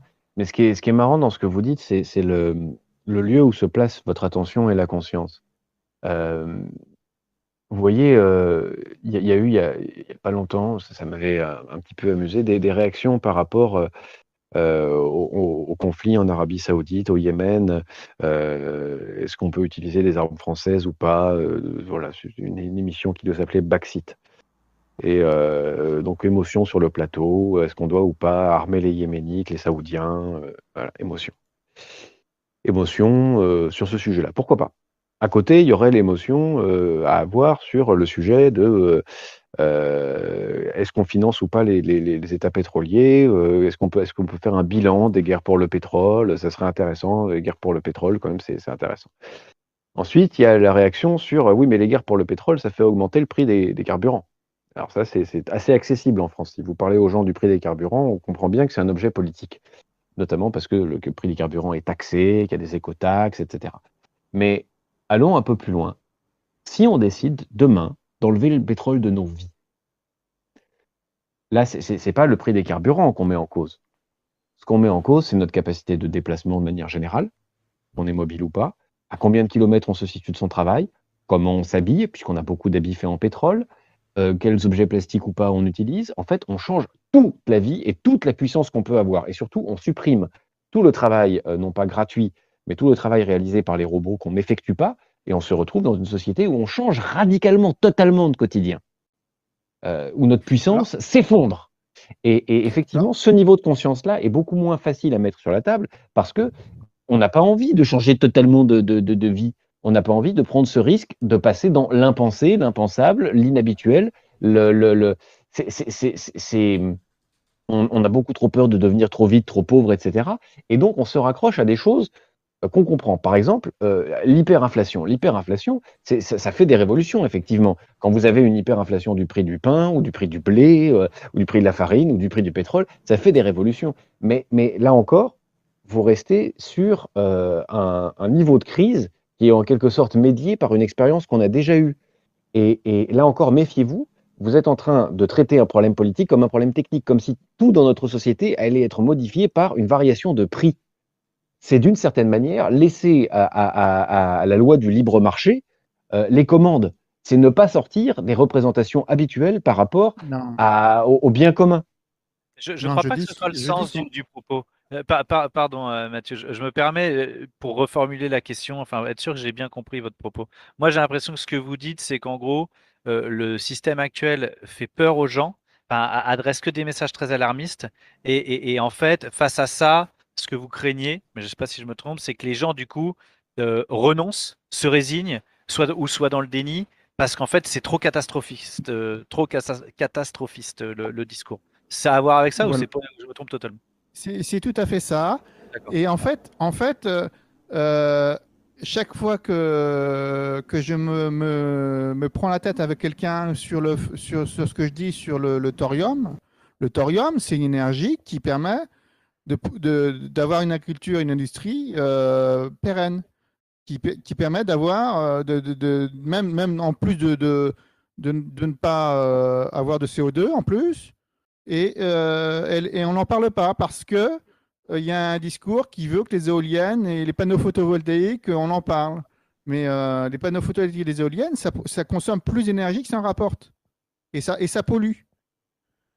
Donc, Ouais. euh, quand, Bah, vous, quand et- vous discutez de ça avec, avec quelqu'un qui, qui défend une nouvelle énergie, et quelqu'un qui veut quelque chose, de nouveau, eh ben, c'est c'est mort parce qu'en fait, il sait, il, sait, il sait pas ce que c'est le thorium. Tu, tu lui parles du thorium, mais il va, il va chercher chez, chez lui, et puis tu sais, tu sais pas ce qui va se passer. Alors, Mathus, je- euh, là- là-dessus, juste, je me permets. Oui. Et, et je pense qu'après, on, on, parle- on passera à une autre oui, discussion. parce qu'il y a Joax qui veut intervenir euh, depuis Ouais. tout à l'heure. Je, dis- je, je- je dis juste une chose. Moi, je connais pas. Donc, je vais pas vous dire, je suis sûr que non, je suis sûr que oui, j'en sais rien. En revanche, si vous voulez, je me permets quand même de vous dire parce que euh, la question, c'est qui croire. Moi, dans ces discussions-là, ça relève de la science. Je crois donc le consensus scientifique mondial. Parce que il n'y a pas, il n'y a pas d'autorité supérieure en qui je peux avoir une plus grande confiance que ça. Peut-être que le consensus scientifique mondial se trompe, c'est possible. Mais il n'y a personne d'autre qui peut me présenter plus de garanties de fiabilité que le consensus scientifique mondial. Et donc là, si véritablement, enfin, vous voyez, je, je vais juste émettre un doute, mais j'ai pas de certitude, mais s'il y avait une énergie, euh, comme vous dites, propre, etc., j'ai du mal à croire que les voraces du capitaliste ne se jettent pas sur le truc. Euh, vous voyez, s'il si, si, n'y avait pas de contraintes particulières. euh, et Alors, le thorium, nécessite, le, le- le thorium, le thorium nécessite la monnaie publique. Qu'en fait, c'est comme le PR. Le PR, il marche pas parce que c'est monnaie privée. Bolloré, il vendait des éoliennes, il faisait la, la cuve de, de l'EPR. Donc, euh, il, n'y a voulait pas d'autres pays vendre- alors, mais Nous, on est nuls, mais pourquoi il n'y a pas un autre pays qui fait le thorium? Alors, la Chine a mis en pla- euh, vient d'installer une centrale nucléaire au thorium. C'est la ça, Russie d'accord. a le Ok, thorium c'est une nouvelle technologie. C'est une nouvelle technologie. Ah bah bien sûr que moi ça, ça, je, je, je pense que ce serait euh, c'est ce qu'il faudrait qu'on fasse. Mais bon, on a un débat euh, complètement pollué sur la question du nucléaire aujourd'hui en France. Mais bon, si on commence à engager la discussion là, on va on, on, on- on va pas permettre aux autres gens, je pense, de, de, de- poser des questions. Oui. Donc, Il y euh, avait, Oui, mais il y a quand- vous dites que thorium- quand vous thorium- quand vous thorium, quelqu'un. Alors, oui, on, ira se renseigner sur le, La. Alors, on ira se renseigner sur le thorium, Mathus. Euh, merci à toi. Euh, c'est non, mais c'est un sujet intéressant, mais qui en fait nécessite beaucoup, beaucoup de, de recherche. Et même aujourd'hui, le consensus scientifique, justement, euh, dont, dont tu parlais, François, euh, il est que c'est des projets qui vont coûter extrêmement cher, qui se décident sur des décennies. Donc, c'est des très, très gros projets, et c'est pas des choses qui se décrètent comme ça, euh, voilà, du jour au lendemain. On le voit avec le PR, c'est extrêmement compliqué. Donc, euh, c'est des sujets intéressants, importants, mais euh, là, effectivement, ça nous embarquerait sur une discussion très technique. Il vaudrait mieux l'avoir avec des, scientifiques qui connaissent bien le sujet et qui pourraient nous, apporter les informations précises sur ces sujets qui, qui nécessitent des connaissances et des informations précises. Donc, on va écouter Joax qui tout à l'heure interpellait euh, François et Alexandre dans le chat et, et euh, Alexandre, tu l'as invité à intervenir, donc il est, il est parmi nous. Bienvenue, Joax. Merci. Bonsoir. Bonsoir. Bonsoir. Mais vous m'entendez bien? Parfaitement. Ok, Ouais, ouais. très bien.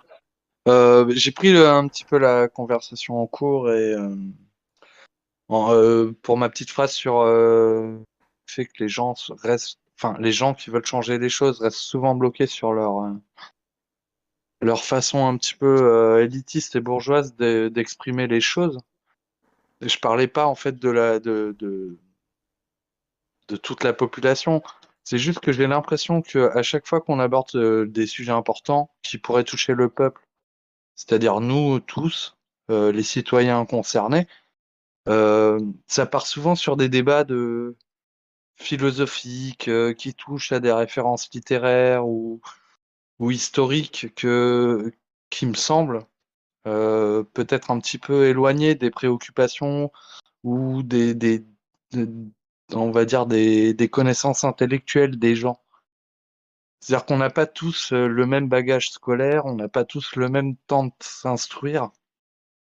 Et euh, à partir de là, si on veut faire comme on appelle ça l'école populaire, comme avait vouloir faire les anarchistes à une certaine époque, ou, ou des choses comme ça, je pense qu'il faut reprendre les choses à partir de zéro. C'est-à-dire qu'il faut se faut comprendre que les gens n'ont pas les mêmes bagages, qu'ils peuvent très bien comprendre les intérêts euh, communs, mais qu'il faut repartir de zéro. Et par là, il faut recréer du lien, et à partir de ce moment-là, il faut recréer de l'espace où le lien peut s'exprimer. Faut aller sur les endroits, il faut recréer des endroits. Faut... Oui, pardon? Non, bah continue, Joachim. On y est, on y est sur Internet, mais mais mais mais faut pas ignorer qu'il y a une très grande partie de la population qui se fout à- euh, complètement de ce qui se passe sur Internet, sur YouTube, sur Facebook, sur Twitter, sur euh, Twitch. Moi, je fais partie des gens qui sont hyper connectés, mais je fais un métier qui, moi, je suis cuisinier. Euh, j'ai changé de boulot pour ouvrir un food truck. Ma femme, elle a fait Sciences Po Paris, euh, elle a fait d'autres études. On est parti à l'étranger. On a, on a côtoyé toutes sortes de gens qui sont tous concernés. C'est-à-dire que les gens que je rencontre sur les marchés qui vendent des huîtres, ou ceux qui font des poulets rôtis, ou ceux qui travaillent pour des boîtes internationales, ils ont euh, les mêmes problèmes. Ils l'expriment pas de la même manière. Il y en a qui se mentent plus ou moins que les autres, mais ils, ont absolument tous les mêmes peurs.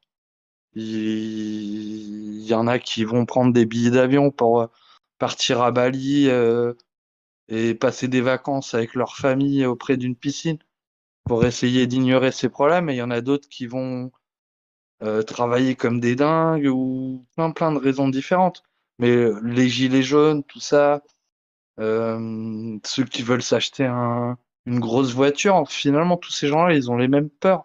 Ils les définissent pas de la même manière. Moi, ce qui m'inquiète, en fait, actuellement, hein, là, maintenant, dans le, en- par rapport aux échéances de ce que parle le GIEC, de, en ce qui concerne l'économie mondiale, la dérégulation des marchés, c'est qu'en fait, tout le monde reste campé dans ces, dans ces petits, euh, ces petites bulles d'idéologie. Tout le monde est d'accord. Tout le monde est d'accord avec tout ce que tout le monde dit, mais chacun de son côté, et on trouve toujours un bon moyen de dire que c'est à cause des autres. Ouais, je suis complètement d'accord avec toi si tu permets que, que je réponde à ce que tu as dit. Euh, à plusieurs niveaux, mais, vraiment totalement. Euh, je commençais par dire, c'était le, tout début de, l'émission, à quel point, je pas là, j'étais écœuré d'a- d'avoir entendu Yannick Jadot faire son discours euh, dans, le langage insipide de la communication nationale, où en fait tu dis quelque chose, mais tu dis rien, tu dis rien à personne. Je suis à ce point convaincu de ce que tu dis que euh, je, pense que ce, ce qui nous reste à faire maintenant, c'est d'ouvrir avec humilité un maximum d'espace pour que les gens réapprennent à se parler et, et parlent plus, parce que c'est ça la première connaissance, apprendre à, se parler, qu'on peut parler, qu'on peut, prendre position dans l'espace public, et, en fait reprendre à notre main, en tant que peuple, les termes du débat. Pas, euh, débattre des thèmes qui nous sont proposés par les uns et par les autres dans leur langage, dans leur jargon, mais reprendre en main les termes du débat dans la manière dont on a pu se parler des choses. Donc ça, c'est complètement essentiel. Et quand tu dis euh, les uns les autres, ils, se posent euh, les mêmes problèmes, c'est pas toujours vrai, mais des fois, c'est frappant de vérité ce que tu dis. Et euh, dans la consultation qu'on fait, il y a, deux cohortes enfin pardon, deux cohortes, deux, groupes qui appartiennent aux mêmes, à des catégories différentes qui disent la même chose. Il y a beaucoup de cadres supérieurs, et notamment de cadres supérieurs très internationaux, cosmopolites, tralala, et euh, des gens dans l'extrême pauvreté qui disent exactement la même chose. Et le- l'extrême pauvreté, ça, touche beaucoup de gens en France. Ils disent, euh, bah voilà, euh, euh, moi ça va pas, ça va pas pour moi, ma vie est brisée et, je voilà, je sais pas, pas très bien quoi faire et, les mesures concrètes qu'il faudrait prendre, c'est ça, ça, ça, ça, ça, mais je sais très bien que ça n'arrivera pas. J'ai lâché l'affaire, je suis désespéré. Et là, c'est très frappant de voir effectivement que, en fait, il y a des gens qui se retrouvent dans la même situation d'être devenus des, des purs objets maltraités, euh, cassés, désubjectivés, etc., qui savent très bien ce qu'il faudrait faire concrètement là, dans la situation d'eux et de leurs proches pour régler les soucis, mais qui, ont- qui se sentent plus habilités à avoir la parole et qui sont pour les uns en dépression, pour les autres en si grande misère que c'est tout comme. Et euh, voilà, donc moi je suis juste d'accord avec toi. Mais si dit je peux rajouter. Euh, Moi, j'aimerais j'ai- bien.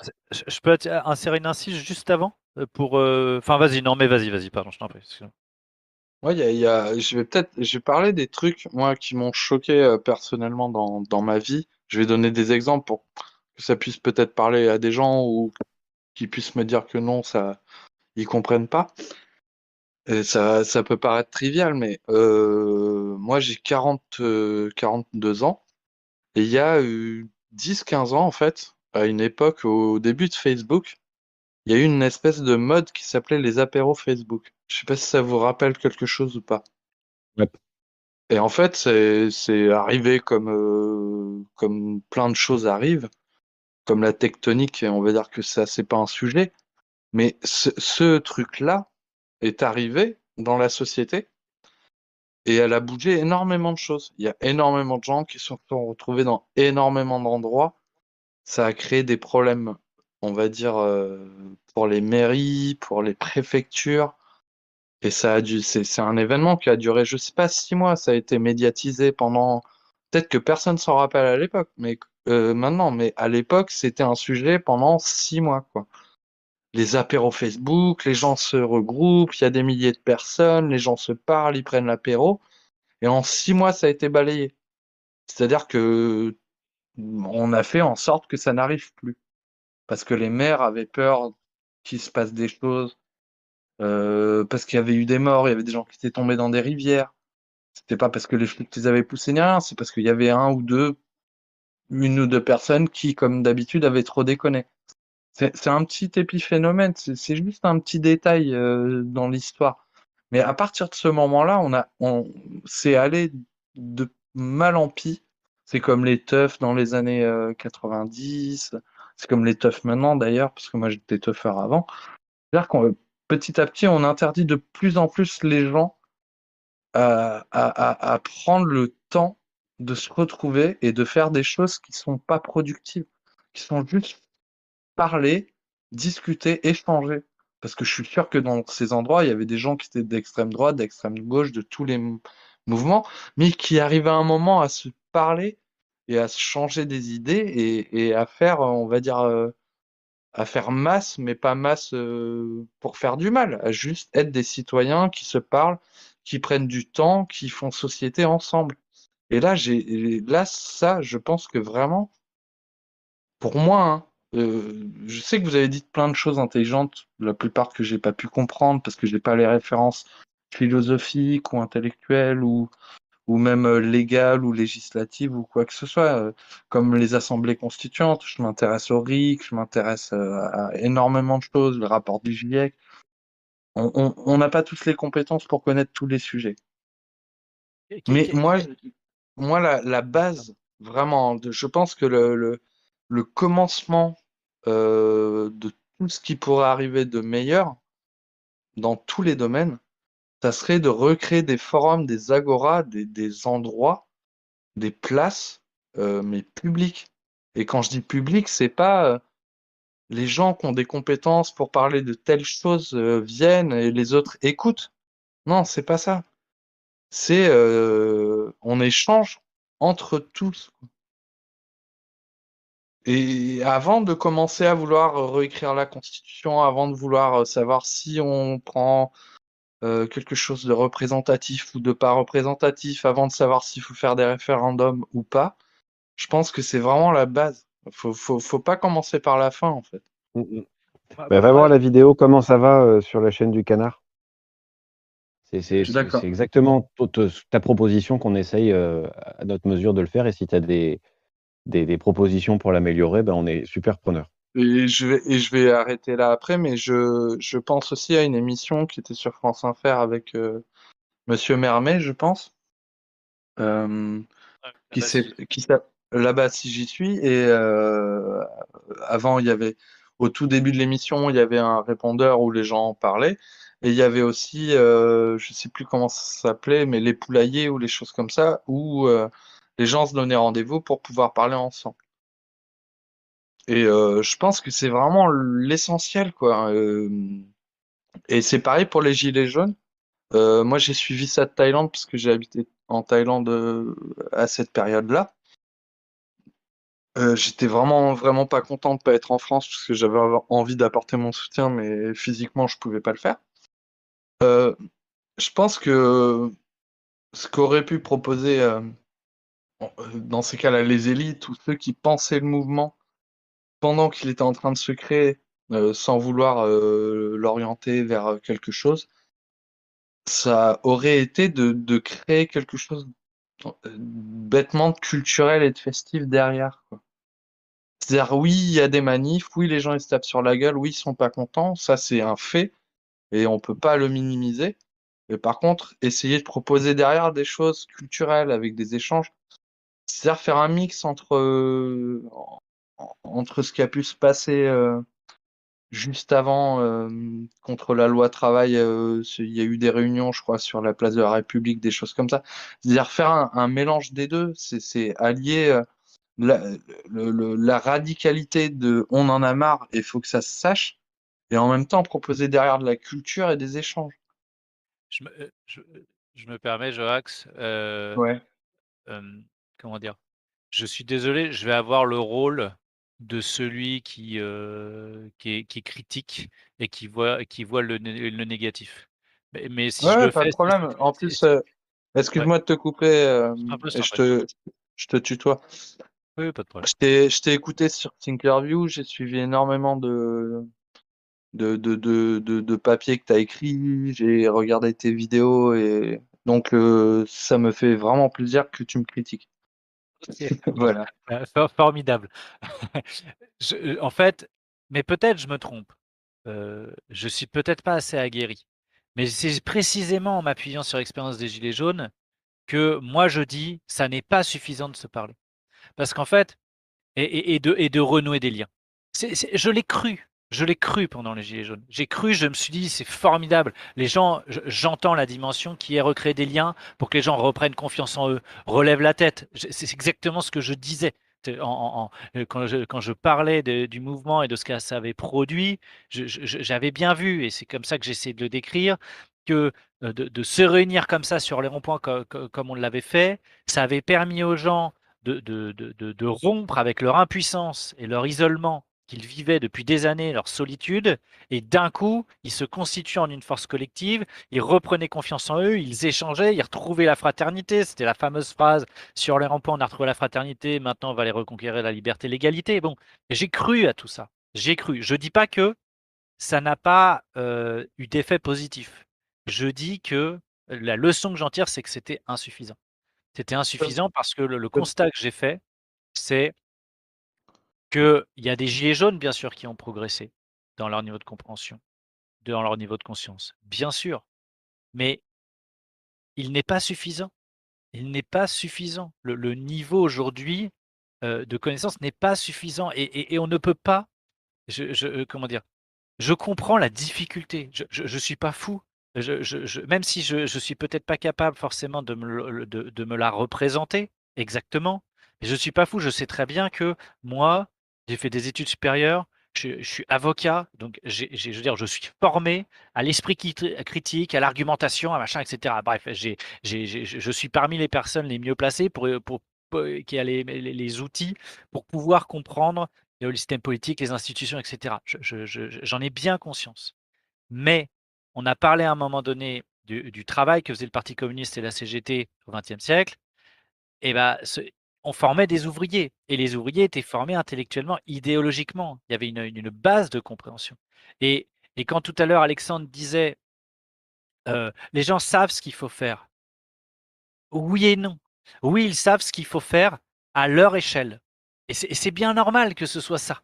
Ils savent ce qu'il faut faire à leur échelle. Mais moi, justement, ce que j'essaye de, faire dans la mission d'éducation populaire que je me suis fixée, c'est justement leur dire, voilà, toi, tu sais que tu veux augmenter le salaire, qu'il te faudrait ci, qu'il te faudrait ça, que machin.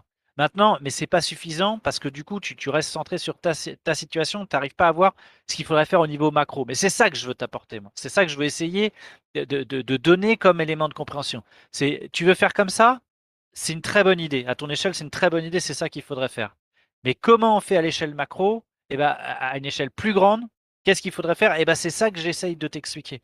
Co- euh, faire intervenir l'État. Comment Pourquoi Avec quels moyens Je Avec quel levier Tu vois? Je comprends- je peux me permettre une question? Et, euh, semi, semi-privé, quoi? Euh, oui, oui. pff, ça- Oui, avant, avant le mouvement du Gilet jaune, t'en, étais où par rapport à la conscience de, de, de, de ce que ces gens-là attendaient? Ah, mais moi- C'est-à-dire, euh, est-ce que, ouais. est-ce que c'est, est-ce que, est-ce que euh, c'est, vraiment les Gilets jaunes qui, qui a fait un- une, bascule dans, la plupart des, gens qui, étaient éduqués, qui sortaient de, qui, avaient un niveau scolaire, euh, on va dire, euh, supérieur? Ou est-ce que c'était déjà quelque chose de sous-jacent chez ces gens-là, quoi? Non, mais alors, en fait, qu'on soit clair, si on parle de, de moi et de mon milieu social, euh, ils en ont rien à foutre des gilets jaunes. D'accord? C'est, faut, être clair.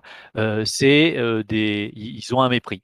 Ils ont un mépris de classe, clairement. Je, moi, je l'ai vu, première réunion, assemblée de mes confrères et machin, tout de suite. moi, moi je l'ai proposé tout de suite, de dire on met le gilet jaune par-dessus la robe, allons les voir sur les ronds-points, etc.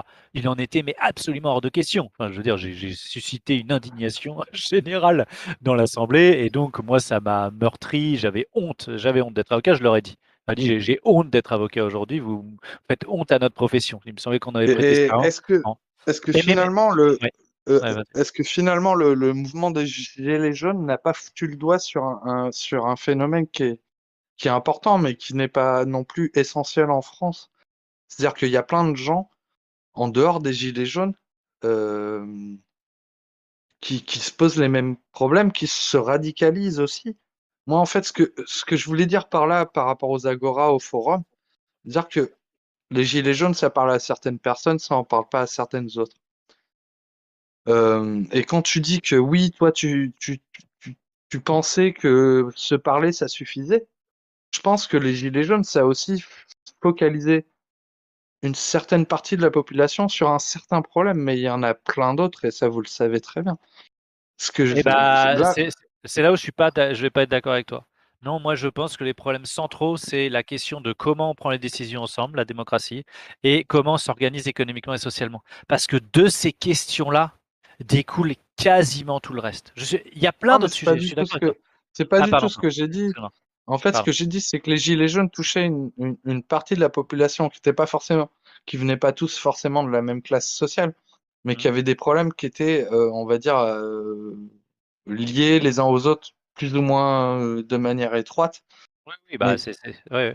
Moi, par exemple, tu vois, je suis, j'ai un CAP BEP cuisine. J'ai travaillé à partir de 16 ans. Enfin, je vais pas refaire tout mon parcours. Euh, j'ai galéré, j'ai galéré. Je, je- je- ma femme a fait Sciences Po Paris en commerce. Elle a travaillé à Shanghai. Euh, on- euh, elle a eu des très bons postes. On est parti en Thaïlande à gagner 10 000 euros par mois. Si tu vois, on est deux, vraiment deux classes sociales très différentes. Et on cohabite très bien et on a des avis très différents et on n'a pas du tout les mêmes références. Ouais. Et, et, et je pense, je pense vraiment que là, par exemple, elle, euh, je lui ai fait quitter son travail et maintenant elle travaille dans un food truck, elle fait des frites. Ma femme, hein, celle qui travaillait, qui gagnait 10 000 euros par mois. On Et fait de la viande bio, on Ouais. travaille en circuit court. Et on rencontre des gens maintenant sur les marchés. Tu vois, on a, nous, on a tous les deux changé de vie. Et, en fait, euh, nous, ce qu'on se rend compte euh, tous les jours, c'est que euh, malgré qu'on ait des, parcours très différents, qu'elle ait une vision de la, géopolitique ou de la politique très différente, finalement, on arrive à parler à tout le monde, mais vraiment tout le monde, et qu'on arrive à comprendre tout le monde, et que si on prend cinq minutes, euh, ben, je sais pas quoi, je vais parler connement devant notre food truck, on peut parler à tout le monde, et tout le monde est d'accord au final. C'est peut-être une façon un peu con de réduire euh, les problèmes. euh, Oui, mais a, par exemple, gens, ils- oui, mais par exemple, moi, je vais- euh, regarde, je, je prends un exemple caricatural. hein. Je ne sais pas si ça va illustrer ce que ce dis, mais euh, je pense que globalement, tout le monde être d'accord pour dire le SMIC, il est trop bas. Et, et on peut pas vivre avec 1200 euros net par mois. Bon, ok, tout le monde est d'accord, ou quasiment tout le monde est d'accord. Bon, mais bah, tout le monde après, sera pas d'accord là-dessus devant le food truck, je te le dis. tout le monde va pas être d'accord sur le fait que 1200 euros net par mois, c'est pas Non, suffisant. parce que, parce que bien sûr, il y a des gens qui vont dire qu'il y a trop d'aide sociale, il y en a d'autres qui vont dire qu'il n'y en a pas assez, il y en a d'autres qui vont être plutôt d'extrême droite, qui vont dire que c'est à cause des immigrés. Mais encore une fois, si tu restes. Exactement. Exactement, c'est sur la question, mais c'est là où je voulais en venir. Sur le principe, tout le monde est d'accord, les 1200 euros p- par mois, il faudrait que ce soit plus. Mais après, le, le problème, c'est qu'il y a des gens qui vont dire, bah non, parce que c'est pas possible. Euh, ou mais pour faire ça, il faudrait faire euh, ci, ça, ça, ça. Et c'est sur les solutions, justement, qu'on se. Mais, mais et là, là où je suis pas d'accord avec toi, justement, et je pense que, enfin, je suis désolé, j'ai du mal à me dire que je peux me permettre de te dire ça, mais, euh, parce que tu as, une expérience qui est vraiment différente et tu as, rencontré des gens qui avaient beaucoup plus d'influence sans doute que moi. Mais ce que je veux dire, c'est que si tu pars euh, du constat que, que tu n'es pas d'accord, je veux dire, et que tu continues à discuter, c'est-à-dire qu'au bout d'une demi-heure, tu arrives quand même à des consensus.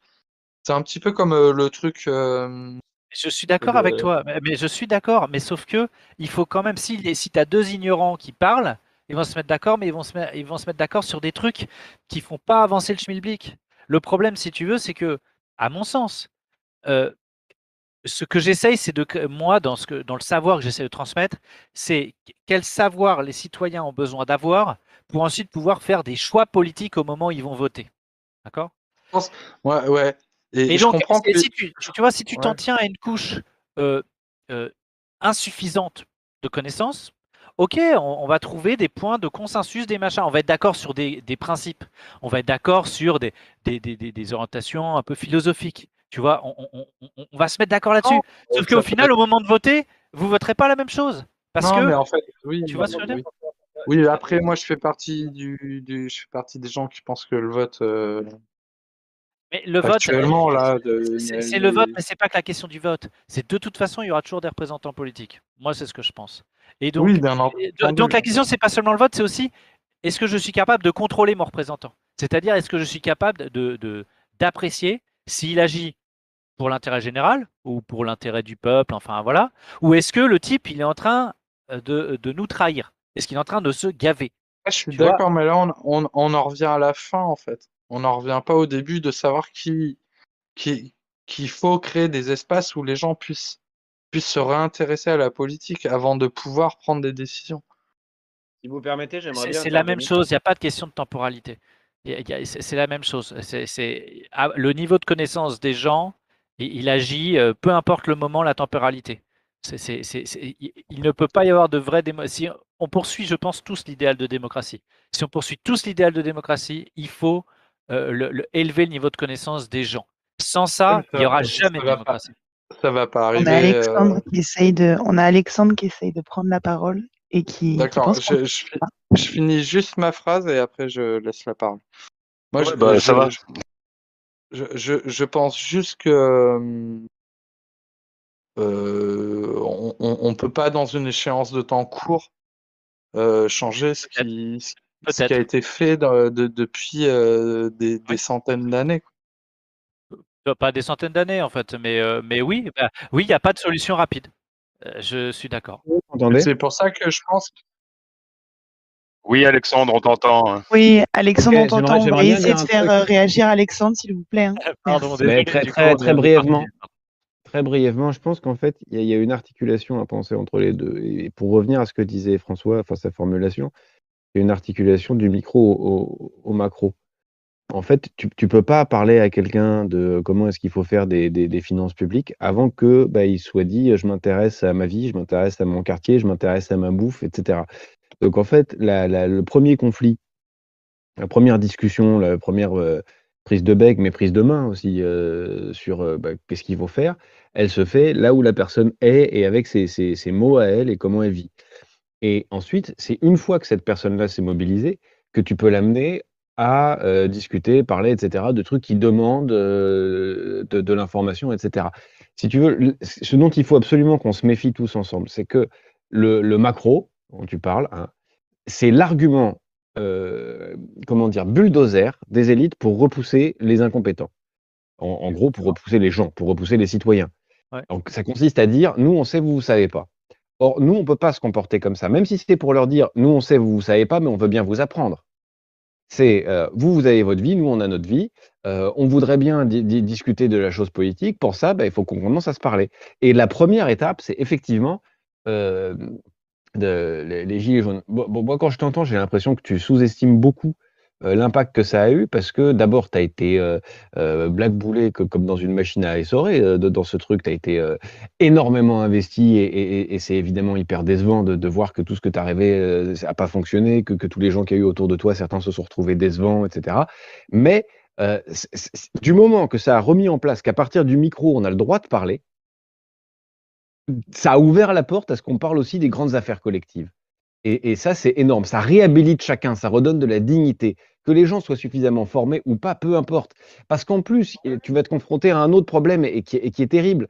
La rationalité pure, et tu l'as as mentionné Russell tout à l'heure, donc tu le sais, la, la- la rationalité pure, le- la, la raison ne nous donne pas la bonne solution. Le bien commun, c'est une affaire de passion, pas une affaire de raison. Et, et donc, euh, à un moment donné. Quand bien même on doit s'habiliter collectivement à produire les décisions les plus intelligentes possibles, elles seront toujours intelligentes au regard d'un ensemble de valeurs. Et, de ça, tout le monde est habilité à parler. Et, euh, c'est pour ça, moi, mon sentiment, c'est que euh, il faut toujours faire précéder le micro au macro. Il faut commencer par dire, mais parlez-nous de votre vie parce que c'est ce qui est fondamental. Et en partant de là, c'est pas votre vie qui est fondamentale, hein, c'est le fait que vous nous parliez d'eux. Prenez la parole. Et une fois que vous avez pris la parole, là, effectivement, on peut engager autre chose. Et tu, dis avec raison que, le, mouvement des Gilets jaunes était insuffisant. Il a duré deux ans. C'est très peu comme mouvement. Et ça a été extraordinairement vite.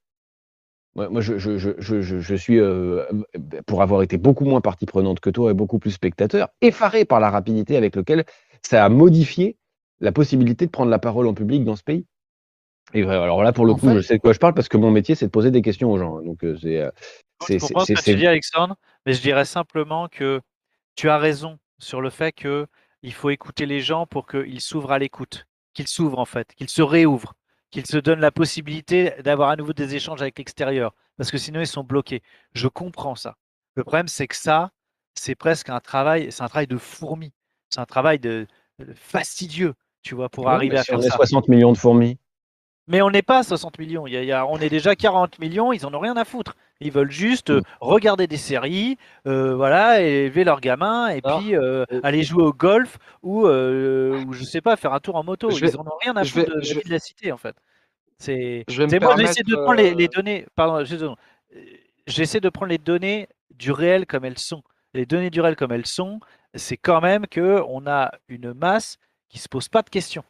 Donc nous, on je est l'ai entre jamais nous. rencontré, tu vois. Celle-là, je l'ai jamais rencontré. C'est-à-dire qu'en fait, les, les- les gens qui se posent pas de questions, quand tu grattes un peu, bah, en fait, ils s'en posent. Oui, mais, mais ça, ça reste, euh, comment dirais-je, enfin, on est tellement, on est tellement loin en fait.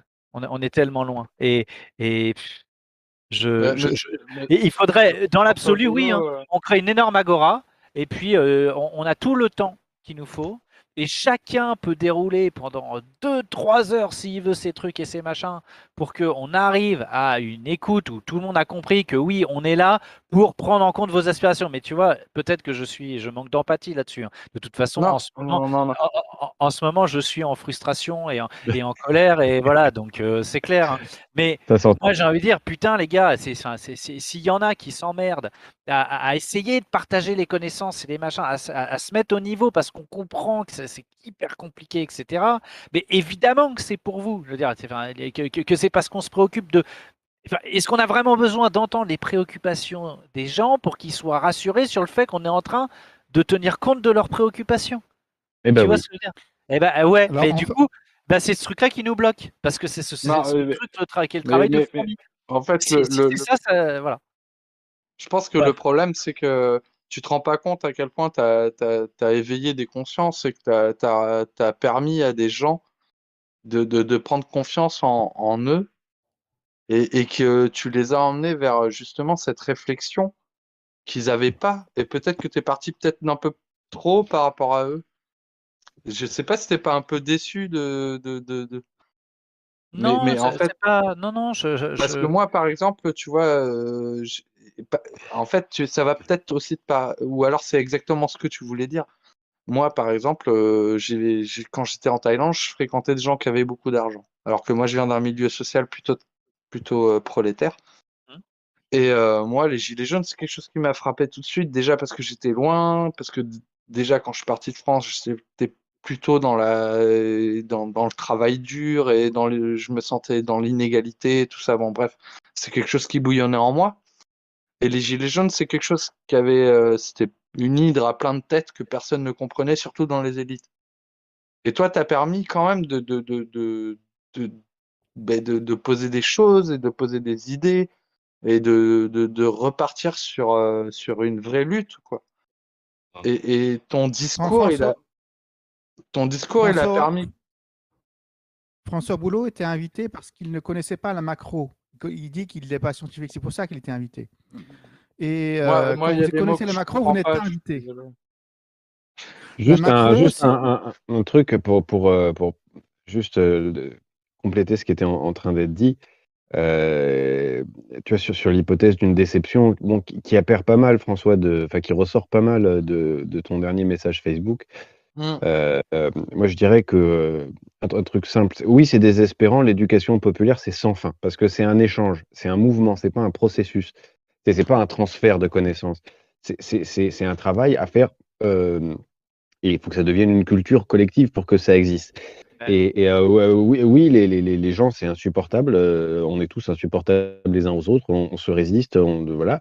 Mais, mais en même temps, c'est ce qui fait de notre vie sociale euh, une vie commune et pas machinistique. C'est à, ça euh, euh, qu'on s'adresse. Et si tu veux, le, le, le problème, c'est que la posture dans laquelle on dit euh, on n'y arrive pas parce que c'est trop compliqué, parce que le peuple n'est pas assez intelligent, euh, à mon sens, c'est une posture ancienne, tout à fait euh, argumentée en philosophie. Euh, Hobbes l'a pris, Platon l'a prise. Enfin, c'est vraiment, c'est ancienne. C'est vraiment l'idée d'un tyran éclairé parce, euh, par nécessité, parce que le peuple est. Or en fait, or en fait,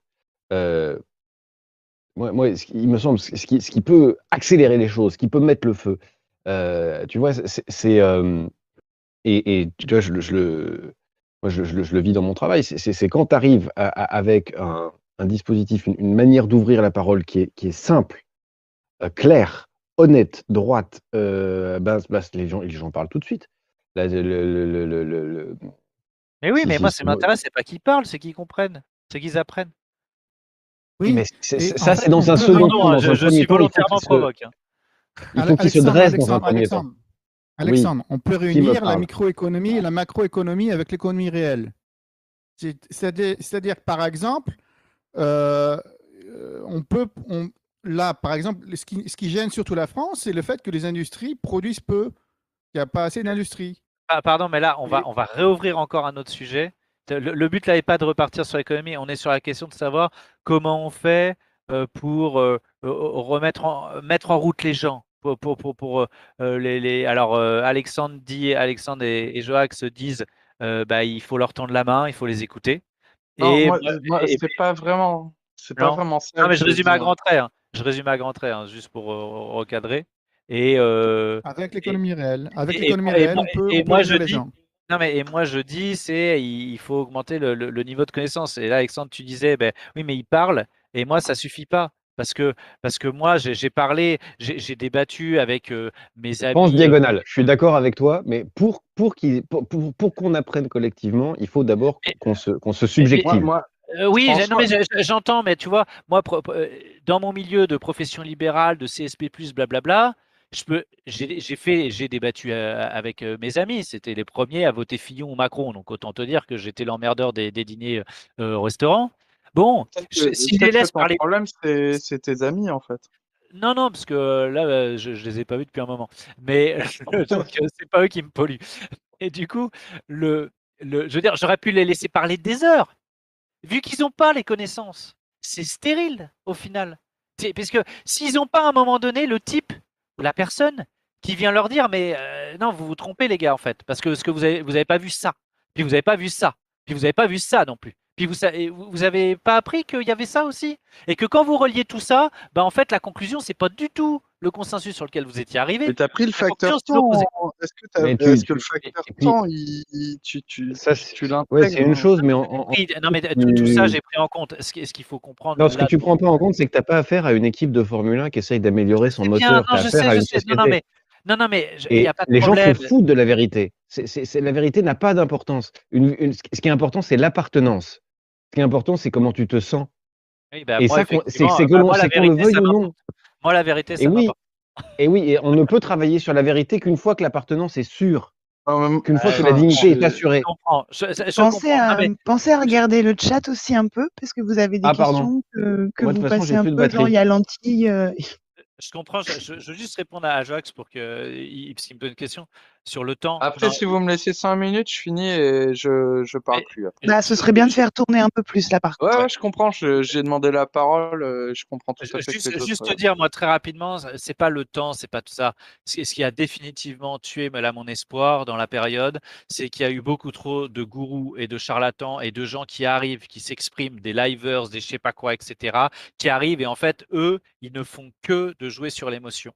Et i- i- ils stérilisent les gens, ils les neutralisent, à mon sens, parce que ils captent leur attention et, leur font, et ils le font perdre ce temps précieux.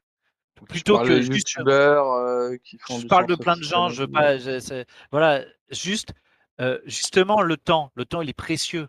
Et donc je veux, j'aimerais que le temps soit, des, gens soient consacrés, le, le peu de temps qu'ils ont, parce que je sais qu'ils en ont pas beaucoup, et ben que ce peu de temps-là soit consacré à essayer d'apprendre des choses, plutôt que de regarder des guignols qui euh, euh, euh, exaltent les émotions parce qu'ils sont en colère. Ouais, putain, il y en a marre et machin. Bon, oui, d'accord, ok, mais on ressort de. il se passe quoi après ça? Ah, Rien du tout. On n'a rien appris en fait dans ton truc. Et Bon, donc, je me permets. Et je le me problème- et, et le problème, et le problème, pardon, je, termine juste ça, c'est que j'ai parfaitement conscience que quand moi j'arrive pour dire, bah ouais, moi je voudrais vous parler du libre-échange, de l'Union européenne, de la monnaie et machin, bon, j'arrive, le gars est complètement austère là, enfin, je préfère aller regarder le mec euh, qui, est- qui est là un peu vénère, un peu brut de décoffrage, etc., ou qui me raconte des trucs que j'ai envie d'entendre, qui me, de- qui me demandent pas trop de penser, de réfléchir. Donc en fait, les gens qui vont essayer du coup de produire de la pensée, de l'éducation, ils peuvent pas lutter dans un environnement où il y a plein de gens qui exaltent les émotions et, et- et- et- et où ils vont capter beaucoup plus facilement l'attention.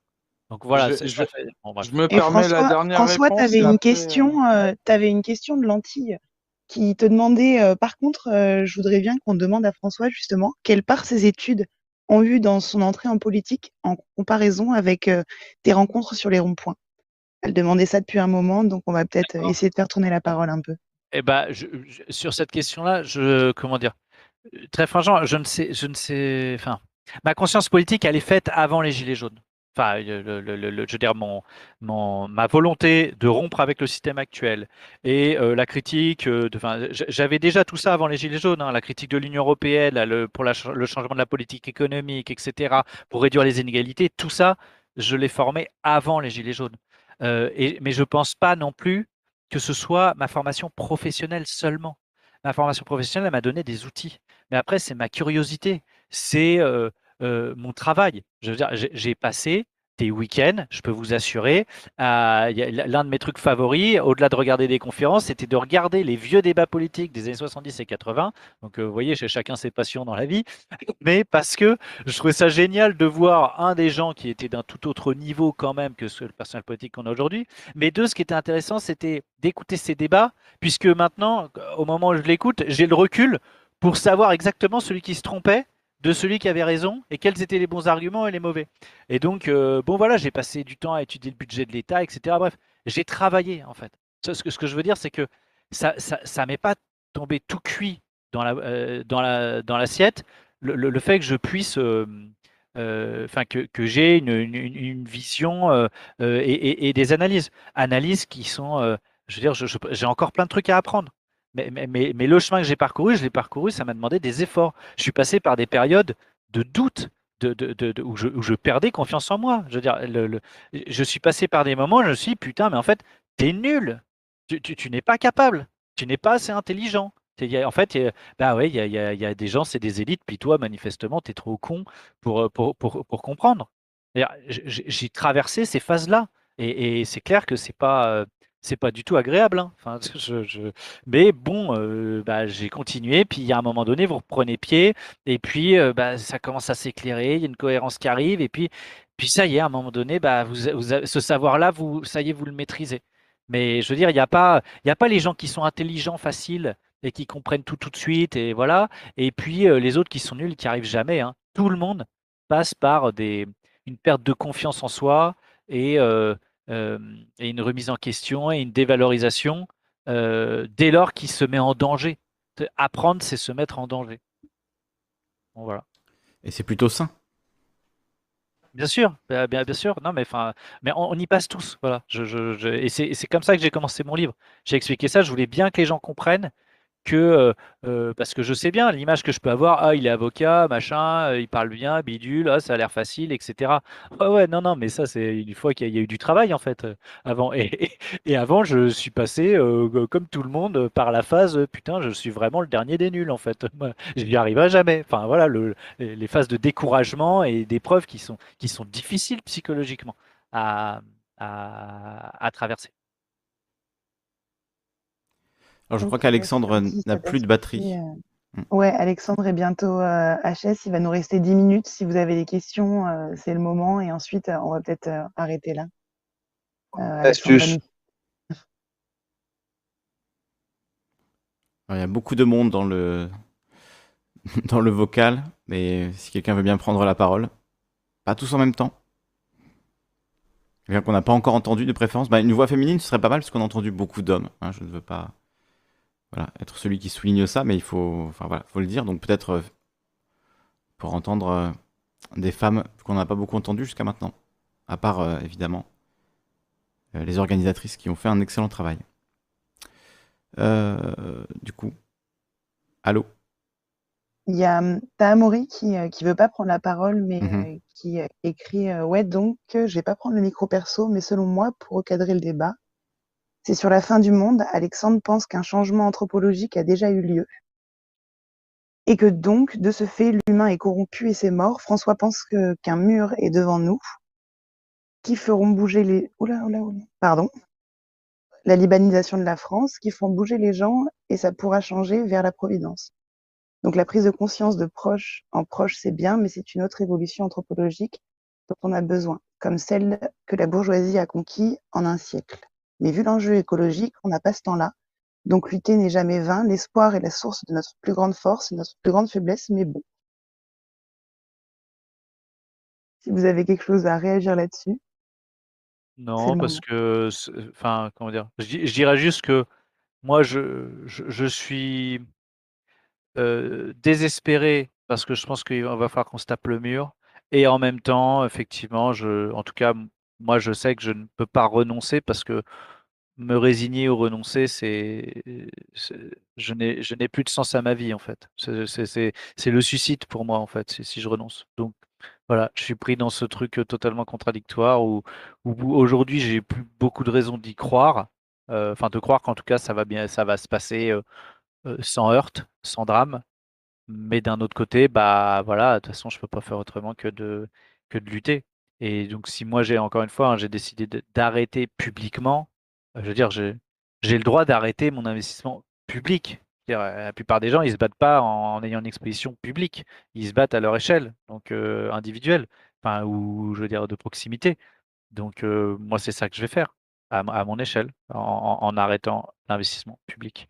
Mais c'est pas un, renoncement au, combat. vous m'entendez ou pas? Bon, alors d'abord merci de ce propos et par ailleurs, je suis d'accord avec, François, mais je voudrais proposer, un petit décentrage dans le temps. et je partirais de ton bouquin, tu cites, page 59 sur la concurrence, «L'État c'est mal, le marché c'est génial».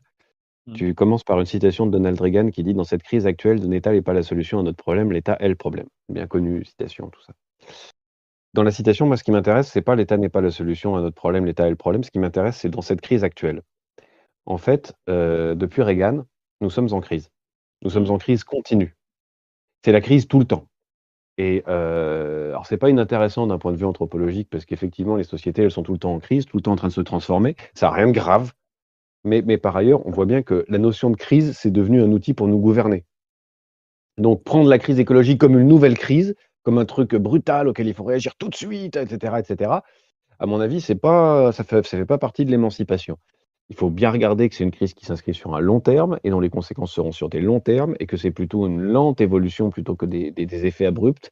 Et il faut prendre en compte tout ça. Une fois qu'on a dit ça, euh, moi je ne dis pas que c'est foutu.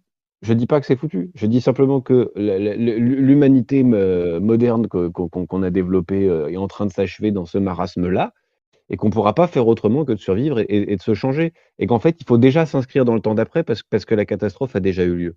Je dis pas que c'est foutu, je dis simplement, heu, si on veut réellement changer quelque chose à ce qu'on vit, n'apportons pas comme réponse exactement ce qui a causé le mal. C'est-à-dire, en gros, une tentative de faire rentrer l'univers dans un tableur Excel, de tout prévoir, de tout maîtriser, de tout calculer, de tout prendre comme des problèmes techniques, de de détruire ce qui fait culture, de détruire le rapport au temps, le rapport à l'espace, et cetera. Si on se met exactement dans la même culture pour répondre aux aux aux problèmes, bah, dans ce cas-là, on applique un tison brûlant sur une brûlure pour voir si par hasard ça pourrait pas la guérir. On a une réaction débile, on a une réaction fanatique et heu, voilà, bah, c'est ce sur quoi j'essaye d'alarmer dans différents trucs. Heu, si ça t'intéresse, heu, je parle à la personne qui a fait le commentaire. Je détaille ça dans une, série de vidéos, sur ma chaîne YouTube qui s'appelle, les chroniques, heu, post fin du monde, quelque chose comme ça. Heu, mais mais c'est vraiment tout simplement pour dire, bah, voilà, en réalité, si qu'on soit pragmatique ou qu'on ait envie de passer du bon temps, d'un côté comme de l'autre, la meilleure façon de répondre à la à la crise qu'on est en train de vivre, c'est, bah, de de de de prendre conscience de du changement anthropologique qui a eu lieu et de la de se l'appliquer, de changer réellement de logique. Voilà. Pourquoi il y a marqué trop long? Je je suis d'accord et et et et j'a et j'ajouterais juste que pour moi, changer de logique, comme je disais tout à l'heure, c'est en tout cas à l'échelle individuelle, c'est connaissance et bienveillance pour contrer, heu, le système qui nous a conditionnés à la concurrence et l'ignorance. Pour moi, Eh ça pour c'est moi, c'est fréquentation et symbiose et je suis sûr qu'a avec nos 4 notions, on pourrait faire quelque chose de formidable.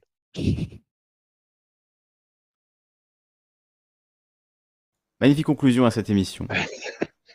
Qui a duré 4 heures, hein, quand même. Merci, pas mal. à tous les participants, toutes les personnes qui ont, heu, organisé ce ce rendez-vous. Heu, moi, j'y ai participé complètement à l'improviste, mais bon, j'espère que, voilà, on a réussi à à faire quelque chose. En tout cas, la diffusion a a tenu les 3:51 donc vos propos ont été entendus. Ils seront diffusés sur, le le Twitch du Canard Réfractaire, sur, heu, Canard Tube, heu, sur la chaîne Calivision, enfin voilà, ça sera partout. Vous pouvez le récupérer, le remixer, en faire ce que vous voulez. C'est à vous. Enfin, je sais pas, je dis ça, mais voilà, j'ai envie de donner ça au domaine public et que tout le monde s'en empare. Ce serait magnifique. Heu, en tout cas, un grand, grand merci à tout le monde et à très bientôt pour la suite. Merci à merci à toi Camille. Ouais, merci beaucoup. Ah, merci à vous. Merci merci beaucoup.